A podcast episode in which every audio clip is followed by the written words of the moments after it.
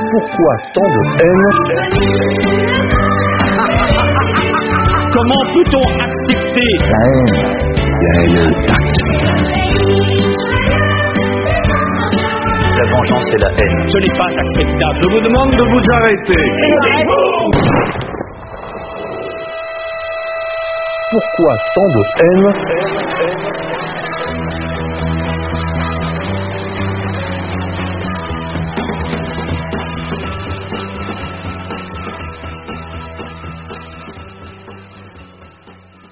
Chers amis auditeurs, bonjour, bienvenue pour cette édition spéciale de PTDH, Pourquoi tant de haine, l'émission des génocides imaginaires, spéciale élection américaine, voilà, au lendemain des élections américaines, les premiers résultats donnés dans la nuit et depuis ce matin, vous voyez bien comment est la situation.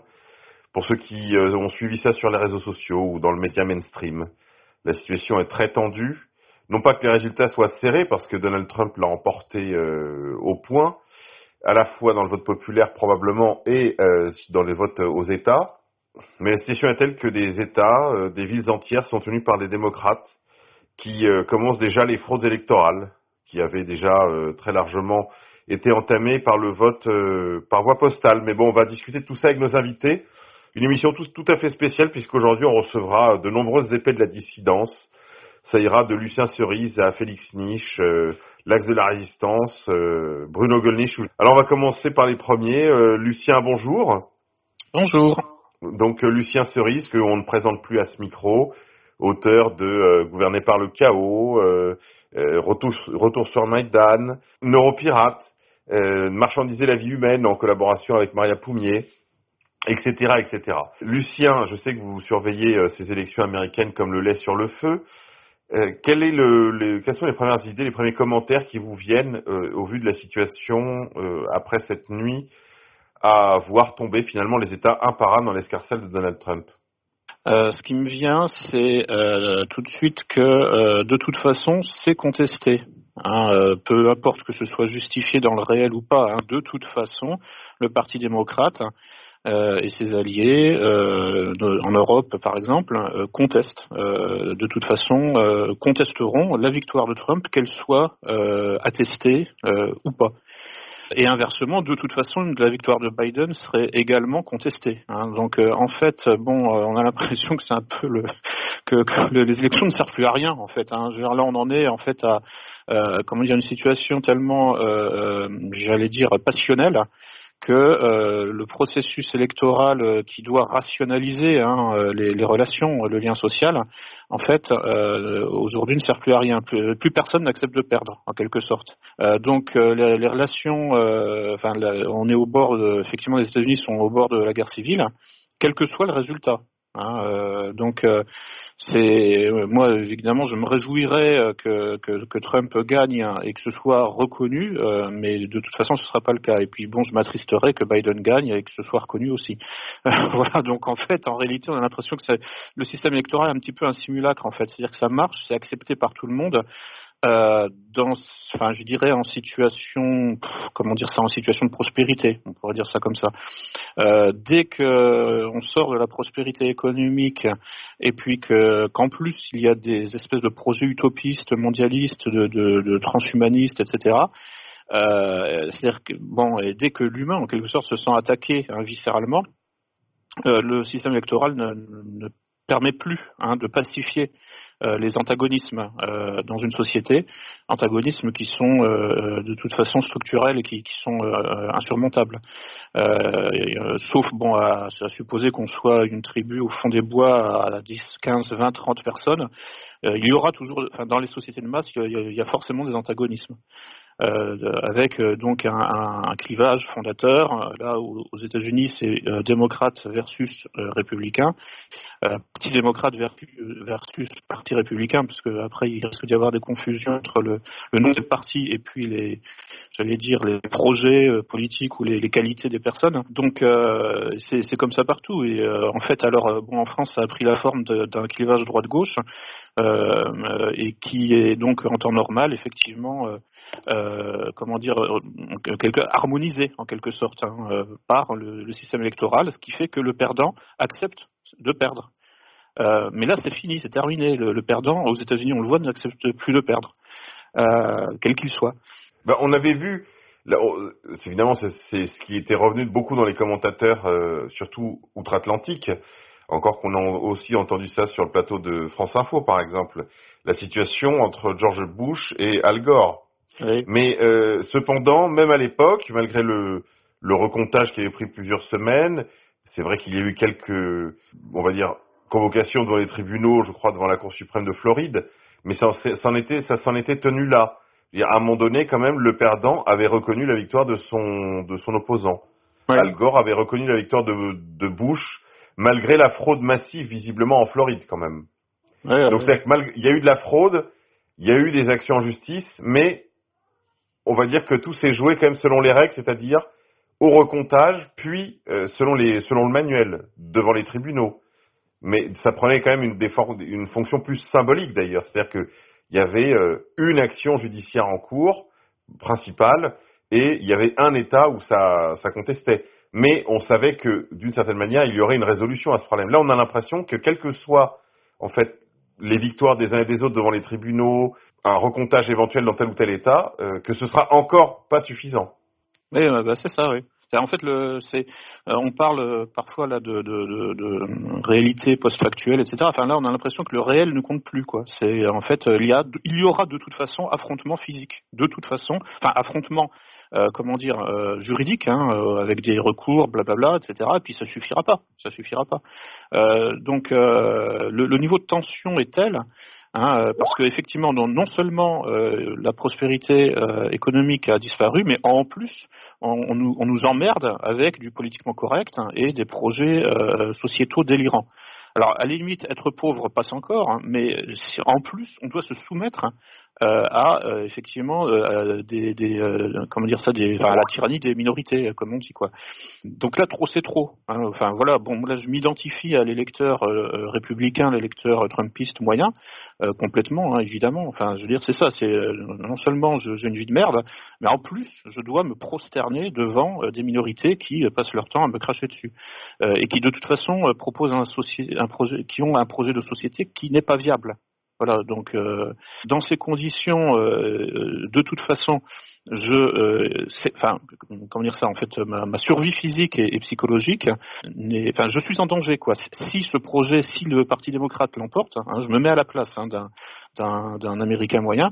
Si les démocrates l'emportent, je suis non seulement en danger de mort, euh, parce qu'on on a vu là pendant le, printemps là qu'il y avait par exemple un commissariat qui avait été fermé, ce qui évidemment donc euh, donne la possibilité aux, aux criminels de, de, faire ce qu'ils veulent. Enfin bon, en gros c'est l'anarchie hein, qui va se déployer euh, aux États-Unis si euh, Joe Biden l'emporte. De toute façon, ce sera une guerre civile avec Joe Biden dans, tous les cas. En fait, donc de toute façon, les États-Unis vont en fait vers euh, la guerre civile, qu'elle soit classique hein, au sens donc de la par exemple la guerre de sécession là, hein, donc au, 19e siècle. Ou que ce soit une guerre, enfin, une guerre civile moléculaire en fait, c'est-à-dire en fait à, bas bruit, avec effectivement des, en quelque sorte une espèce de dispersion de, l'agressivité euh, et, sans que les choses soient déclarées clairement. Parce que bon, l'avantage de, je dirais, d'une guerre civile classique, c'est que bon, voilà, il y a deux camps qui sont parfaitement visibles, qui sont d'ailleurs matérialisés par des costumes différents.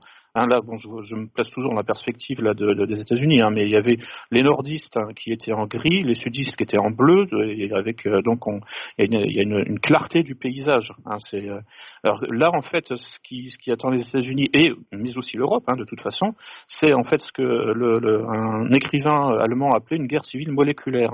Euh, c'est-à-dire diffuse, hein, et puis euh, où on ne sait pas exactement euh, qui est l'ennemi, où est-il, et, donc alors bon, avec évidemment, c'est pour ça que d'ailleurs qu'une guerre civile conventionnelle n'est plus possible parce que bon, avec le, confinement et toutes les mesures de contrôle social, ça devient difficile.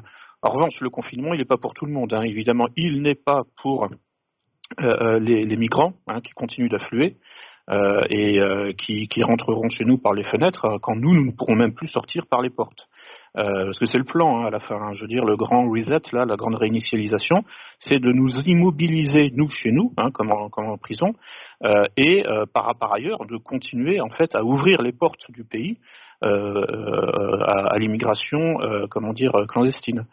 Euh, et bon, l'électeur le, de Trump euh, ressent à peu près la même chose, hein, sauf que l'immigration clandestine ne vient pas, enfin elle vient du sud aussi, elle vient du Mexique éventuellement, ou euh, enfin de, du moins de, comment dire, elle, ne vient pas en fait d'Afrique noire ou, ou, du Proche-Orient.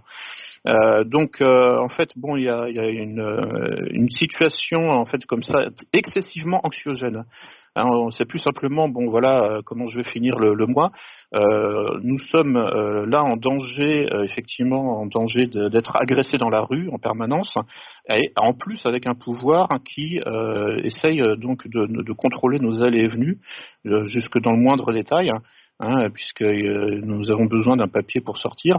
Alors aux États-Unis, je ne sais pas s'ils ont cette, espèce de, truc bizarroïde là, l'attestation dérogatoire. Hein, je, ne crois pas. J'ai l'impression que c'est unique en France en fait, mais bon. Euh, mais bon, ce qui, ce qui menace l'électeur de Trump, c'est oui effectivement, euh, c'est-à-dire une victoire du Parti démocrate, c'est-à-dire un reconfinement généralisé, euh, hyper violent pour l'économie, et puis effectivement bon, une espèce de comment dire ça, un, relâchement total des, des, énergies destructrices de, l'extrême gauche et, et, des minorités qui se sentirait là parfaitement, euh, euh, comment dire, euh, légitimé hein, pour pour cogner dans la rue, quoi. Enfin, pour pour attaquer les gens, pour défoncer les défoncer les, les vitrines, hein, puisqu'il il, il, se sentirait fort, il, il, se sentirait appartenir à en quelque sorte une oui une organisation vaste et puissante hein, qui, qui dirige le pays et, et qui, qui leur donnerait des ailes. Euh, alors la différence entre entre nous et eux aux États-Unis, hein, c'est que bon, l'électeur de Trump euh, peut se défendre euh, vraiment. Hein, il a des, il est armé, s'il le veut en tout cas. Et bon, ça, ça change quand même pas mal de choses. Euh, donc euh, effectivement, bon, le, le, le, le potentiel. Euh, enfin, je, je, il faut se souvenir là de ce que disait Igor Panarin, hein, donc un géopolitologue russe, qui, qui, qui disait en 2007-2008 hein, que les, de toute façon les États-Unis étaient il y avait trop de contradictions internes. Hein. C'est un peu comme ce que les marxistes disaient du capitalisme. Il y a trop de contradictions internes. Ça ne peut pas durer, c'est pas viable. Ça va voler en éclats un jour. Euh, sous le poids de, ces, euh, enfin, les États-Unis vont voler en éclats un jour sous le poids de leurs contradictions. Oui, bah pour revenir à la question des gauchistes, on sait que un plan était en route. Hein. Il a été d'ailleurs mis en œuvre hier. On voyait beaucoup de manifestants dans beaucoup d'endroits. Donc c'était des BLM, Black Lives Matter, plus des Antifa, plus euh, Bloc euh, Bloc, Bloc DC, donc une autre organisation qui, qui a pris le nom de la campagne qu'ils ont lancée. Ouais et euh, qui se proposait justement de bloquer en fait euh, dans la perspective de la contestation devant les tribunaux euh, et puis également contestation médiatique puis contestation on va dire vraiment physique comme tu le disais à l'instant c'est-à-dire dans la rue. Et je dirais que cette euh, première manœuvre de bloc d'ici euh, avait pour intention justement de, de, alors même que le, vote n'était pas terminé hein, puisque ça, les manœuvres ont été lancées sur les réseaux sociaux par les organisateurs de l'ultra-gauche sorosienne euh, dès avant même l'ouverture du vote. Hein. Enfin, le vote postal était en cours, bien sûr, mais là je parle du vote physique, n'avait pas encore commencé. Oui, bah, en fait, et puis si on remonte euh, au tout début, ça, ça commence en 2016, hein, euh, fondamentalement. Hein, c'est, oui, ça fait quatre ans qu'ils contestent, en fait. En, réalité, oui, voilà. Oui. Donc euh, voilà, avec des hauts et des bas, bon, et puis avec divers divers modes de contestation, le rapport Muller et tous ces trucs-là. Et donc euh, voilà, donc le, là, alors je, pense que là, pendant quatre ans, donc effectivement, le Parti démocrate et ses, ses, financiers, ses sponsors se sont dit bon, allez, on prend notre mal en patience, mais bon, là, dans quatre ans, il est hors de question euh, qu'on perde encore une fois. Surtout qu'en plus, en face, il y a quelqu'un qui ne vient pas de, du système, enfin pas vraiment quoi. C'est-à-dire que c'était, je me souviens, c'était Newt euh, Greenwich, si je me souviens bien. Enfin bon bref, un, Newt Gingrich, oui. Oui, voilà, c'est ça qui avait dit en fait hein, en 2016 euh, qu'il était euh, euh, qu'il n'était pas acceptable que Trump hein, euh, gagne les élections parce qu'il n'était pas des nôtres.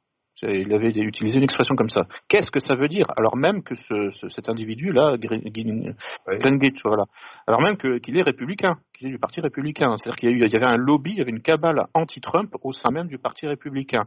Alors, on se souvient que récemment, le général euh, qui avait fait la guerre en Irak, la deuxième guerre d'Irak, aussi bien que l'ancien président euh, George Walker Bush, avait fait savoir qu'il voterait pour Biden. Oui. C'est-à-dire que les néoconservateurs ont appelé à voter pour les démocrates.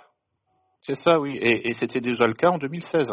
Hein, Paul Wolfowitz, notamment, euh, qui a fait toute sa carrière chez les Républicains, euh, et ben d'un seul coup il retourne sa veste et il appelle à voter euh, pour euh, le, pour Hillary Clinton. Donc bon là c'est là où on voit que les appartenances, enfin les, les, affiliations officielles sont assez superficielles et que comment dire qu'il y a des en quelque sorte des lobbies transversaux hein, dans tous les partis, des groupes de, pression, des groupes d'influence et que bah, d'un seul coup Wolfowitz ou d'autres ne se sentaient plus du tout à l'aise chez les républicains. C'est comme en France. Il y a, de la même façon qu'il y a eu un UMPS, euh, et qu'aujourd'hui, en fait, l'UMPS est réalisé dans la Macronie, il y a, euh, en fait, un, parti unique mondialiste qui domine aussi bien le parti républicain institutionnel que les démocrates, dont Trump, en fait, euh, est à la marge quelque part, et qui, lui, a conquis le parti républicain de l'extérieur, contre la cabale mondialiste qui domine les deux partis institutionnels américains, mais c'est véritablement un coup de force, un, tour de force qu'il a réalisé. Mais en réalité, les deux partis étaient eux aussi complètement acquis au mondialisme, comme c'est le cas de la droite et de la gauche européenne. Oui, c'est euh, effectivement et donc en fait l'opposition par exemple entre Clinton et, les Bush en fait n'est que de façade fondamentalement. Je veux dire euh, ils appartiennent, enfin les, Bush et les Clinton appartiennent euh, fondamentalement effectivement à la même cabale, enfin au même au même réseau mondialiste. Et donc c'est pour ça que finalement la, la, perdre l'élection face à une opposition contrôlée, ça reste acceptable. Hein. C'est sans doute pour ça que là aujourd'hui personne ne veut perdre. Enfin, plus personne n'accepte de perdre puisque ce n'est plus de l'opposition contrôlée. Euh, donc c'est en ce sens que ça devient parfaitement inacceptable. Alors on va dire un mot quand même, parce qu'il y a d'une part la contestation des résultats, ça c'est vraiment l'élément important de, de, votre propos, euh, Lucien, mais il n'y a pas contestation seulement du résultat euh, à la loyale. Il y a contestation du résultat après des fraudes massives, à la fois dans le vote par voie postale, mais également dans des bureaux de vote, puisque pour prendre un seul exemple, je crois que c'est en Pennsylvanie. Alors là, on, euh, Zero Edge parle de chaos pour décrire ce qui s'est passé dans les 12 dernières heures. Et puis, euh, donc, on a, on a du, des, vous savez, des consolidations de résultats. Par exemple, ici dans le Michigan, il y a eu 138 339 votes qui ont été comptés entre deux euh, moments, si vous voulez, et l'intégralité de ces votes, donc de ces 138 339 votes, ont été à Joe Biden, ce qui est euh, statistiquement impossible. Hein. donc là, là, on assiste vraiment à de la fraude massive. J'ai le visuel sous les yeux là. Hein. donc euh, en effet, donc il y, a, il y, a, quelques heures de cela, euh, on avait Trump à 51,64% dans le Michigan, et maintenant il est plus qu'à 50,02. Euh, et se sont ajoutées donc à toutes les voix qui ont été comptées depuis se sont ajoutées à Joe Biden, ce qui est quand même impossible. Un commentaire, Lucien? Bah, Oui, oui, là effectivement, oui, oui, euh, c'est euh, là manifestement, oui, il y a, des fraudes, oui. oui.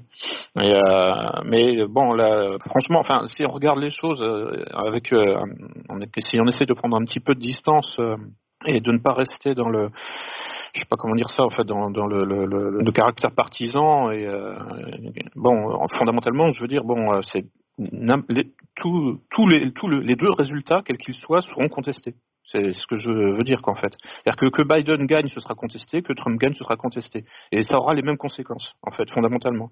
À, peu de choses près, quoi. Je veux dire, c'est en fait un, un, un, processus de fragmentation, de morcellement, donc de séparatisme, en fait, ou de sécession de la société euh, états-unienne, dans, dans tous les cas.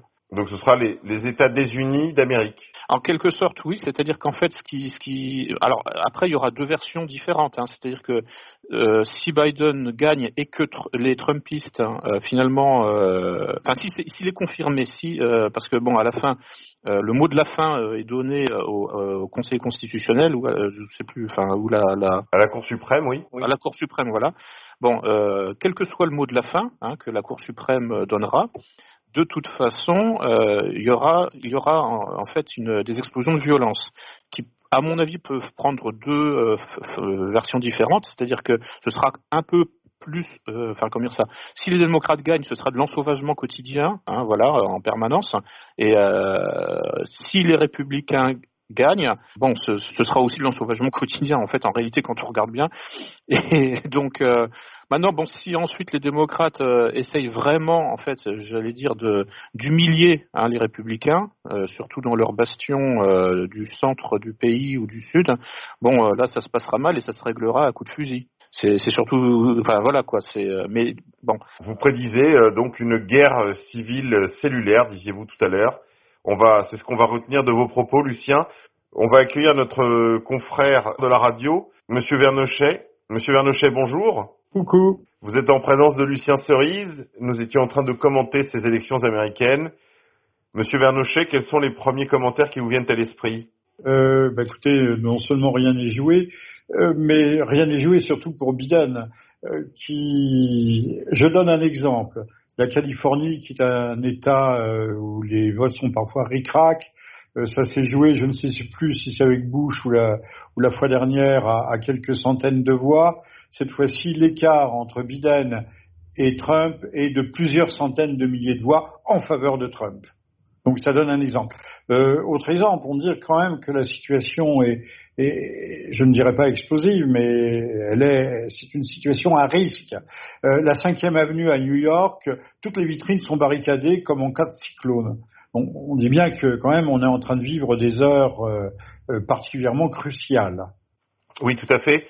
Euh, C'était déjà le cas hier euh, devant la Maison Blanche, hein, l'ensemble des commerces en prévision, on va dire, des contestations violentes dans la rue, c'était euh, abrité derrière de grands panneaux de bois, comme on le voit euh, lorsque les antifas sont sortis des deux côtés de l'Atlantique.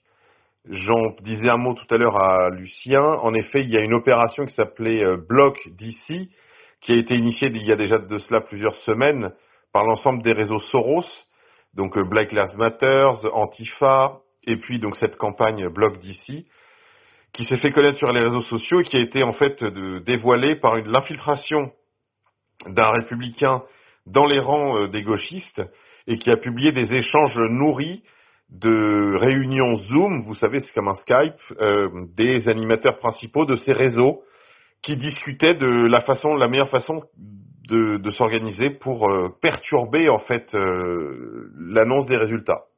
Alors, il y a aussi un autre fait euh, qui peut nourrir euh, notre conversation et nos réflexions, que la Chambre des représentants, donc les députés qui sont élus, réélus tous les deux ans, euh, seraient en passe de possiblement tomber dans le camp républicain.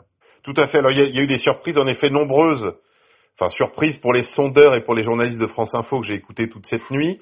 Euh, en particulier sur euh, l'Ohio, qui a un swing state, donc ces États qui peuvent basculer d'un camp à l'autre. Euh, la Floride également, qui était donnée euh, d'avance à Joe Biden. Et là, le vote populaire, aussi bien que le vote étatique, est, est tombé dans l'escarcelle de Donald Trump. Je crois que ces États ont quand même déjà, euh, d'ores et déjà fait l'élection. On voit même le Michigan maintenant qui est très disputé, mais qui est surtout l'objet de fraude massive. Alors, il y a quand même un phénomène extraordinaire qu'il n'est pas tant si on creuse un peu, c'est que nos journalistes en France ont l'air déçus et croyaient, à, on donne l'impression d'avoir vraiment cru à une vague, à une vague bleue, c'est-à-dire à une vague démocrate. Alors que depuis quelques jours, on a des indications euh, euh, allant totalement en sens contraire. Mais il faut dire que ces gens ont la foi du charbonnier et surtout sont enracinés, euh, sont auto-intoxiqués peut-être par leurs propres mensonges. Tout à fait. C'est-à-dire que de, quelle que soit l'élection américaine, c'est malheureusement pas une nouveauté, vous le savez, euh, Jean-Michel, c'est que euh, déjà du temps de Bush, hein, euh, systématiquement, l'oligarchie française, européenne, qu'elle soit politique ou médiatique, est toujours constamment en appui du candidat démocrate. Comme si finalement les démocrates étaient une sorte de greffon du socialisme européen. De greffon du socialisme européen, mais peut-être aujourd'hui plus, euh, plus loin, plus encore, euh, puisque ne nous l'aurons pas avec ce mot de démocrate, ils n'ont rien de démocrate. Euh, rappelons que Trump n'a pas fait une seule guerre en, quatre années, alors que tous les démocrates, toutes les dernières guerres de ces dernières décennies ont été faites par le, clan démocrate. D'ailleurs, si on regarde l'histoire de France aussi, depuis euh, l'avènement de la Troisième République, euh, presque quasiment, pour ne pas dire toutes les guerres, ont, été le fait des socialistes, des radicaux socialistes, etc. Oui, je vous parlais du greffon du socialisme européen sur les terres américaines. Il y a eu cette similitude qu'il y a entre la gauche américaine et le, le centre, euh, le centre mou européen. Euh, il y a une confusion des termes, il y a une escroquerie euh, sur les mots et dans les mots. Quand on parle d'Union européenne, l'Union européenne n'a rien d'européenne. C'est un phoné, un cache-sexe comme celui de, Borat là. Euh, c'est le cache-sexe de la mondialisation. les, les, les démocrates n'ont rien de démocrate ce sont des bellicistes mondialistes. Et, si Clinton était passé, il y aurait eu de grandes chances, et ce n'est pas une pure supposition, que les États-Unis aient déclaré la guerre euh, à l'Iran notamment, et tout ça au service euh, des États du 51e État américain. Vous voyez lequel? Oui, bien sûr, qui est un petit pays du Moyen-Orient qui n'est ni Chypre ni le Liban qui n'est ni Chypre ni le Liban. Voilà. Plaise au ciel, plaise au ciel que Trump euh, l'emporte et, poursuive une politique. D'ailleurs, je ferais aussi observer, on ne l'a jamais vu à la télévision française, euh, moi qui suis euh, chrétien, catholique de naissance et de baptême, que Trump est le seul candidat qui se soit revendiqué ou qui ait invoqué le christianisme. aucun autre, surtout pas Biden, voilà ce qui en dit quand même long sur cette Amérique qui est, et ça c'est un phénomène qu'on doit noter, qui est restée profondément religieuse, pour ne pas dire superstitieuse. C'est le pays des, c'est le, pays des chefs de secte, des, des gourous, qu'ils soient évangélistes ou autres, ou satanistes d'ailleurs. Euh, c'est, c'est un monde. Comprenons que l'Amérique est un monde qui nous est complètement étranger. Euh, j'oserais même dire, je le disais parfois, que euh, le, euh, certaines classes du Maghreb, euh, les lettrés ou autres, nous sont plus proches en tant que Méditerranéens que ne le sont les Américains avec leur culture. On boit des grands crus dans des gobelets en plastique ou en carton qui ressemble euh, qui ressemble à des gobelets de, Coca-Cola. Enfin, c'est un pays, euh, c'est un pays qui nous est réellement étranger, mais nous devons faire. Ils ont pourtant, qui ressemblent, sont habillés comme nous, ils ont des maisons qui, ressemblent aux nôtres, mais ils pensent totalement différent de, la façon dont nous pensons nous-mêmes. Oui, c'est d'autant plus vrai de l'Amérique profonde. Je crois que les deux côtes euh, est et ouest ont quand même une certaine proximité, sinon culturelle, en tout cas euh, politique, avec les, les, élites européennes. Mais c'est ce que vous dites, euh, Jean-Michel, est plus vrai encore de, de l'Amérique profonde, qui vit d'une vie tout à fait différente de ce, qu'est devenu l'Europe. Je crois que la les similitudes, en fait, se sont estompées avec la perte de la foi euh, dans les pays européens en particulier.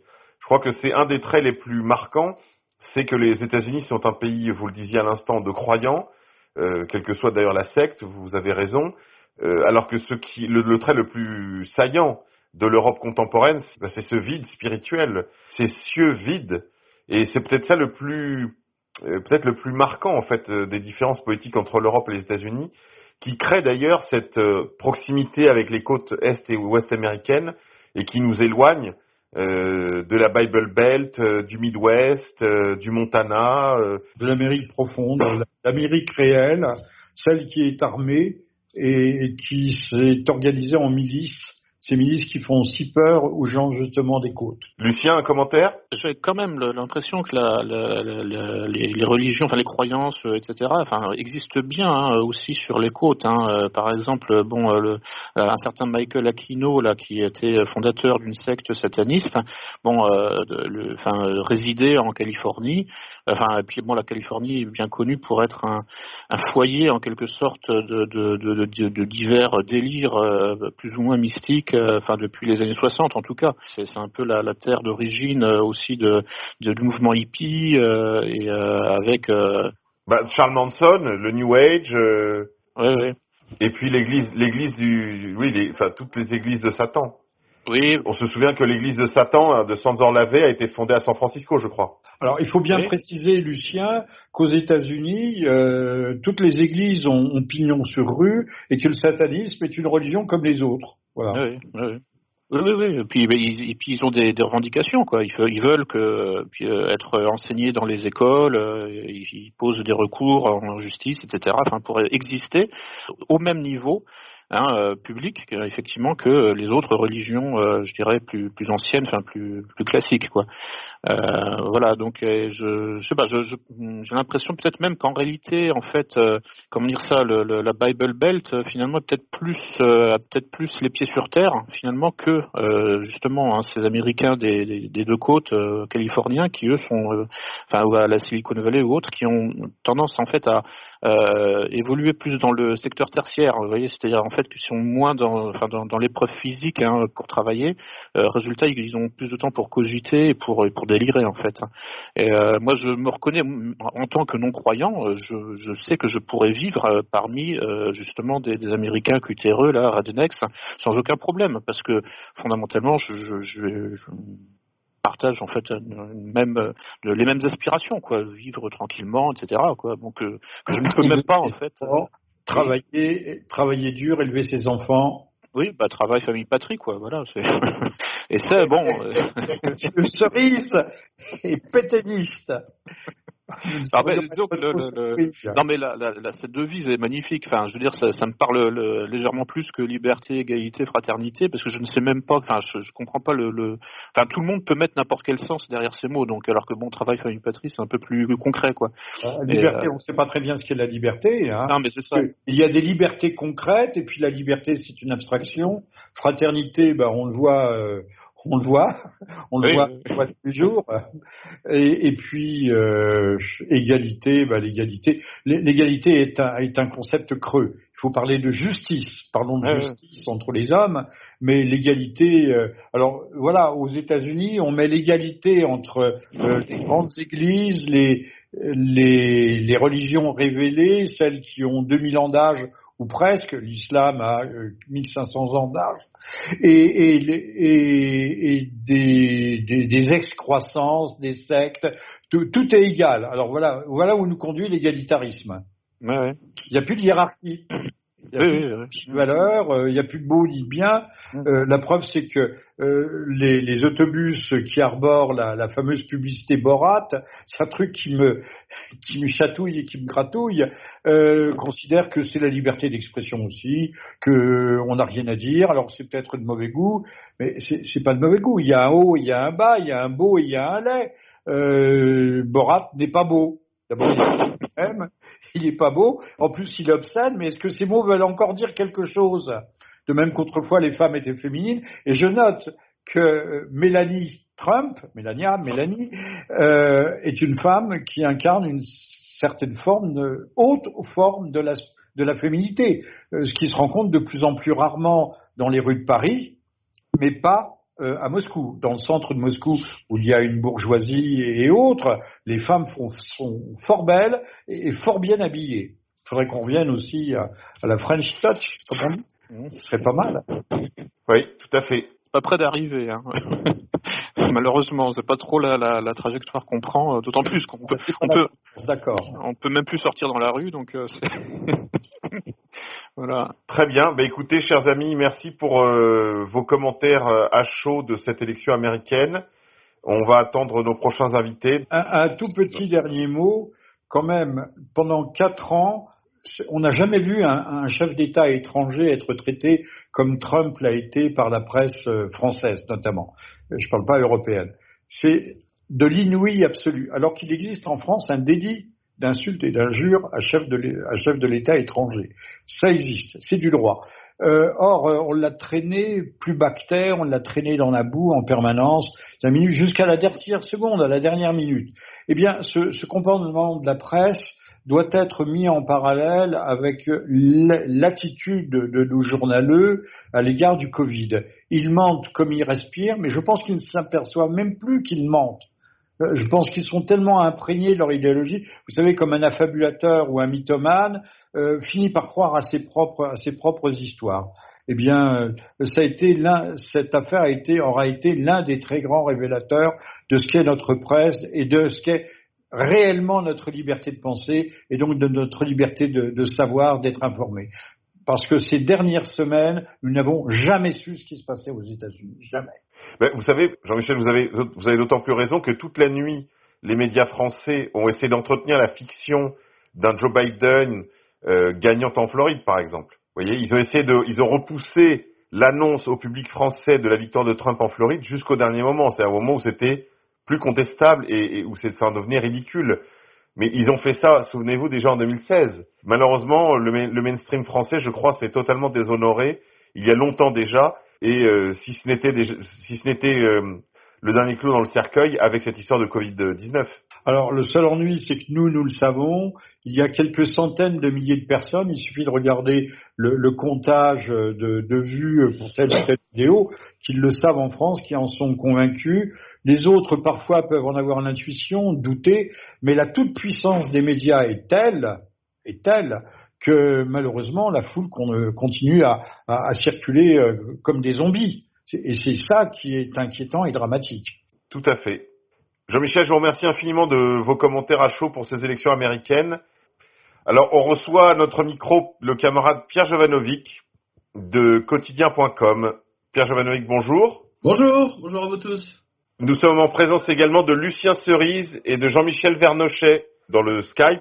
Pierre, je vous reçois au micro de RFM pour commenter à chaud les résultats des élections américaines après une nuit à attendre euh, bah, le, verdict des urnes.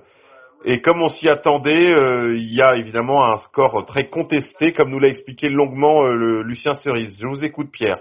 bah écoutez, le, ça a été d'une tristesse absolument épouvantable. et ce qui est le, plus dingue, si vous voulez, c'est que c'est que le pays, si vous voulez, qui donne des, des, leçons de démocratie à la terre entière, qui va bombarder un certain nombre de, de comment dire d'hommes politiques etc qui ne, qui ne conviennent pas à sa politique étrangère euh, sont incapables si vous voulez d'avoir une organisation électorale comme la nôtre par exemple en France hein, où euh, ce genre de, de, de, de, comment dire de mascarade euh, n'est absolument pas possible. Et je, je rappelle euh, à ceux qui nous écoutent euh, parce que j'en ai parlé maintes fois si vous voulez sur la sur la revue de presse que le, prétexte du, Covid, c'était effectivement pour mettre, le, pour mettre Donald Trump euh, dans la panade la plus totale et surtout terroriser les gens terroriser les gens pour qu'ils n'aillent pas voter. Et d'ailleurs, vous avez remarqué que cette deuxième vague, hein, dont on nous avait annoncé avec euh, préparation, etc., euh, coïncide totalement, si vous voulez, avec, avec le jour des élections. Euh, résultat des courses, ce que j'avais déjà observé aux États-Unis, mais là c'est encore pire, euh, c'est qu'ils ont supprimé des bureaux de vote de manière à obtenir, si vous voulez, des, des files euh, de, où les gens sont obligés, sont obligés pardon, de, de patienter pendant quasiment deux heures, voire trois heures parfois hein, dans certains bureaux électoraux. C'est en fait pour décourager les gens d'aller d'aller voter. Et vous mettez ça en lien avec ce que nous avons observé nous en France, c'est-à-dire que les dernières élections, vous remarquerez, ça a toujours été fait pendant un week-end au mois de décembre, euh, juste avant les vacances de Noël, ou alors euh, pendant un pont à la mois de mai. Euh, etc. C'est toujours comme ça. Aujourd'hui, vous avez, vous voyez bien que, les, je veux dire, même les élections maintenant sont, sont manipulées. Et là, hier soir, euh, il y a quand même eu, enfin moi j'ai regardé ça, puis à un moment donné je me suis endormi parce qu'il se, il se passait rien. Mais je peux vous dire que sur CNN, ils n'étaient pas en train de sabler le champagne, hein. vraiment c'était, euh, ils étaient absolument mais démoralisés quoi.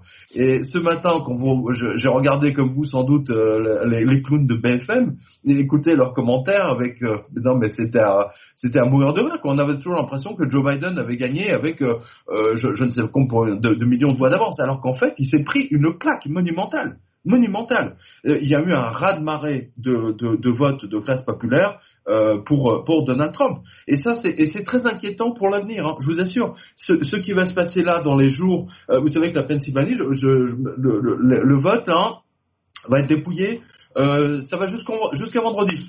Voilà. Euh, donc on n'aura pas. Vous avez cinq États approximativement dont ils attendent le vote, et euh, là, là, il faut ça risque de déclencher une guerre civile, véritablement.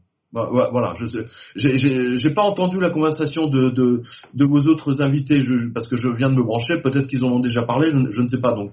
Euh, non, non, mais sentez-vous très libre, Pierre. Euh, euh, Lucien Cerise en effet nous prédisait une guerre civile cellulaire, disait-il, c'est-à-dire réticulaire, moléculaire, moléculaire, moléculaire, pardon, c'est-à-dire qu'elle serait disséminée sur l'ensemble du territoire enfin qu'elle prendrait des proportions presque euh, à un niveau individuel en fait. Hein. La cinquième avenue New York est complètement barricadée. Il y a des planches comme pour un cyclone. Hein. Non mais c'est, les, planches de la cinquième, de la Fifth Avenue et, et d'autres d'ailleurs, même hein, à, Los Angeles. Rappelez-vous, tout ça, ça a démarré, mais je pense que vous l'avez dit tout à l'heure, euh, avec le mouvement Black Lives Matter. Euh, donc l'extrême gauche et la gauche, en fait, ont laissé euh, les massacres se, faire. Je vous le, je vous le rappelle. Et Trump avait interdiction d'envoyer le, comment dire l'armée. Hein, celle qui devait remettre de, de l'ordre. C'est ce qu'on a vu, par exemple, c'est l'armée qui a c'est l'armée qui a remis de l'ordre lors des grandes manifestations et des grandes émeutes de 1993 ou 12, hein, si je, me souviens bien. Los Angeles a été euh, euh, en partie, notamment South Central, a été totalement détruite. C'était un mouvement similaire à celui-ci, sauf que maintenant vous le voyez au plein cœur de New York de, Los Angeles, euh, de Boston, etc. C'est très intéressant. C'est un début, si vous voulez, de guerre civile. Enfin, c'est un début. On, y assiste, on le voit. Tout à fait. C'est le retour de la guerre de sécession, d'une certaine façon. C'est un commentaire qui était dans l'esprit de nombreux journalistes des deux côtés de l'Atlantique, même si je dois dire qu'aux États-Unis, ils ont peut-être un, ils l'abordent quand même avec une certaine prudence. En France, euh, on avait presque l'impression que les journalistes se frottaient les mains. Euh, écoutez, je ne sais pas s'ils se frottaient les mains, mais je, peux vous dire qu'aux États-Unis, si vous voulez, c'est quelque chose dont ils n'ont pas l'habitude. Euh, un, parce que alors, je, moi, j'étais correspondant permanent aux États-Unis, donc je, je, vois bien comment il, les, les, élections précédentes, j'ai même couvert les élections Clinton. Donc, euh, il y a une certaine euh, entre démocrates et républicains, ils s'entendaient très bien. Euh, la, la, seule observation que j'avais faite entre république et démocrate, euh, c'est que les jupes des, des, femmes démocrates étaient un peu plus courtes que celles des républicaines. C'est tout. C'est la seule observation. Sinon, ils sont tous d'extrême de, de, droite ou d'extrême droite. Hein. hein. Il n'y a pas vraiment de. C'est pas notre gauche et notre droite à nous. Hein. Faut, faut vraiment bien comprendre. Donc, en ce moment, il y a une cristallisation et c'est très net. On, on, le voit, si vous voulez, avec Donald Trump, qui s'est pris une affaire, euh, une affaire Fillon quasiment tous les jours. Hein, tous les jours. Euh, ça n'a pas été pendant. Ils l'ont massacré pendant quatre ans, jour après jour, y compris avec le impeachment. Euh, mais tout y est passé, y compris avec des comment dire, euh, des collusions, des collaborations même de la FBI, des gens de la CIA, etc. Et malgré ça, il a obtenu 50% des votes au cours de cette de cette élection. Hein, on va dire ça comme ça. Et bah, vous voyez, et bien tout ça n'a servi à rien. Mais en revanche, ils vont peut-être réussir, hein, ce, deep state va peut-être réussir à élire un, un, type totalement sénile. Vous avez vu la scène avec Barack Obama euh, l'autre jour, mais c'était surréaliste. Euh, le, Barack Obama en train de, l'appeler de quasiment trois fois de suite pour qu'il revienne. Et il était parti. Euh, il, ne savait même plus où il était, le père Biden. Il est totalement sénile. C'est très grave. C'est très très grave ce qui se passe en ce moment. je vous assure on voit les marionnettes, hein, là, le Biden comme marionnette, il n'y a pas mieux, le type, il n'a même plus sa tête, quoi. C'est extraordinaire. Pierre, comment expliquez-vous la réaction des marchés? Euh, Écoutez, les marchés s'en tapent. Euh, pour, pour une raison, si c'est Biden qui est élu, c'est le deep state qui tient les cordes. Euh, si c'est Trump qui est élu, bah, je peux vous dire que Wall Street s'est frotté les mains au cours de ces quatre dernières années. Vous l'avez, vous l'avez bien vu. Hein, bon, ils ont bien manipulé les marchés, bah, comme d'habitude. Mais bon, c'est, c'est pas, c'est pas nouveau. Ce, ce, marché ne tiendrait pas s'il n'y avait pas les, les, les, doubles, les doubles planches à billets euh, de, de, de, la Fed. Hein, ne, ne l'oubliez pas c'est très important. Euh, vous savez, aujourd'hui, il y en a. Si vous enlevez par exemple Apple, Amazon, euh, les, Microsoft, etc., Zoom, enfin bon, on va dire les cinq, euh, les, cinq firmes haute technologie, euh, c'est fini. Euh, comment dire, Wall Street ne, regardez, même le, cours des banques a baissé. Le cours des banques américaines a baissé. ce qui était déjà, ce qui techniquement n'est pas un bon signe pour la suite. voilà. Mais les, marchés préféreraient Biden ou Trump selon vous? Les, marchés s'en moquent. Euh, il y a une grande réunion à la JP Morgan il y a, à peu près euh, deux, jours et euh, vous savez que le Black Masters a été maintenant ils ont un autre trader, si vous voulez, euh, un analyste qui s'appelle Marco Kolanovic, euh, qui est vraiment la star de JP Morgan. C'est lui que vous voyez régulièrement sur Bloomberg, euh, CNN, euh, CNBC, et, etc. Et, et, il a été extrêmement clair euh, que si Biden est élu, euh, le, le, en termes de politique étrangère euh, vis-à-vis du Moyen-Orient, euh, ça ferait pas l'affaire de Wall Street, hein, voilà, tout, tout simplement. Euh, donc l'un dans l'autre, de toute façon, ça change rien. Je, je, vous dis, la différence entre démocrates et républicains, c'est que les jupes sont plus courtes chez les, chez les démocrates, c'est tout. Vous êtes sûr, Pierre? Toujours après quatre ans de Trumpisme, que c'est toujours vrai euh, Vous dites qu'il n'y a quasiment pas de différence entre démocrates et républicains. Mais, ah non, mais, oui, vous avez raison, vous avez raison de le souligner. Maintenant, il y a une différence. Ah, voilà, voilà, je referme un tiroir. Euh, vous avez raison, je referme le tiroir euh, que, que j'ai ouvert. ouvert. Euh, C'est-à-dire que maintenant, oui, il y a une phénoménale différence. C'est-à-dire que le, les médias qui appartiennent au deep state ont rendu euh, ont littéralement électrisé les, les, les, les gens. En fait, ils sont prêts à se mettre sur, sur, sur la figure. Mais c'est un peu ce que vous observez en France. Hein. Euh, c'est un peu ce que vous observez également en Turquie. Alors, euh, pourquoi? Si vous regardez bien, là, où je me suis vraiment rendu compte, là, je vous parlais des médias, je, je fais juste une parenthèse. Euh, lorsque j'ai la première fois où j'ai vu, si vous voulez, le contrôle le contrôle total des médias européens je parle même pas des médias américains, mais le contrôle total des médias européens par le, ce fameux Deep State hein, qui a acheté les médias, c'est lorsque j'ai couvert les élections euh, à, à, Rome il y a trois ans ou, ou quatre ans, je me, me souviens plus, euh, trois ans à peu près. Et euh, vous savez que 70% des Italiens ont voté contre l'Europe. Hein. C'est-à-dire que Matteo Renzi, qui était Premier ministre, avait démissionné. Euh, le lendemain matin, donc, euh, j'achète toute la presse italienne j'étale tout, tout le, tous les journaux dans, dans, dans, dans ma chambre d'hôtel. Et qu'est-ce que j'observe? Il n'y a pas un journal, pas un quotidien italien, Dieu seul sait s'ils sont plus nombreux que les nôtres, pas un quotidien italien qui a osé titrer la gifle à l'Europe, ou euh, l'Europe coule, où les Italiens ne veulent plus de, de titrer euh, en couille. Euh, ou alors, le, titre le plus osé, c'est El Bordello. Hein, voilà. Et alors, et, la deuxième fois, si vous voulez, je me suis dit, oh ouais, là quand même, je veux dire, les Italiens, eux qui sont prompts à vous dire euh, fanculo, hein, le, là en termes de, de, presse, euh, dès qu'il s'agit de toucher à l'Europe, il n'y a plus personne. Voilà. Et la deuxième chose que j'ai vue, c'est que les, gens qui contrôlent euh, la, presse européenne, quand je parle de presse, c'est le Point, d'accord, le Point, le Journal du Dimanche, Stern, Bild, euh, tout, en Espagne, en Italie, euh, partout, vous savez les gros hebdos, etc. C'est lorsque d'un seul coup, d'un seul, le deep state s'est mis euh, euh, a décidé d'avoir la peau d'Erdogan. Hein, voilà. Donc, on avait exactement les mêmes titres. Un an avant, vous aviez les titres euh, aussi bien sur Stern que Bild, que l'Expresso, que Le Point. Donald Trump est-il fou hein, Point d'interrogation. Eh bien, vous aviez ces mêmes titres partout en Europe, hein, sur tous les euh, tous les hebdos.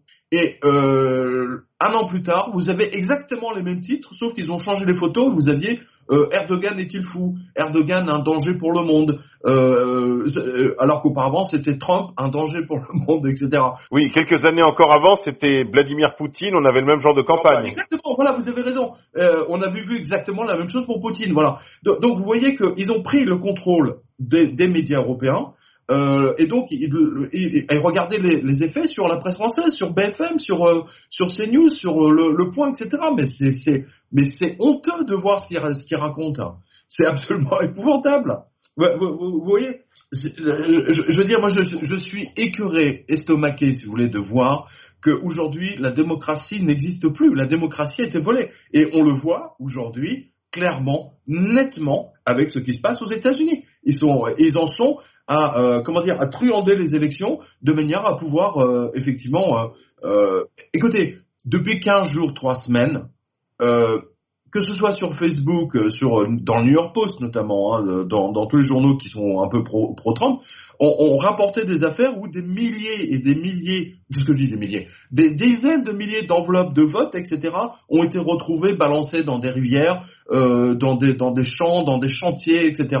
Bref, tout pour euh, et bien entendu, c'était que des votes qui avaient été ouverts et c'était pour euh, pour Trump. Euh, voilà.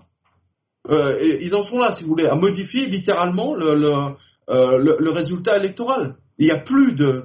Euh, nous, en France, on a eu un, un avant-goût hein, de tout ça. Vous êtes tous témoins. hein. L'élection de, de, de M. Macron. hein 61 de magazines. 61 de magazines. Paris Match, Le Point étant l'Express, etc. Le groupe de Raï étant la- ceux, qui ont le plus euh, nous vendu euh, euh, Macron. Euh, Voilà. Oui, c'était le cas pour Trump, c'était le cas pour Poutine, c'était le cas pour Erdogan, c'était le cas pour le Covid.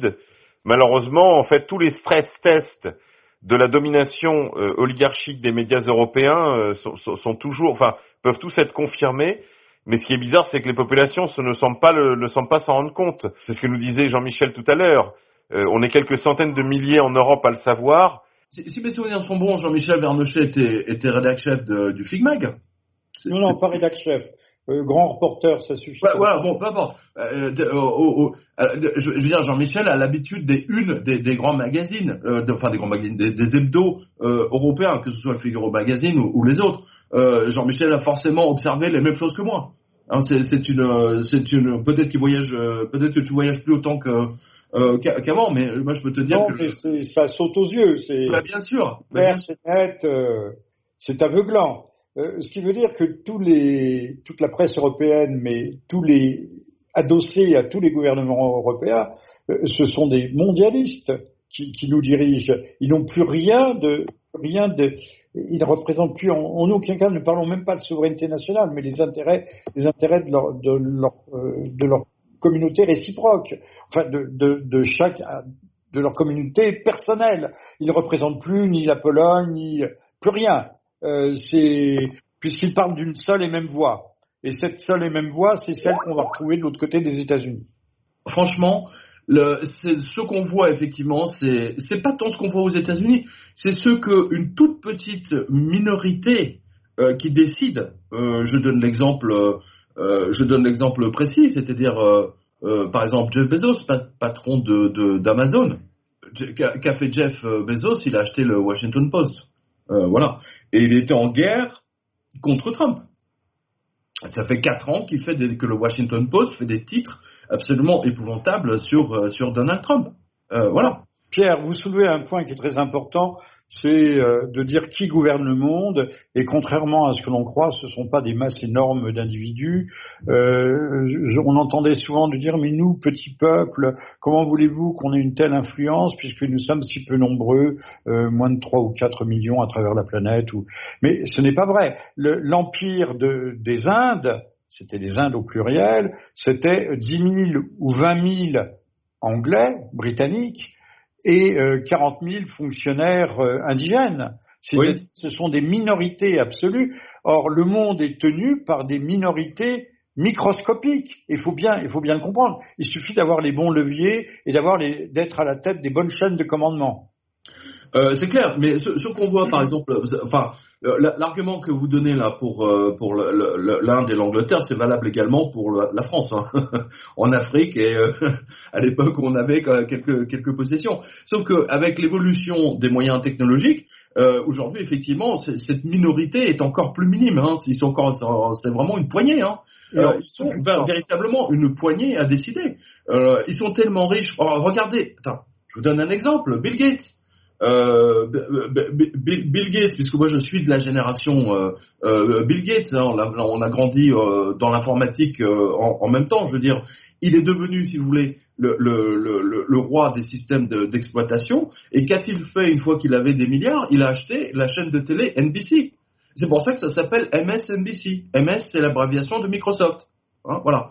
Do- Donc, euh, ouais, vous voyez, donc, euh, et, et- et grâce, grâce aux médias, maintenant aujourd'hui, vous n'avez plus besoin d'avoir un truc politique, vous avez besoin d'avoir des journaux et des télés. C'est là où vous, les manettes sont là. Euh, je, je vous donne l'exemple d'un maire, euh, d'un maire qu'on a qu'on a, euh, qu'on a interrogé sur, euh, je sais plus quel député m'en a parlé.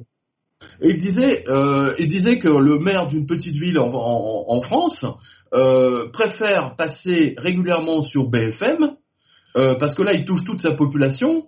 euh, sinon, il serait obligé de faire du porte-à-porte pendant quatre mois. Euh, donc, si vous voulez, c'est une phrase qui, vous dit tout. Donc, vous voyez que tous les politiques sont en train de se prostituer pour passer sur BFM. BFM contrôle la, totalité de la scène politique française. Chaque fois qu'il y a un attentat, on n'en manque pas en France, hein, chaque fois qu'il y a un attentat, que fait toute la France, tout le pays C'est se connecter sur BFM. Voilà. Et sur BFM, vous entendez un discours que vous connaissez bien. Hein. Tout à fait. Pas d'amalgame. Il y avait une remarque que je voulais faire sur ce que vous disiez à l'instant, messieurs, sur les médias. C'est qu'en réalité, le grand nombre croit toujours qu'il est dans la situation de David et Goliath et les gens veulent toujours avoir le beau rôle, donc ils veulent toujours être David. Ils s'imaginent qu'en fait nous sommes des petits qui combattons des moyens considérables, des moyens disproportionnés, des moyens qui nous écrasent. Hein donc les gens s'imaginent toujours être David. La vérité, c'est qu'en réalité, le grand nombre, la grande masse, est exactement dans la situation de Goliath. C'est-à-dire qu'elle est, sur le plan physique, sur le plan numérique, elle est beaucoup plus imposante, mais elle, mais elle perd toujours parce que le petit nombre, là pour le coup, la frappe à la tête. Elle frappe les imaginaires, elle domine la narration. Et en réalité, ce qu'il faut que les gens comprennent, c'est qu'ils ne sont pas des petits qui se battent contre le gros, ils sont le grand corps décapité, littéralement décapité, par la frappe de David à la tête. Il faut que vraiment les gens se pénètrent de cette idée. Vous n'êtes pas David, vous êtes Goliath. Donc prenez conscience de votre pouvoir. C'est une, analyse très, très fine, hein c'est très fin. Hein ben merci Pierre, merci. Vos, vos, éloges me vont droit au cœur. Alors on va recevoir un autre de nos, de nos amis, un autre chroniqueur. Pourquoi tant de haine? On accueille à notre micro Félix Niche. Bonjour à tous. Auteur contre-culture, bonjour. Chroniqueur également régulier sur le site Égalité et Réconciliation. Premier portail de réinformation en langue française. Félix. Eh bien, salut. Quel commentaire suscite en vous ces premières heures après le, le, début du décompte des, des élections américaines? Bah, j'ai passé une nuit blanche. Hein. Je me suis couché à 5 heures tellement j'étais ému, enfin bouleversé parce que je comprends qu'il y a un enjeu, un enjeu qui est parce que nous sommes en train de tomber hein, dans, dans, les abîmes avec une manière accélérée, puisque nous sommes actuellement dans, sous une dictature militaire qui dit pas son nom, hein, qui est dirigée par un fantoche, mais c'est quand même euh, couvre-feu, euh, mise aux arrêts domiciliaires. Donc nous sommes dans une dictature militaire. On vient de nous enlever la première des libertés, la plus fondamentale, celle d'aller venir euh, où bon nous semble. Euh, je viens d'en faire l'expérience, puisque je suis arrivé en retard parce qu'un policier m'a arrêté. J'ai arrivé en moto pour me demander où j'allais. J'ai dit que j'allais à l'hôpital Cochin, peu importe. Euh, voilà, euh, voilà dans quel quel bolge nous sommes tombés. Et euh, disons que M. Trump représente une sorte de python fiché dans le dans, roc près duquel nous, nous chutons et qui retient qui nous retient un peu dans l'abîme. Euh, je dis pas que Trump c'est la solution, mais c'est vraiment euh, quelque chose de ce genre qui freine euh, l'accélération exponentielle de notre de notre malheur. Hein. Je pense que Trump euh, S'il est élu, ce sera une, super nouvelle hein, par rapport à, cet aspect de, résistance, de Python euh, auxquels nous pouvons nous raccrocher. Euh, tout de même, on peut faire la remarque suivante que ce n'est pas les élections qui ont produit Trump. Trump n'est pas le produit de la démocratie ou de je ne sais quelle farce électorale. C'est euh, à un moment donné la farce électorale qui a diffracté une, une, fracture fondamentale. Et cette fracture fondamentale, évidemment, on va dire c'est le capital et le travail, ça c'est élémentaire. Mais aujourd'hui, le travail euh, n'a aucune position il n'a aucun chef, il n'a aucun parti, il n'a euh, aucune expression. Le, travail travaille, le travail avance, c'est l'immanence de la réalité, mais on ne peut pas dire que politiquement ils produisent une résistance. J'en veux pour preuve qu'aujourd'hui, par exemple, les syndicats ouvriers en France réclament des masques et se plaignent d'aller au boulot euh, sans masque euh, quand, quand, on allait encore au boulot. Donc vous voyez qu'ils sont dans une résistance qui, qui n'en est pas une. Non, en vérité, ce qui se passe, c'est que euh, la pandémie confinement, hein, donc euh, c'est le dernier avatar de la crise du grand capital, et qui est lui-même césuré, fracturé en, deux camps, deux camps antagonistes. Et donc euh, Trump est, l'expression finalement de cette résistance du vieux capitalisme, euh, notamment euh, l'Allemagne, hein, les vieux trusts du capital qui sont l'automobile, le pétrole, les énergies, etc., etc., hein, les mines, l'aéronautique, et qui s'opposent ben, au capitalisme au stade numérique qui est par essence totalitaire, fascisant au sens euh, non pas euh, non pas du vieux fascisme qui était effectivement le contraire du fascisme actuel, hein, mais c'est un fascisme contraire aujourd'hui. C'est un fascisme yin, féministe, c'est un fascisme juif et non pas antisémite, c'est un fascisme euh, des races orientales et non pas des races indo-européennes. Mais c'est un fascisme, c'est un fascisme qui sont les donc ce que vous savez les Gafa avec l'industrie des télécoms, les nanotechnologies, les énergies renouvelables, etc., etc., qui sont d'ailleurs des énergies qui sont les seules à haute productivité, avec effectivement le capital financier, bourse, euh, banque, assurance, et l'énergie et l'armement, l'industrie militaire, mais de très haute technologie dont l'OTAN finalement n'est que la manifestation. Et donc cette césure entre ce vieux capital qui, qui ne veut pas lui du confinement, hein, on, sait que les que euh, beaucoup de, patrons se, sont plaints. C'est d'ailleurs comme ça, chers amis, euh, que nous apprenons parfois euh, les dates du confinement et des non-confinements. Euh, d'avoir pu mettre sur mon blog moi-même qu'on allait être confiné le 30, information que je dois à ce cher monsieur K, mais qui lui-même la, tire de, de, ses liens politiques, ça veut dire que certains euh, patrons le, le, savaient, étaient donc prévenus par le, le gouvernement. Ce qui, ce qui est l'évidence absolue que euh, la, la, feuille de route qu'ils suivent n'a absolument aucun rapport avec une question sanitaire. C'est pas la peine de se disputer ah, sur des. Tout à fait d'accord.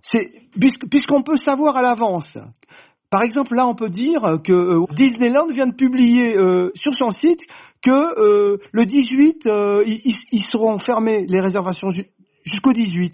Et du 18 au 4 janvier, on pourra venir. Et qu'après le 4 janvier, ça sera fermé jusqu'à en février, je ne me rappelle plus la date.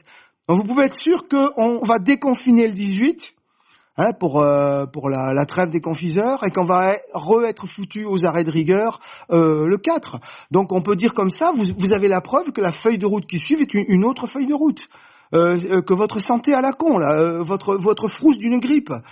déjà, ça c'est une preuve.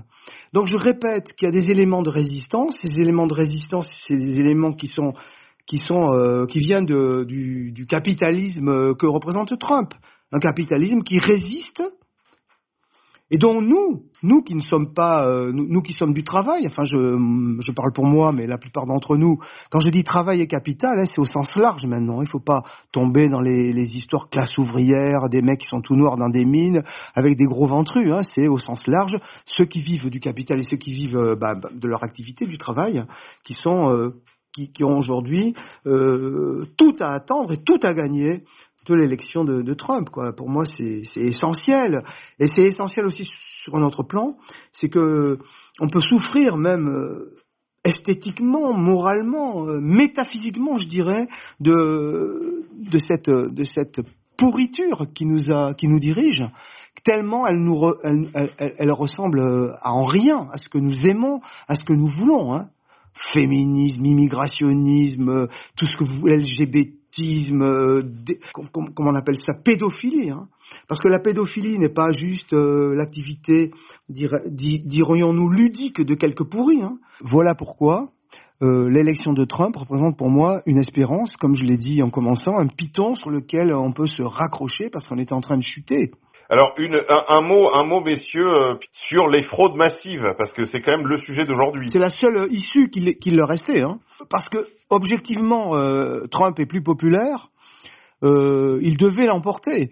Et donc, vous avez, vous connaissez tous le lapsus de Monsieur Bidin. Oui. Ben voilà. Hein. Ah ouais, alors je, je, suis à la tête de la plus grande fraude qui ait jamais été organisée. je vous ça. sa tête. Ouais, absolument. Ah, voilà. Je suis bien d'accord avec vous. Je vous ai entendu en arrivant dire ça et je suis bien d'accord avec vous.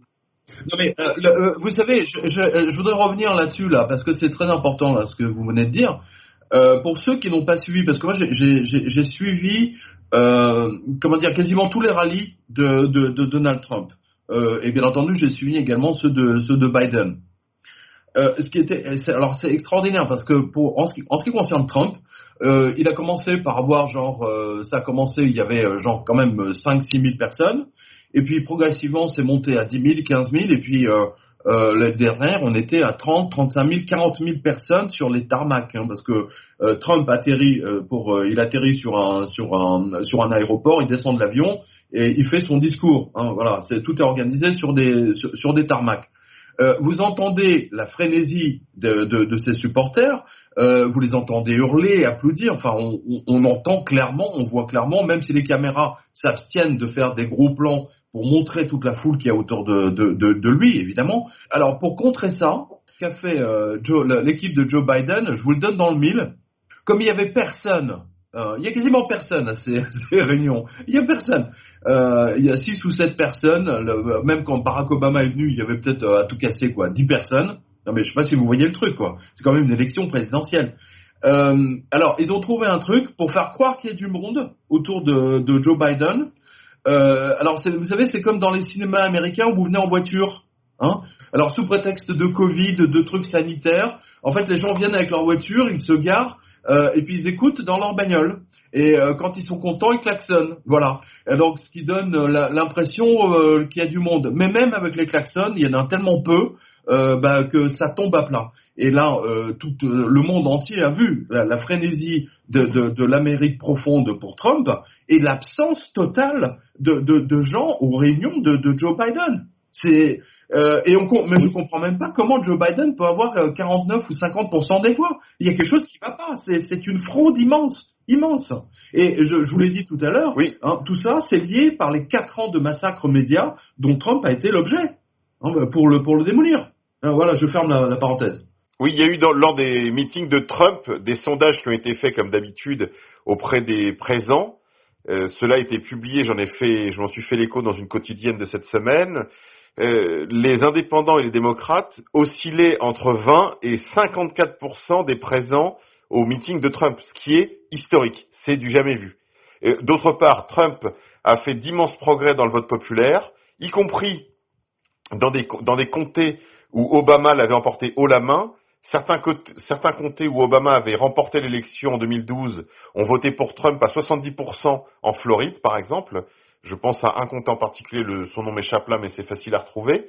Non, non, euh, Trump progresse qualitativement, quantitativement. Il a grogné sur l'électorat des indépendants et des démocrates. Je veux dire, c'est une victoire. Cette victoire est absolument certaine.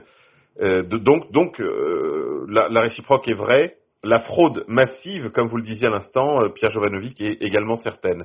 Euh, Félix Niche, un commentaire sur la fraude?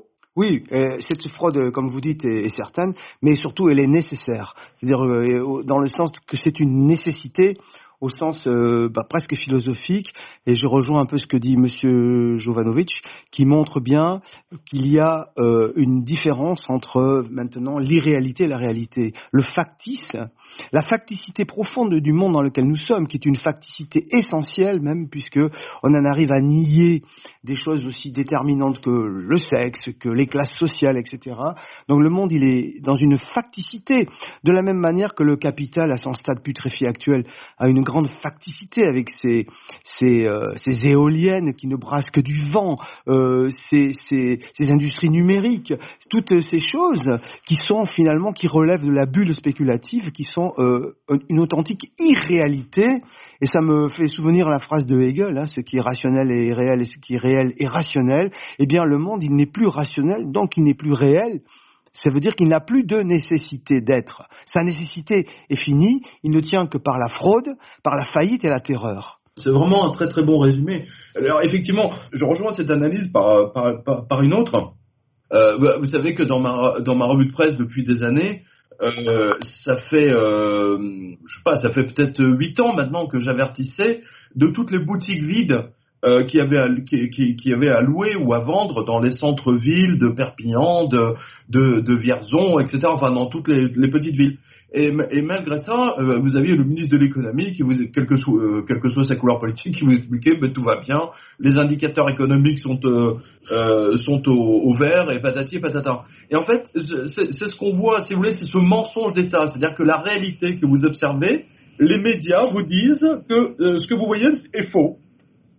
Ce que vous voyez, vous ne le voyez pas finalement. Et dans l'affaire Trump, et dans l'affaire Trump, on, on, voit 35 000 personnes autour de Trump en train d'hurler leur, leur, leur, enthousiasme, hein, et, et, et, Biden où il n'y a personne, et on vous explique quand même que Biden fait 50% des voix. Mais merde, il y a quelque chose qui ne va pas, ben, fondamentalement. Tout le monde le voit, tout le monde le voit, si je puis me permettre. Hein. Je voudrais entendre Lucien Cerise sur le caractère de facticité alors oui, sur la facticité, en fait, euh, bon, euh, c'est fondamentalement ça se met en place depuis les années 60. Hein, c'est euh, ce que Baudrillard analysait dans la société de consommation, c'est ce que Guy Debord a analysé dans la société du spectacle. Et en fait, les tendances hein, qu'il voyait déjà à leur époque, donc en 1967-1968, qu'il voyait en germe, en fait, n'ont fait que se radicaliser et n'ont fait que en fait s'étendre toujours plus.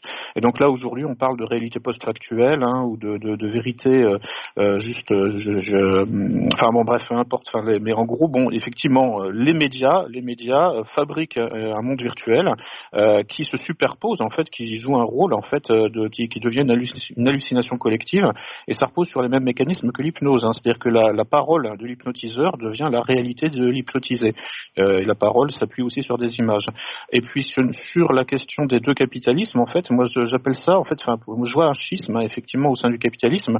alors avant on parlait hein, de l'opposition entre le capitalisme industriel et le capitalisme financier.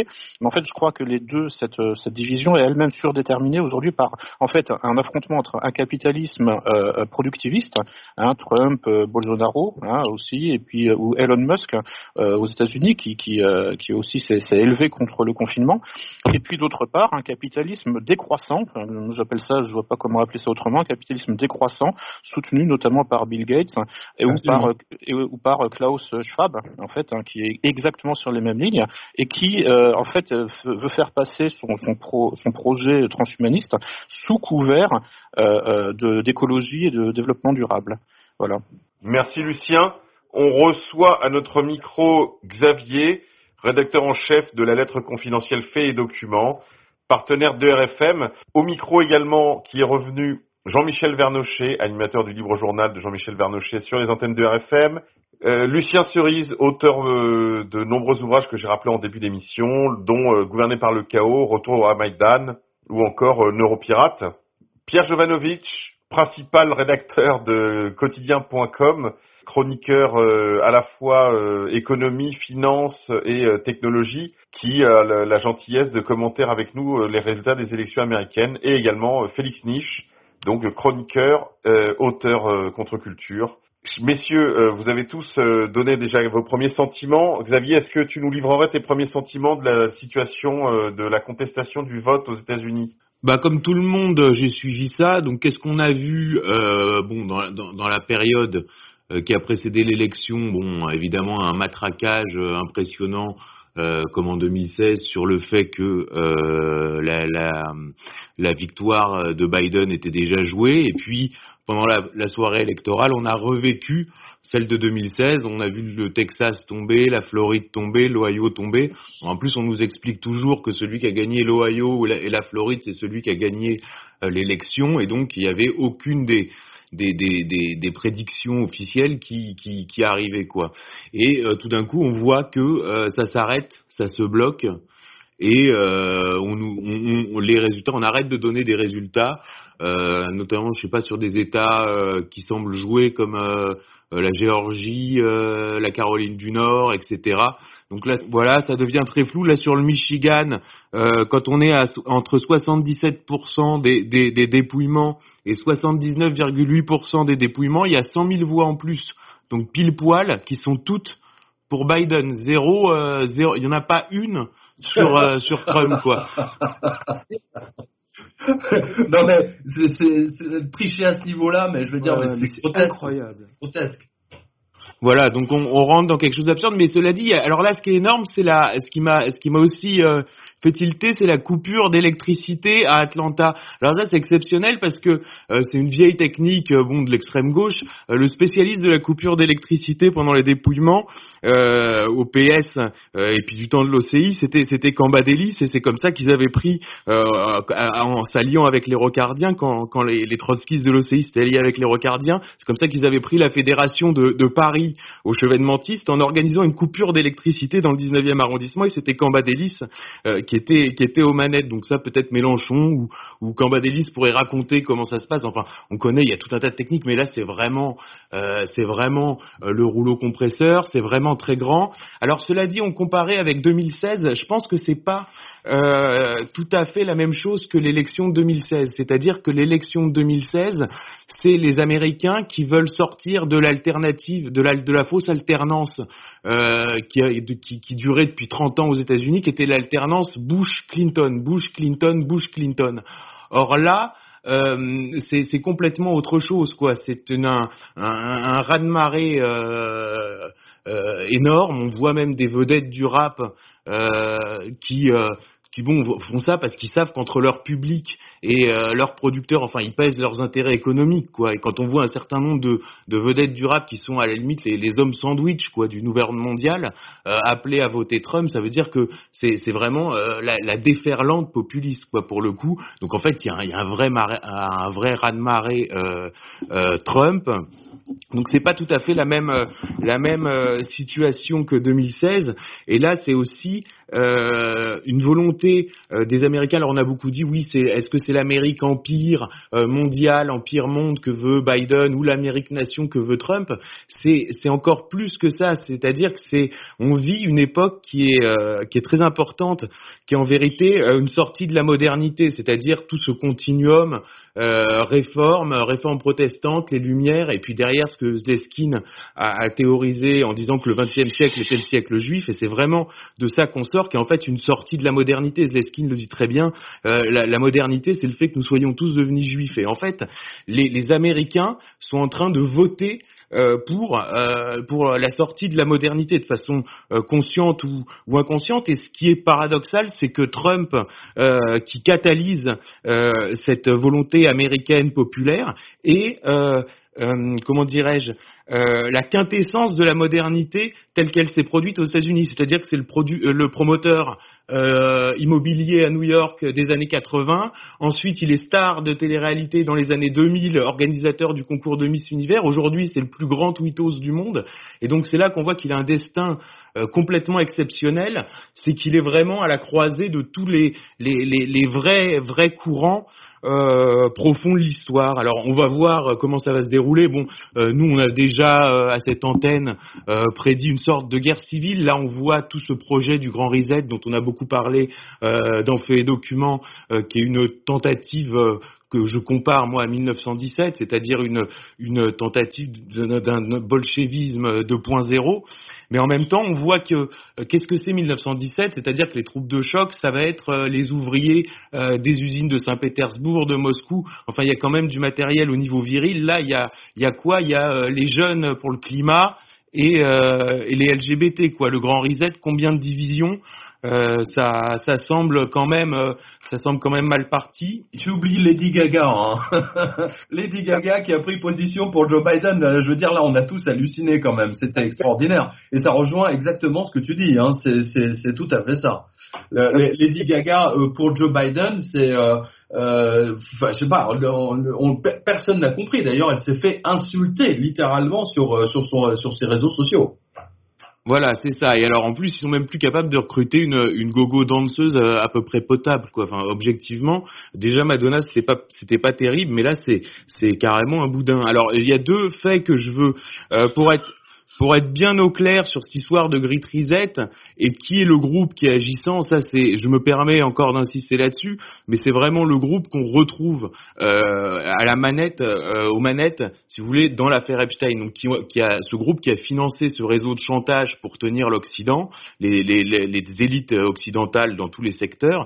Et là, on, on, a, on a bien vu donc Michael Bloomberg, le maire démocrate de New York, qui est le champion, le nouveau champion du climat, euh, etc euh, qui a racheté euh, récemment toutes les entreprises de Leslie Wexner, euh, c'est-à-dire Victoria's Secret, donc les entreprises les plus impliquées dans l'affaire Epstein. Là, on l'a vu, il est visé pour une histoire de pot de vin en Floride, où ils sont allés acheter. Alors, en fait, si vous voulez, il y a des, des droits communs dans les prisons en Floride, et ils peuvent pas voter parce qu'en fait, ils doivent rembourser, avant de pouvoir voter, ils doivent rembourser leurs amendes, enfin leur peine quoi, en amende. Et donc lui est allé payer cache euh, les amendes de 32 000 détenus pour qu'ils puissent voter sur Biden.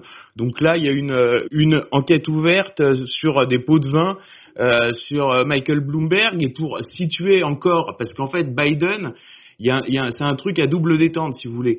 Vous avez d'abord Biden, dont en fait tout le monde sait qu'il ne pourra pas gouverner, c'est-à-dire que euh, Mitterrand à côté, euh, il court le 100 mètres quoi. Euh, là, il y a carrément un, quart, si vous voulez, qu'il a suivi toute sa campagne pour lui changer ses couches, en expliquant que c'était très gênant parce que des fois il signalait pas qu'il s'était fait dessus quoi. Donc en fait tout le monde dit bon ok il pourra pas gouverner et en fait derrière c'est Kamala Harris. Alors Kamala Harris on vous la présente comme une icône du progressisme parce qu'elle est euh, moitié indienne, moitié jamaïcaine. D'ailleurs, c'est très drôle comment les, progressistes euh, réduisent tout au racial. C'est-à-dire que là, ils voulaient euh, faire basculer le Texas grâce au remplacement de population. C'est-à-dire que le progressisme aujourd'hui, pour avancer, est obligé de reconnaître qu'il change le peuple pour pouvoir se maintenir au pouvoir, ce qui est quand même hallucinant. Euh, ce, qui est, ce, qui est, ce qui est complètement fou quoi. Euh, et donc là, euh, derrière cette Kamala Harris, donc qu'on nous présente en vertu de ses origines comme une icône du progressisme, on trouve un certain Douglas euh, Imhoff. Alors je me suis intéressé à ce Douglas Imhoff là en préparant ma petite intervention euh, parce que bon, c'est quand même son mari et donc j'ai trouvé un portrait donc dans, qui est paru début octobre dans l'édition américaine de, de Marie Claire. Alors on nous apprend euh, aujourd'hui, Imhoff est associé chez euh, DLA Piper, un des plus gros cabinets d'avocats du monde. Alors j'ai regardé, là c'est pareil, on retrouve que des gens qui sont impliqués dans l'affaire Epstein. José Maria Aznar, le président d'honneur, c'est l'ancien sénateur euh, George Mitchell, pareil, impliqué à fond dans l'affaire Epstein. enfin, on retrouve aussi des, des gens de la CIA, si vous voulez, c'est vraiment l'état profond. Alors je poursuis. auparavant, il a passé une décennie au sein de la société Venable. Il a représenté des icônes américaines modestes, etc. Et des entreprises américaines suspectes comme Merck, donc là on est dans le, Big Pharma, ou euh, Dolarian Capital, euh, le marchand d'armes. Voilà. Et euh, là j'ai un portrait, alors là c'est sidérant, c'est dans le Figaro Madame le Figaro Madame, qui fait un portrait de Douglas Simoff, le mari entièrement dévoué de Kamala Harris. Et là, on nous apprend qu'il a une, qu'il est une fille, donc d'un précédent mariage qui s'appelle Ella, elle a 21 ans. Et là, le, Figaro Madame nous écrit, je cite, euh, elle étudie à la Parsons School of Design, cette école de Manhattan qu'ont fréquenté certaines victimes présumées de Jeffrey Epstein. Dès qu'on touche à Epstein, de toute façon, le, monde est le, monde est très petit. juste une chose, je, suis euh, totalement d'accord euh, sur le fait que effectivement, ceux qui pilotent toute cette affaire, etc., c'est effectivement le cercle rapproché de l'affaire Epstein. Hein, c'est très clair. Euh, je vais vous donner deux cas, deux cas très très précis. Vous avez un hedge fund aux États-Unis qui s'appelle Apollo Management. Alors Apollo Management, à la base, c'était euh, uniquement pour gérer les, cotisations retraite des agents de la CIA. Euh, d'ailleurs, les dirigeants d'Apollo Management, à leur début, dans les années 2000, etc., c'était majoritairement des anciens dirigeants de la, CIA. Euh, y compris les, épouses de, de, des directeurs généraux. Hein, donc ça vous plante le décor. Et là, euh, le New York Post a sorti un scoop absolument génial. Euh, il, y a, il y a 15 jours, vous, vous avez tout hein, sur euh, quotidien.com, hein, sur, la, sur la revue de presse. C'est-à-dire vous avez Léon Black, qui est aujourd'hui PDG de ce hedge fund Apollo, hein, donc qui gère entre autres les milliards euh, de, de, de, des retraités de, la CIA, qui a fait un chèque, tenez-vous bien, de 50 millions de dollars. Alors, euh, quand je dis un chèque, c'est deux, hein, parce que c'est deux fois 25. Enfin, un chèque de 50 millions de dollars à Monsieur Epstein à sa sortie de prison. Non mais, je ne sais pas si vous imaginez. Alors, interrogé par le New York Post, Monsieur Black euh, répond j'ai euh, oui, mais parce que c'est euh, Monsieur Epstein euh, s'occupe de ma propre fortune. vous, avez l'un des plus grands hedge funds, le mec, le manager, où il a autour de lui une centaine de le, top du top, la crème de la crème des gestionnaires de fortune, et le mec se sent obligé de donner lui sa propre fortune à gérer Epstein. C'est hyper logique, en effet. Alors, on voit clairement que c'est la CIA qui a payé 50 millions, en fait, à Epstein à sa sortie de prison pour le dédommager. Euh, voilà. Et d'ailleurs, nous, au Jardin des Livres, on, sort, euh, on sort un livre sur Epstein, hein, le livre de Howard. Il, va sortir là dans les prochains jours. Euh, de, de Howard. Donc, vous voyez, c'est totalement dingue, quoi. Je veux dire, euh, le, mec mec qui préside la CIA, le fonds de la retraite de la CIA, qui fait un chèque de 50 millions à Epstein, mais c'est dingue, mais c'est complètement fou. Oui, alors nous aussi, on sort un bouquin sur Epstein, tu vois, on va être en concurrence. Alors sur Léon Black, on a, on a beaucoup bossé aussi sur Léon Black parce que c'est tout ce qui est lié en fait à des circuits de, de, de, de recrutement de pigeons et de raquettes, mais Léon Black est au-dessus, c'est-à-dire qu'il se situe vraiment au niveau du méga groupe. Au-dessus, c'est le soleil. Déjà, son, son, père, son père avait été retrouvé suicidé euh, dans un des rebondissements de l'affaire Iran Contra euh, sur la 5e avenue en tombant du, du, du haut d'une tour. Enfin, euh, vraiment une histoire incroyable. C'est pas son vrai nom, hein, Léon Black, je crois que c'est Blakovitch ou quelque chose comme ça.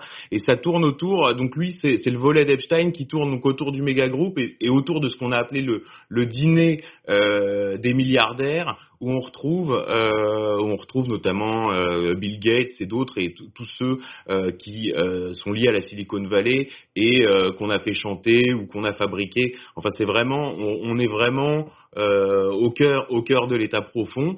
Et en fait, ces gens-là, c'est ça qui est important à comprendre, c'est que ces gens-là ne peuvent ne peuvent pas accepter leur défaite, parce que s'ils acceptent leur défaite d'un point de vue démocratique, ils savent qu'ils seront au mieux qu'ils iront en prison, au pire qui seront euh, qui seront butés. Et je vais être très très clair là-dessus. On voit déjà beaucoup de personnalités cadres de l'affaire Epstein qui sont déjà en vérité euh, réfugiés à Paris. Là, j'ai vu que Kevin Spacey qui est euh, euh, vraiment euh, mouillé à fond. Il y, a des, il y a même des fautes. Donc lui, il est, il est, il est dans des procès pour pédophilie euh, à Hollywood. On le voit poser sur le trône de la reine d'Angleterre avec Ghislaine Maxwell. Enfin, et lui, c'est la totale. il, est, il, est, il est vraiment partout. Et donc lui, on le retrouve à Paris. et là, il était sur le tournage du prochain film de Claude Lelouch. Euh, euh, Laurence Summers, ancien président de la Banque mondiale. Alors lui, son palmarès, c'est d'avoir euh, fait la thérapie de choc pour la Russie après l'effondrement de l'URSS. Ça a fait 3 millions de morts. Et d'avoir sauvé Wall Street en 97. Voilà. Et alors lui, il, il, c'est lui qui a organisé les circuits financiers entre Harvard et Epstein, et donc les gens qui sont derrière euh, Epstein. Donc lui, il peut, il peut quasiment plus poser le pied aux États-Unis. Et là, Macron vient de le recruter pour son super conseil économique de l'Élysée. Vous voyez? Et je parle même pas euh, de Polanski qui est déjà à Paris, de Woody Allen qui est déjà à Paris, euh, de Weinstein euh, qui, euh, qui passe sa vie entre, entre les États-Unis, Paris, Epstein qui était à Paris depuis 2008, etc. Donc là, en fait, ce qui se dessine, c'est que ces gens essayent de sauver euh, coûte que coûte euh, ce qui reste de leur influence aux États-Unis, donc de reprendre le pouvoir. Alors c'est, très grossier, c'est très bancal, et en même temps, euh, ce qu'on voit en signal faible, donc au-delà de la possible guerre civile aux États-Unis, c'est un, un, déplacement de ces gens-là avec comme base de repli Paris. Et je dis bien Paris et non pas Londres parce que tout le dossier pédophile a été en vérité ouvert et les réseaux pédophiles ont été en partie en Grande-Bretagne ces 15 dernières années. Et, euh, et, le ménage, a, alors on, se dit, mais toutes les élites anglaises sont pédophiles. Non, on, le voit parce que le ménage a été fait. Alors qu'en France, c'est vraiment euh, leur chasse gardée. Il suffit de voir le nombre euh, de pédophiles revendiqués, quasiment revendiqués, dans l'entourage d'Emmanuel Macron, à commencer par, par, par Cohn-Bendit, Jean-Marc Borrello, président du groupe SOS, qu'on a vu mouiller dans des affaires de pédophilie, Jack Lang, qui est encore reconduit à la tête de l'Institut du monde arabe, euh, et puis même l'histoire personnelle d'Emmanuel Macron euh, repose euh, en grande partie là-dessus. Donc, donc voilà, l'élection américaine a euh, cette influence sur la France et aussi euh, on voit bien que les élites françaises sont perdues parce que tout leur mécanisme euh, d'obéir à des réseaux à ces réseaux-là qui sont les ce qu'on a appelé abusivement les réseaux transatlantiques en fait sont en train de s'effondrer et on voit on voit que tout que, que ça c'est que que les élites françaises sont complètement ébranlées et incapables de comprendre la nouvelle donne donc donc là pour l'instant on est encore sur l'étape Amérique et puis ensuite ensuite ça passera à la France. Non, non, mais si, si Trump est réélu, ça peut très bien se terminer à Guantanamo. Euh, vous savez qu'il y a déjà une brochette, mais impressionnante, de très hauts fonctionnaires américains de l'administration euh, de l'administration Obama euh, qui sont convoqués devant les commissions judiciaires euh, du, du, Congrès euh, ou du Sénat. Et si toutes les, les affaires sortent, notamment l'affaire Hunter Biden, qui n'est pas seulement corrompu, qui n'a pas seulement euh, tripatouillé avec son père du côté de la Chine et le, monsieur Biden a beau dire qu'il ne le savait pas, tout ce petit monde risque des dizaines d'années de prison. C'est pour ça que je dis Guantanamo va servir à quelque chose. En tout cas, risque de servir à quelque chose. C'est pourquoi ils ont le feu aux fesses. Et comme l'a très bien dit Xavier, euh, ces gens-là, ayant le dos au mur, risquent d'être profondément, fortement dangereux. Et donc l'affaire n'est pas bouclée et M. Trump n'est pas de nouveau à la Maison Blanche. Attendons le 20 janvier. Pierre Jovanovic? Oui, bah, écoutez, je, voudrais revenir, si vous voulez, sur, euh, sur une arnaque euh, très importante des, sondages, parce que j'ai oublié de vous en parler tout à l'heure. Euh, vous avez vu que tous les sondages donnaient Biden largement vainqueur au cours de ces dernières, de, ces 15 derniers jours. Eh bien, figurez-vous que j'ai appris que les, sondeurs américains, en fait, ont procédé à leur sondage en appelant uniquement les gens sur des lignes fixes. Or, ça fait euh, à peu près 15 euh, ans, si vous voulez, que plus personne n'a de ligne fixe, ou alors c'est une ligne Internet que les gens ne, ne décrochent pas. Et donc, les, les, seules personnes qui décrochaient leur ligne fixe, effectivement, bah, c'était les personnes âgées. Euh, d'où, effectivement, le, sondage. Et alors, ce matin, donc, euh, les, les, journalistes de CNN étaient absolument épouvantés en disant oui, mais c'est de la faute des sondeurs qui ont littéralement censuré, en fait, euh, la nouvelle génération puisqu'ils n'ont, ils n'ont interrogé que les personnes âgées. Voilà. Et donc, ceci vous, vous montre l'escroquerie qui, qui, qui a été menée euh, ne, serait-ce que 15 jours avant ces élections. C'est complètement, complètement, euh, complètement hallucinant. Mais je, je reviens sur euh, les propos de, de, de, Xavier qui sont, euh, euh, qui, qui, sont très justes parce que je l'ai observé de mon côté. On, et nous, on ne s'est pas du tout concerté. pour le coup, c'est-à-dire que Bill Gates a pris l'avion au moins six fois après que, que Epstein soit sorti de prison. Et je voudrais qu'on pourquoi Bill Gates a pris l'avion euh, d'Epstein, alors que lui-même possède son propre bombardier euh, euh, enfin canadien, donc il n'a pas besoin, si vous voulez, de, il, a son propre avion. Hein, voilà. ils ont pris l'avion parce qu'ils avaient des choses extrêmement, comment dire, précises à, à, discuter, qui ne souffrent d'aucune, comment dire, d'aucune écoute possible. Et euh, je vais peut-être aller plus loin que Xavier, c'est-à-dire que toute cette organisation de, de, sanitaire, etc., de tout ce fascisme sanitaire qui est mis en place, en fait, vous retrouvez effectivement ce cercle tout petit, tout ce qui tournait autour d'Epstein. Et ce que je veux dire par là, c'est que Epstein, ayant filmé la totalité des ébats de tous les gens qu'il avait, euh, euh, de tous les députés, sénateurs, hommes d'affaires, chercheurs, euh, etc., aussi bien à Paris euh, qu'aux États-Unis. En fait, cette opération été menée, euh, comment dire, en amont pour justement faire chanter les gens et appliquer ce programme de, de, de, fascisme sanitaire. tant et si bien, si vous voulez, que tout ce qu'on vit, actuellement était déjà décrit dans le PDF de l'Institut Rockefeller qui, qui, qui, est en libre circulation. Vous en avez déjà parlé, je, je pense, Mr. K. Donc il y a vraiment un lien entre tout, entre, tout ce petit monde. Et c'est vrai que l'analogie que vous avez faite tout à l'heure de David et Goliath, bah finalement, elle est extrêmement pertinente. Bravo. Xavier? Bah oui, pour, rebondir, parce que les gens se représentent pas bien ce que, ce que tout ça veut dire, mais il faut, faut savoir que les, les, les bon, Bill Gates est, est, est, évidemment euh, impliqué à mort dans l'affaire Epstein. C'est pas compliqué. C'est un de ses bras droits. Enfin, il y a euh, tout l'entourage de Bill Gates euh, est cité dans le livre noir. C'est l'exécuteur testamentaire est un des euh, des bras droits de Bill Gates, un des hommes liges de Bill Gates, à moins que Bill Gates soit lui-même l'homme lige d'autres groupes. Enfin bon, mais pour que et, et évidemment toutes les opérations au niveau de la santé de Bill Gates, il y avait des pourparlers très importants avec Jeffrey Epstein, donc les gens qui le représentent. Je le signale, je le précise à chaque fois parce qu'il ne faut pas s'arrêter à la figure de Jeffrey Epstein, euh, devait euh, était en, c'était une collaboration entre donc le réseau Epstein, Bill Gates et euh, la banque JP Morgan et tout ça a fait l'objet de discussions très poussées. Mais pour que les gens comprennent, se représentent bien, euh, tout ça.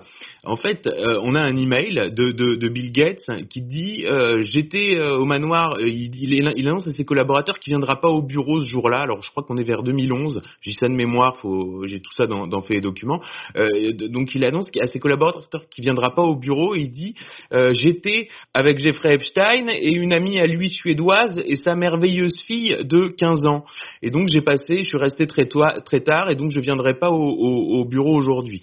Voilà, donc c'est assez explicite. Alors pour que les gens comprennent bien cette euh, amie suédoise, en fait c'est une ancienne Miss Suède parce qu'en fait il y a un, circuit de recrutement autour des Miss Suède euh, dans l'affaire Epstein, donc, qui est une ancienne euh, esclave sexuelle d'Epstein et qui a été remariée à un pont de Wall Street qui s'appelle Glenn Dubin. Voilà. Et donc ce, Glenn Dubin, donc qui est vraiment un, gros patron de hedge fund new-yorkais, euh, donc a épousé cette esclave sexuelle d'Epstein et lui a fait une fille. Et donc euh, Bill Gates a passé la soirée avec cette fille alors qu'elle avait 15 ans euh, au manoir d'Epstein. Donc là en fait, les gens les gens arrivent pas à comprendre comment un, un, un patron de hedge fund peut prostituer sa fille à quelqu'un comme Bill Gates. Enfin, ça paraît bizarre, si vous voulez, pour les gens normaux. Et là, avec l'affaire Hunter Biden, les gens ont vu en live, si vous voulez, les, les, les images avec la, la fille d'Obama, avec la fameuse carte bleue et, et, les rails de cocaïne, comment Hunter Biden avait des relations sexuelles avec sa nièce de 14 ans euh, en fumant du crack euh, au vu et au su euh, du grand-père. Vous voyez? Et en fait, les, les, et c'est pour ça que, et c'est aussi ce qu'il y a derrière l'idéologie LGBT. J'ai compris ça en travaillant sur l'affaire Epstein, c'est qu'on se dit toujours, bon, on est, on est normand, on dit, bon, tu es hétérosexuel, tu es homosexuel, bon, à la limite, tu es bisexuel, quoi. Et puis, dans les marges, il y a des pédophiles. En fait, ce sont, c'est, pas comme ça que ces gens-là raisonnent. En fait, ils sont euh, dans, un, ils, baignent dans un univers de dépravation où, si vous voulez, il y a, y, a, aucune différence. J'ai vu des, des gens prendre l'avion d'Epstein avec donc des prostituées, donc c'est parce que dans les carnets de vol, il y a bien euh, tout qui a pris, donc euh, Girl 1, Girl 2, Girl 3, et le type prend l'avion, donc euh, Henri Jarecki, hein, pour ne pas le citer, prend l'avion avec ses parents. Donc lui, il va dans l'avion d'Epstein pour euh, sauter des gamines et il embarque avec ses parents. Mais si vous voulez, ça pose pas de problème voyez? Et c'est cet univers-là, et c'est vraiment euh, ce groupe-là, c'est un tout petit groupe en vérité, hein, euh, c'est très peu de gens euh, qui arrosent absolument, qui contrôlent grosso modo les mégabanques, le big pharma,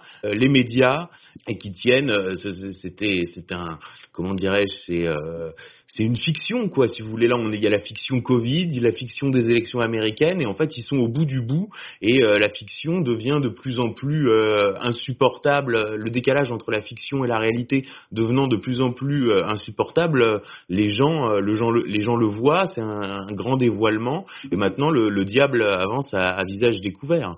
Félix? Oui, Bravo Xavier, mais je voulais juste te dire que les lecteurs de Balzac ont déjà largement euh, lu des mondes où des parents prostituaient les, leurs filles de 11, 10 ou 12 ans et euh, que ces mœurs euh, étaient finalement euh, coutumières dans le l'infect le, 19e, 19e, siècle, dont Balzac euh, nous fait une relation qui était aussi la dictature du capital financier d'ailleurs. Et je le redis, et je le dis plutôt, euh, je voudrais juste rappeler ce petit point qui se passait sous la restaur sous les restaurations. Voilà. Excellent rappel parce que effectivement la restauration c'est quoi? La restauration c'est le résultat de la crise financière absolument fabuleuse euh, qui a eu lieu après la Révolution française. Hein, je, je, rappelle que le, le, le, après 1789, les caisses étaient vides euh, et que les révolutionnaires, euh, ils ont d'abord euh, effectivement, ils ont saisi les biens du Vatican, les biens immobiliers du Vatican, qu'ils ont mis en face, en garantie euh, des euh, comment dire des, des assignats hein, qu'ils émettaient, mais euh, au bout d'une de, de, année, ils n'avaient plus rien à mettre en face de ces de ces assignats et progressivement la, la, monnaie a perdu toute sa valeur. Et jusqu'à l'arrivée de Napoléon, on a assisté effectivement à une, à une espèce de dépravation totale de la société française. C'est effectivement un très très bon rappel. merci à vous, mon, mon cher ami, de, de, de le rappeler. C'est vraiment pertinent. Jean-Michel Vernochet. Félix, dans quel livre de, de Balzac? C'est pas le baron de Nucingen ou quelque chose comme ça? Certes, euh, oui, dans, enfin, dans presque tous les livres, euh, souvent il y a des allusions d'une concierge qui prostitue sa fille, mais effectivement dans Les Illusions perdues, oui, avec la, avec Rastignac et, et Rubin Pré, euh, il y a effectivement, euh, il, il, est fait mention de la prostitution parce que la courtisane Esther vient d'un milieu où elle a été prostituée dès l'âge de 12 ans par sa propre famille. Ce qui était ce qui a toujours été d'ailleurs, hein, entre parenthèses, il faut pas non plus euh, sombrer dans euh, ouvrir des, des, yeux de chimène devant ces choses.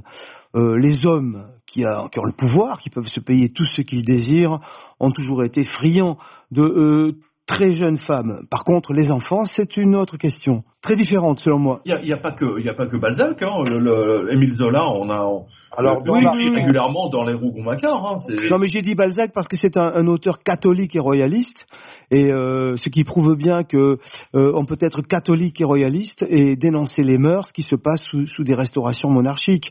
Donc, euh, je, le catholicisme de, de, Balzac et son royalisme, il, il était le, le, le, fait de, de vieilles familles de, de ci-devant de, de province qui n'avaient plus aucun accès, aucune part au vrai pouvoir.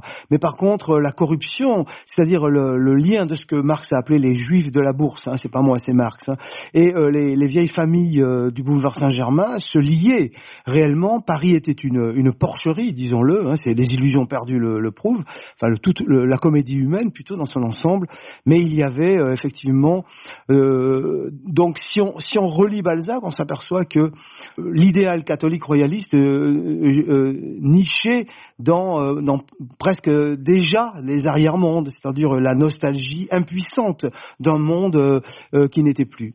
La parole à Jean-Michel Vernochet. Une précision, c'est que le, le, les personnages de banquiers ou d'hommes enrichis de Balzac, aussi bien que ceux de Zola dans l'argent, qui lorsqu'il écrit euh, J'accuse devait avoir beaucoup à se faire pardonner, parce que si vous voulez un pamphlet terrible sur la, banque et les banquiers, ces personnages de banquiers sont la famille Rothschild aussi bien chez Balzac que chez Zola. Bah, Xavier, merci beaucoup pour euh, ce moment. Merci pour ces commentaires à chaud des élections américaines. J'invite les auditeurs à vous retrouver Faits et Documents, à s'abonner et à venir éventuellement vous rencontrer euh, lorsque c'est possible euh, à la librairie euh, Vincent. Merci à vous. Et bah, c'est un, un, très très bon format.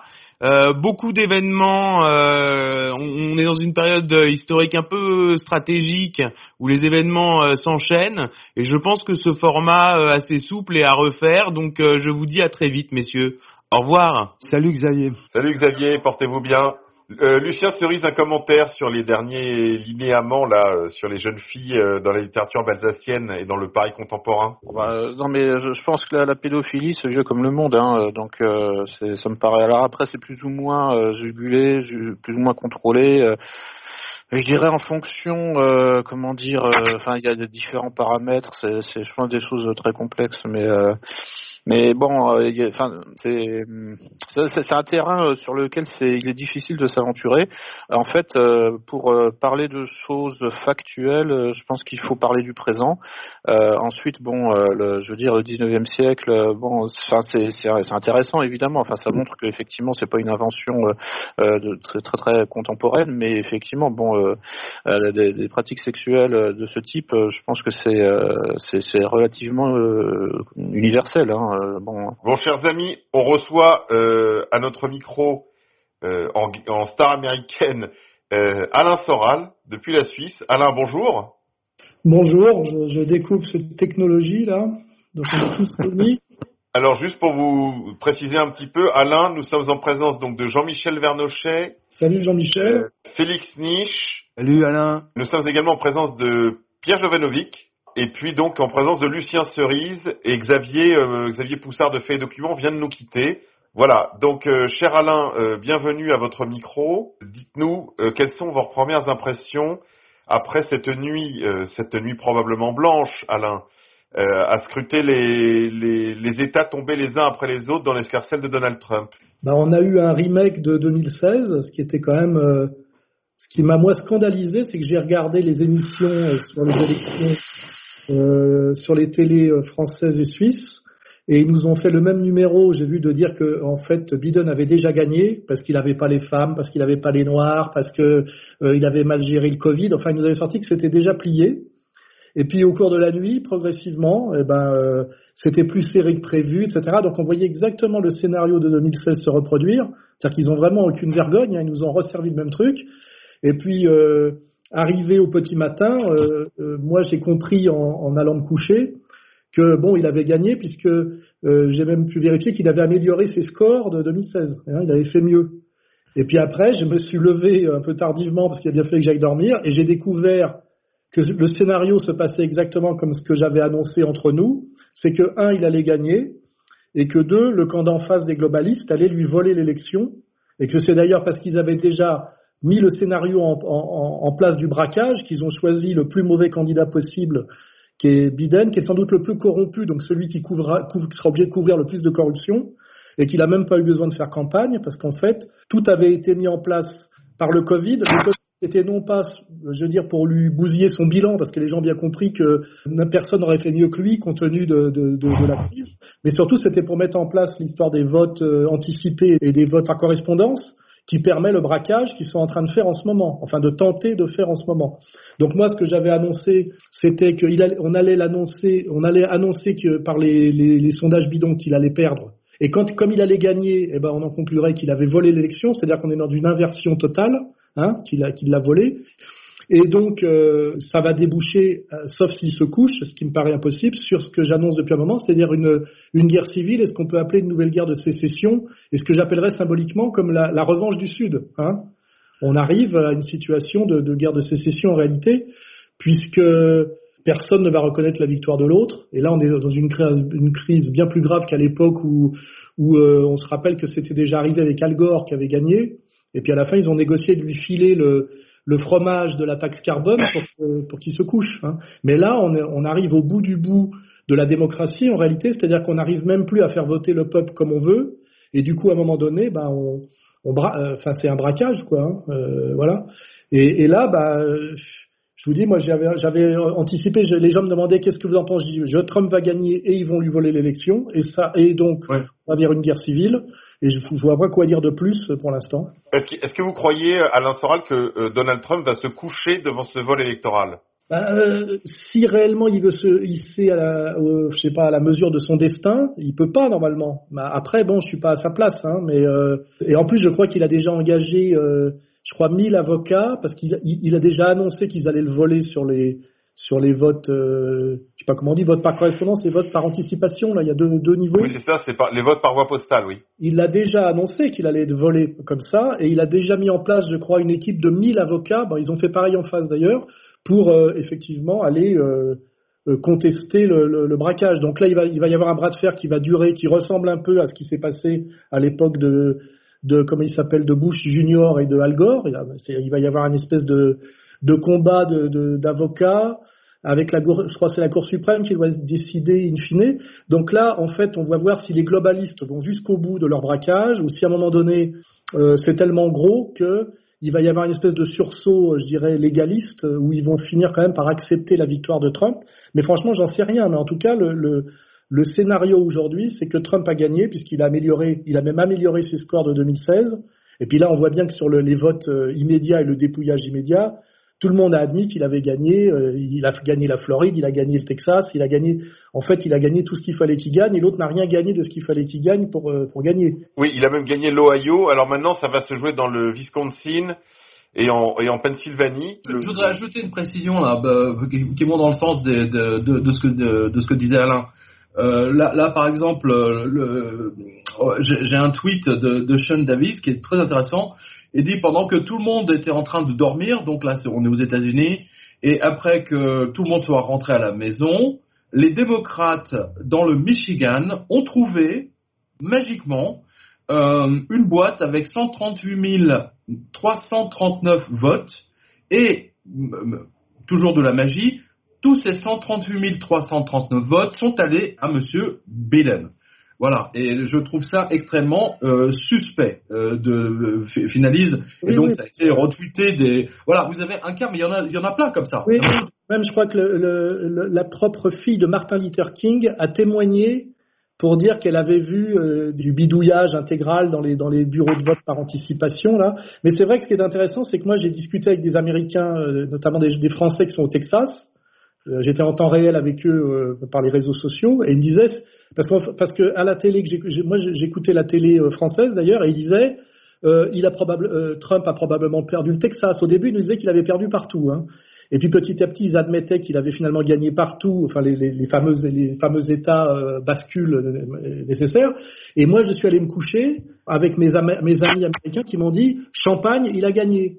Et c'est vrai que euh, euh quand je me suis réveillé euh, vers midi, j'ai découvert que là, les, démocrates ont profité aussi que les Américains allaient se coucher pour commencer le braquage. Hein. C'est le principe du braquage, c'est que ça se passe en général plutôt pendant la nuit, quoi. Et là, on ressent bien en fait que c'était un scénario totalement écrit. Et puis, parce qu'en fait, on voit bien qu'il n'y a pas eu de campagne de de, de, Biden, et Biden était vraiment un très très mauvais candidat, donc on voit bien qu'ils avaient déjà euh, fait autrement, entre guillemets. Hein. On avait Trump qui faisait une campagne à l'ancienne de type populaire, quoi, populiste, et les autres, on était déjà dans l'ingénierie sociale euh, euh, dictatoriale euh, terminale, là, et c'est ça, en fait, c'est ces deux mondes là qui sont en train de, de s'affronter, là, c'est de savoir si, euh, d'un côté, c'est le le candidat du peuple dans une, dans une élection à l'ancienne, où il a fallu du charisme, euh, mouiller le maillot, etc. Et de l'autre, c'est ce que j'appelle moi de la gouvernance globale, quoi, hein, qui, qui se met en place par du, de la tricherie, euh, de la tricherie, je sais pas électronique, quoi. Hein, c'est du, j'ai pas la réponse euh, finale. Hein. Ce que, ce que j'espère, c'est que Trump va pas se coucher, et euh, parce que sinon, c'est, enfin, je veux dire, c'est ça, c'est très angoissant pour l'avenir, parce qu'on voit très bien que tout ça est connecté à eh ben, ou à ce, ce qu'on a osé nous mettre en ligne et dont personne ne parle, qui est le grand reset. Hein. On voit bien que tout ça, euh, et, la condition nécessaire du grand reset, c'est que Trump soit battu, évidemment. Ça fait partie des, des étapes euh, à franchir et qu'il ne pouvait pas se permettre en fait de la jouer, euh, de la jouer euh, Coubertin sur l'élection et qu'ils ont vraiment tout anticipé quoi. De ce point de vue-là, je dirais pour être un peu mystique, on se rapproche un peu d'un combat de fin des temps là. Hein. Je sais pas quoi dire de plus. Jean-Michel Vernochet euh, Oui, un combat de, fin des temps. C'est vrai qu'on est peut-être dans des temps, euh, en tout cas dans un cas de figure euh, eschatologique. Mais si on, tout à l'heure Xavier disait qu'il y avait, qu'on était dans la post-modernité, la modernité étant au fond le, le siècle juif. Il faut bien appeler les choses par leur nom, c'est-à-dire le siècle messianique qui a commencé en 1917 par la, la volonté d'instaurer une euh, d'instaurer un système mondial. Aujourd'hui, avec le grand reset dont parle Alain, euh, il est question de supprimer la propriété privée. Euh, on supprime vos dettes et la propriété. Donc on tombe, on, on aboutit, la boucle est bouclée. On revient à 1917 et c'est un projet strictement messianique. Or, sortir de la post-modernité, c'est sortir de ce, de, ce cercle infernal, de ce cercle vicieux, de cette mâchoire messianique qui, d'un côté, est l'hypercapitalisme et de l'autre côté, le collectivisme. Euh, là, il y a vraiment quelque chose euh, de la fin des temps, de la fin des temps, en tout cas du temps, des temps modernes. Il faut, et si on veut passer à autre chose, s'il y a un grand reset, c'est peut-être pour que le monde retombe sur ses bases, retrouve ses bases saines, retombe sur ses pieds, et qu'on reconstruise une, société à visage humain. Sauver l'humanité, sauver la civilisation. Oui, je, rappelle, je, veux revenir simplement sur euh, euh, parce que quand même le sujet c'est les élections, euh, les élections américaines, mais la France a supprimé le vote par correspondance en 1995. Euh, faut, faut pas l'oublier. Et en fait, euh, pour, pour, une raison très simple, c'est que ça permettait justement toutes les fraudes.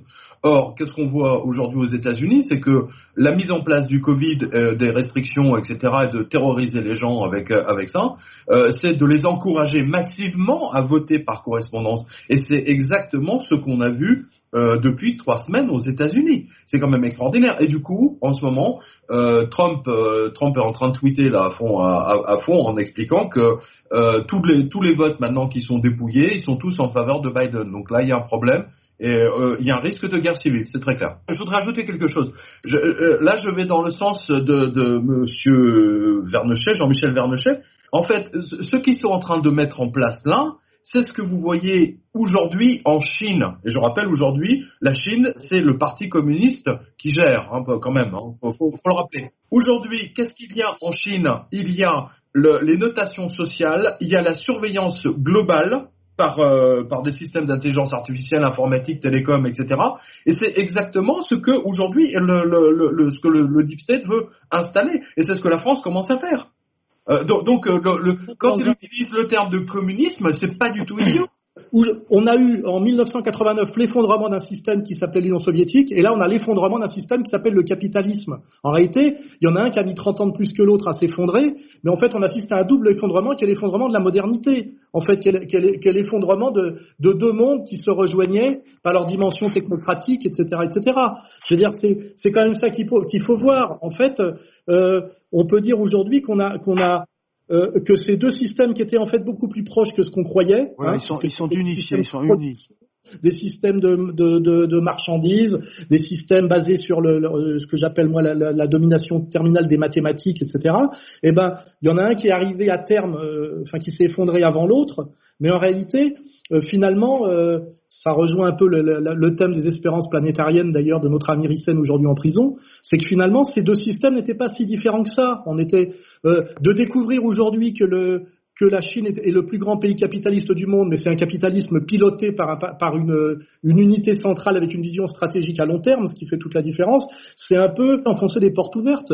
L'URSS, comment dirais-je, ne produisait pas du social, entre guillemets. C'était une autre manière de répartir le travail et les richesses. C'était plutôt partage de, la pauvreté, contre partage de la richesse ou confiscation de la richesse et partage de la pauvreté. Je veux dire, on est sorti, je pense, de, de, cette engueulade sur est-ce que c'est du socialisme, pas du socialisme, qu'est-ce qui a sauvé dans l'épopée socialiste réelle, etc. On s'en fout.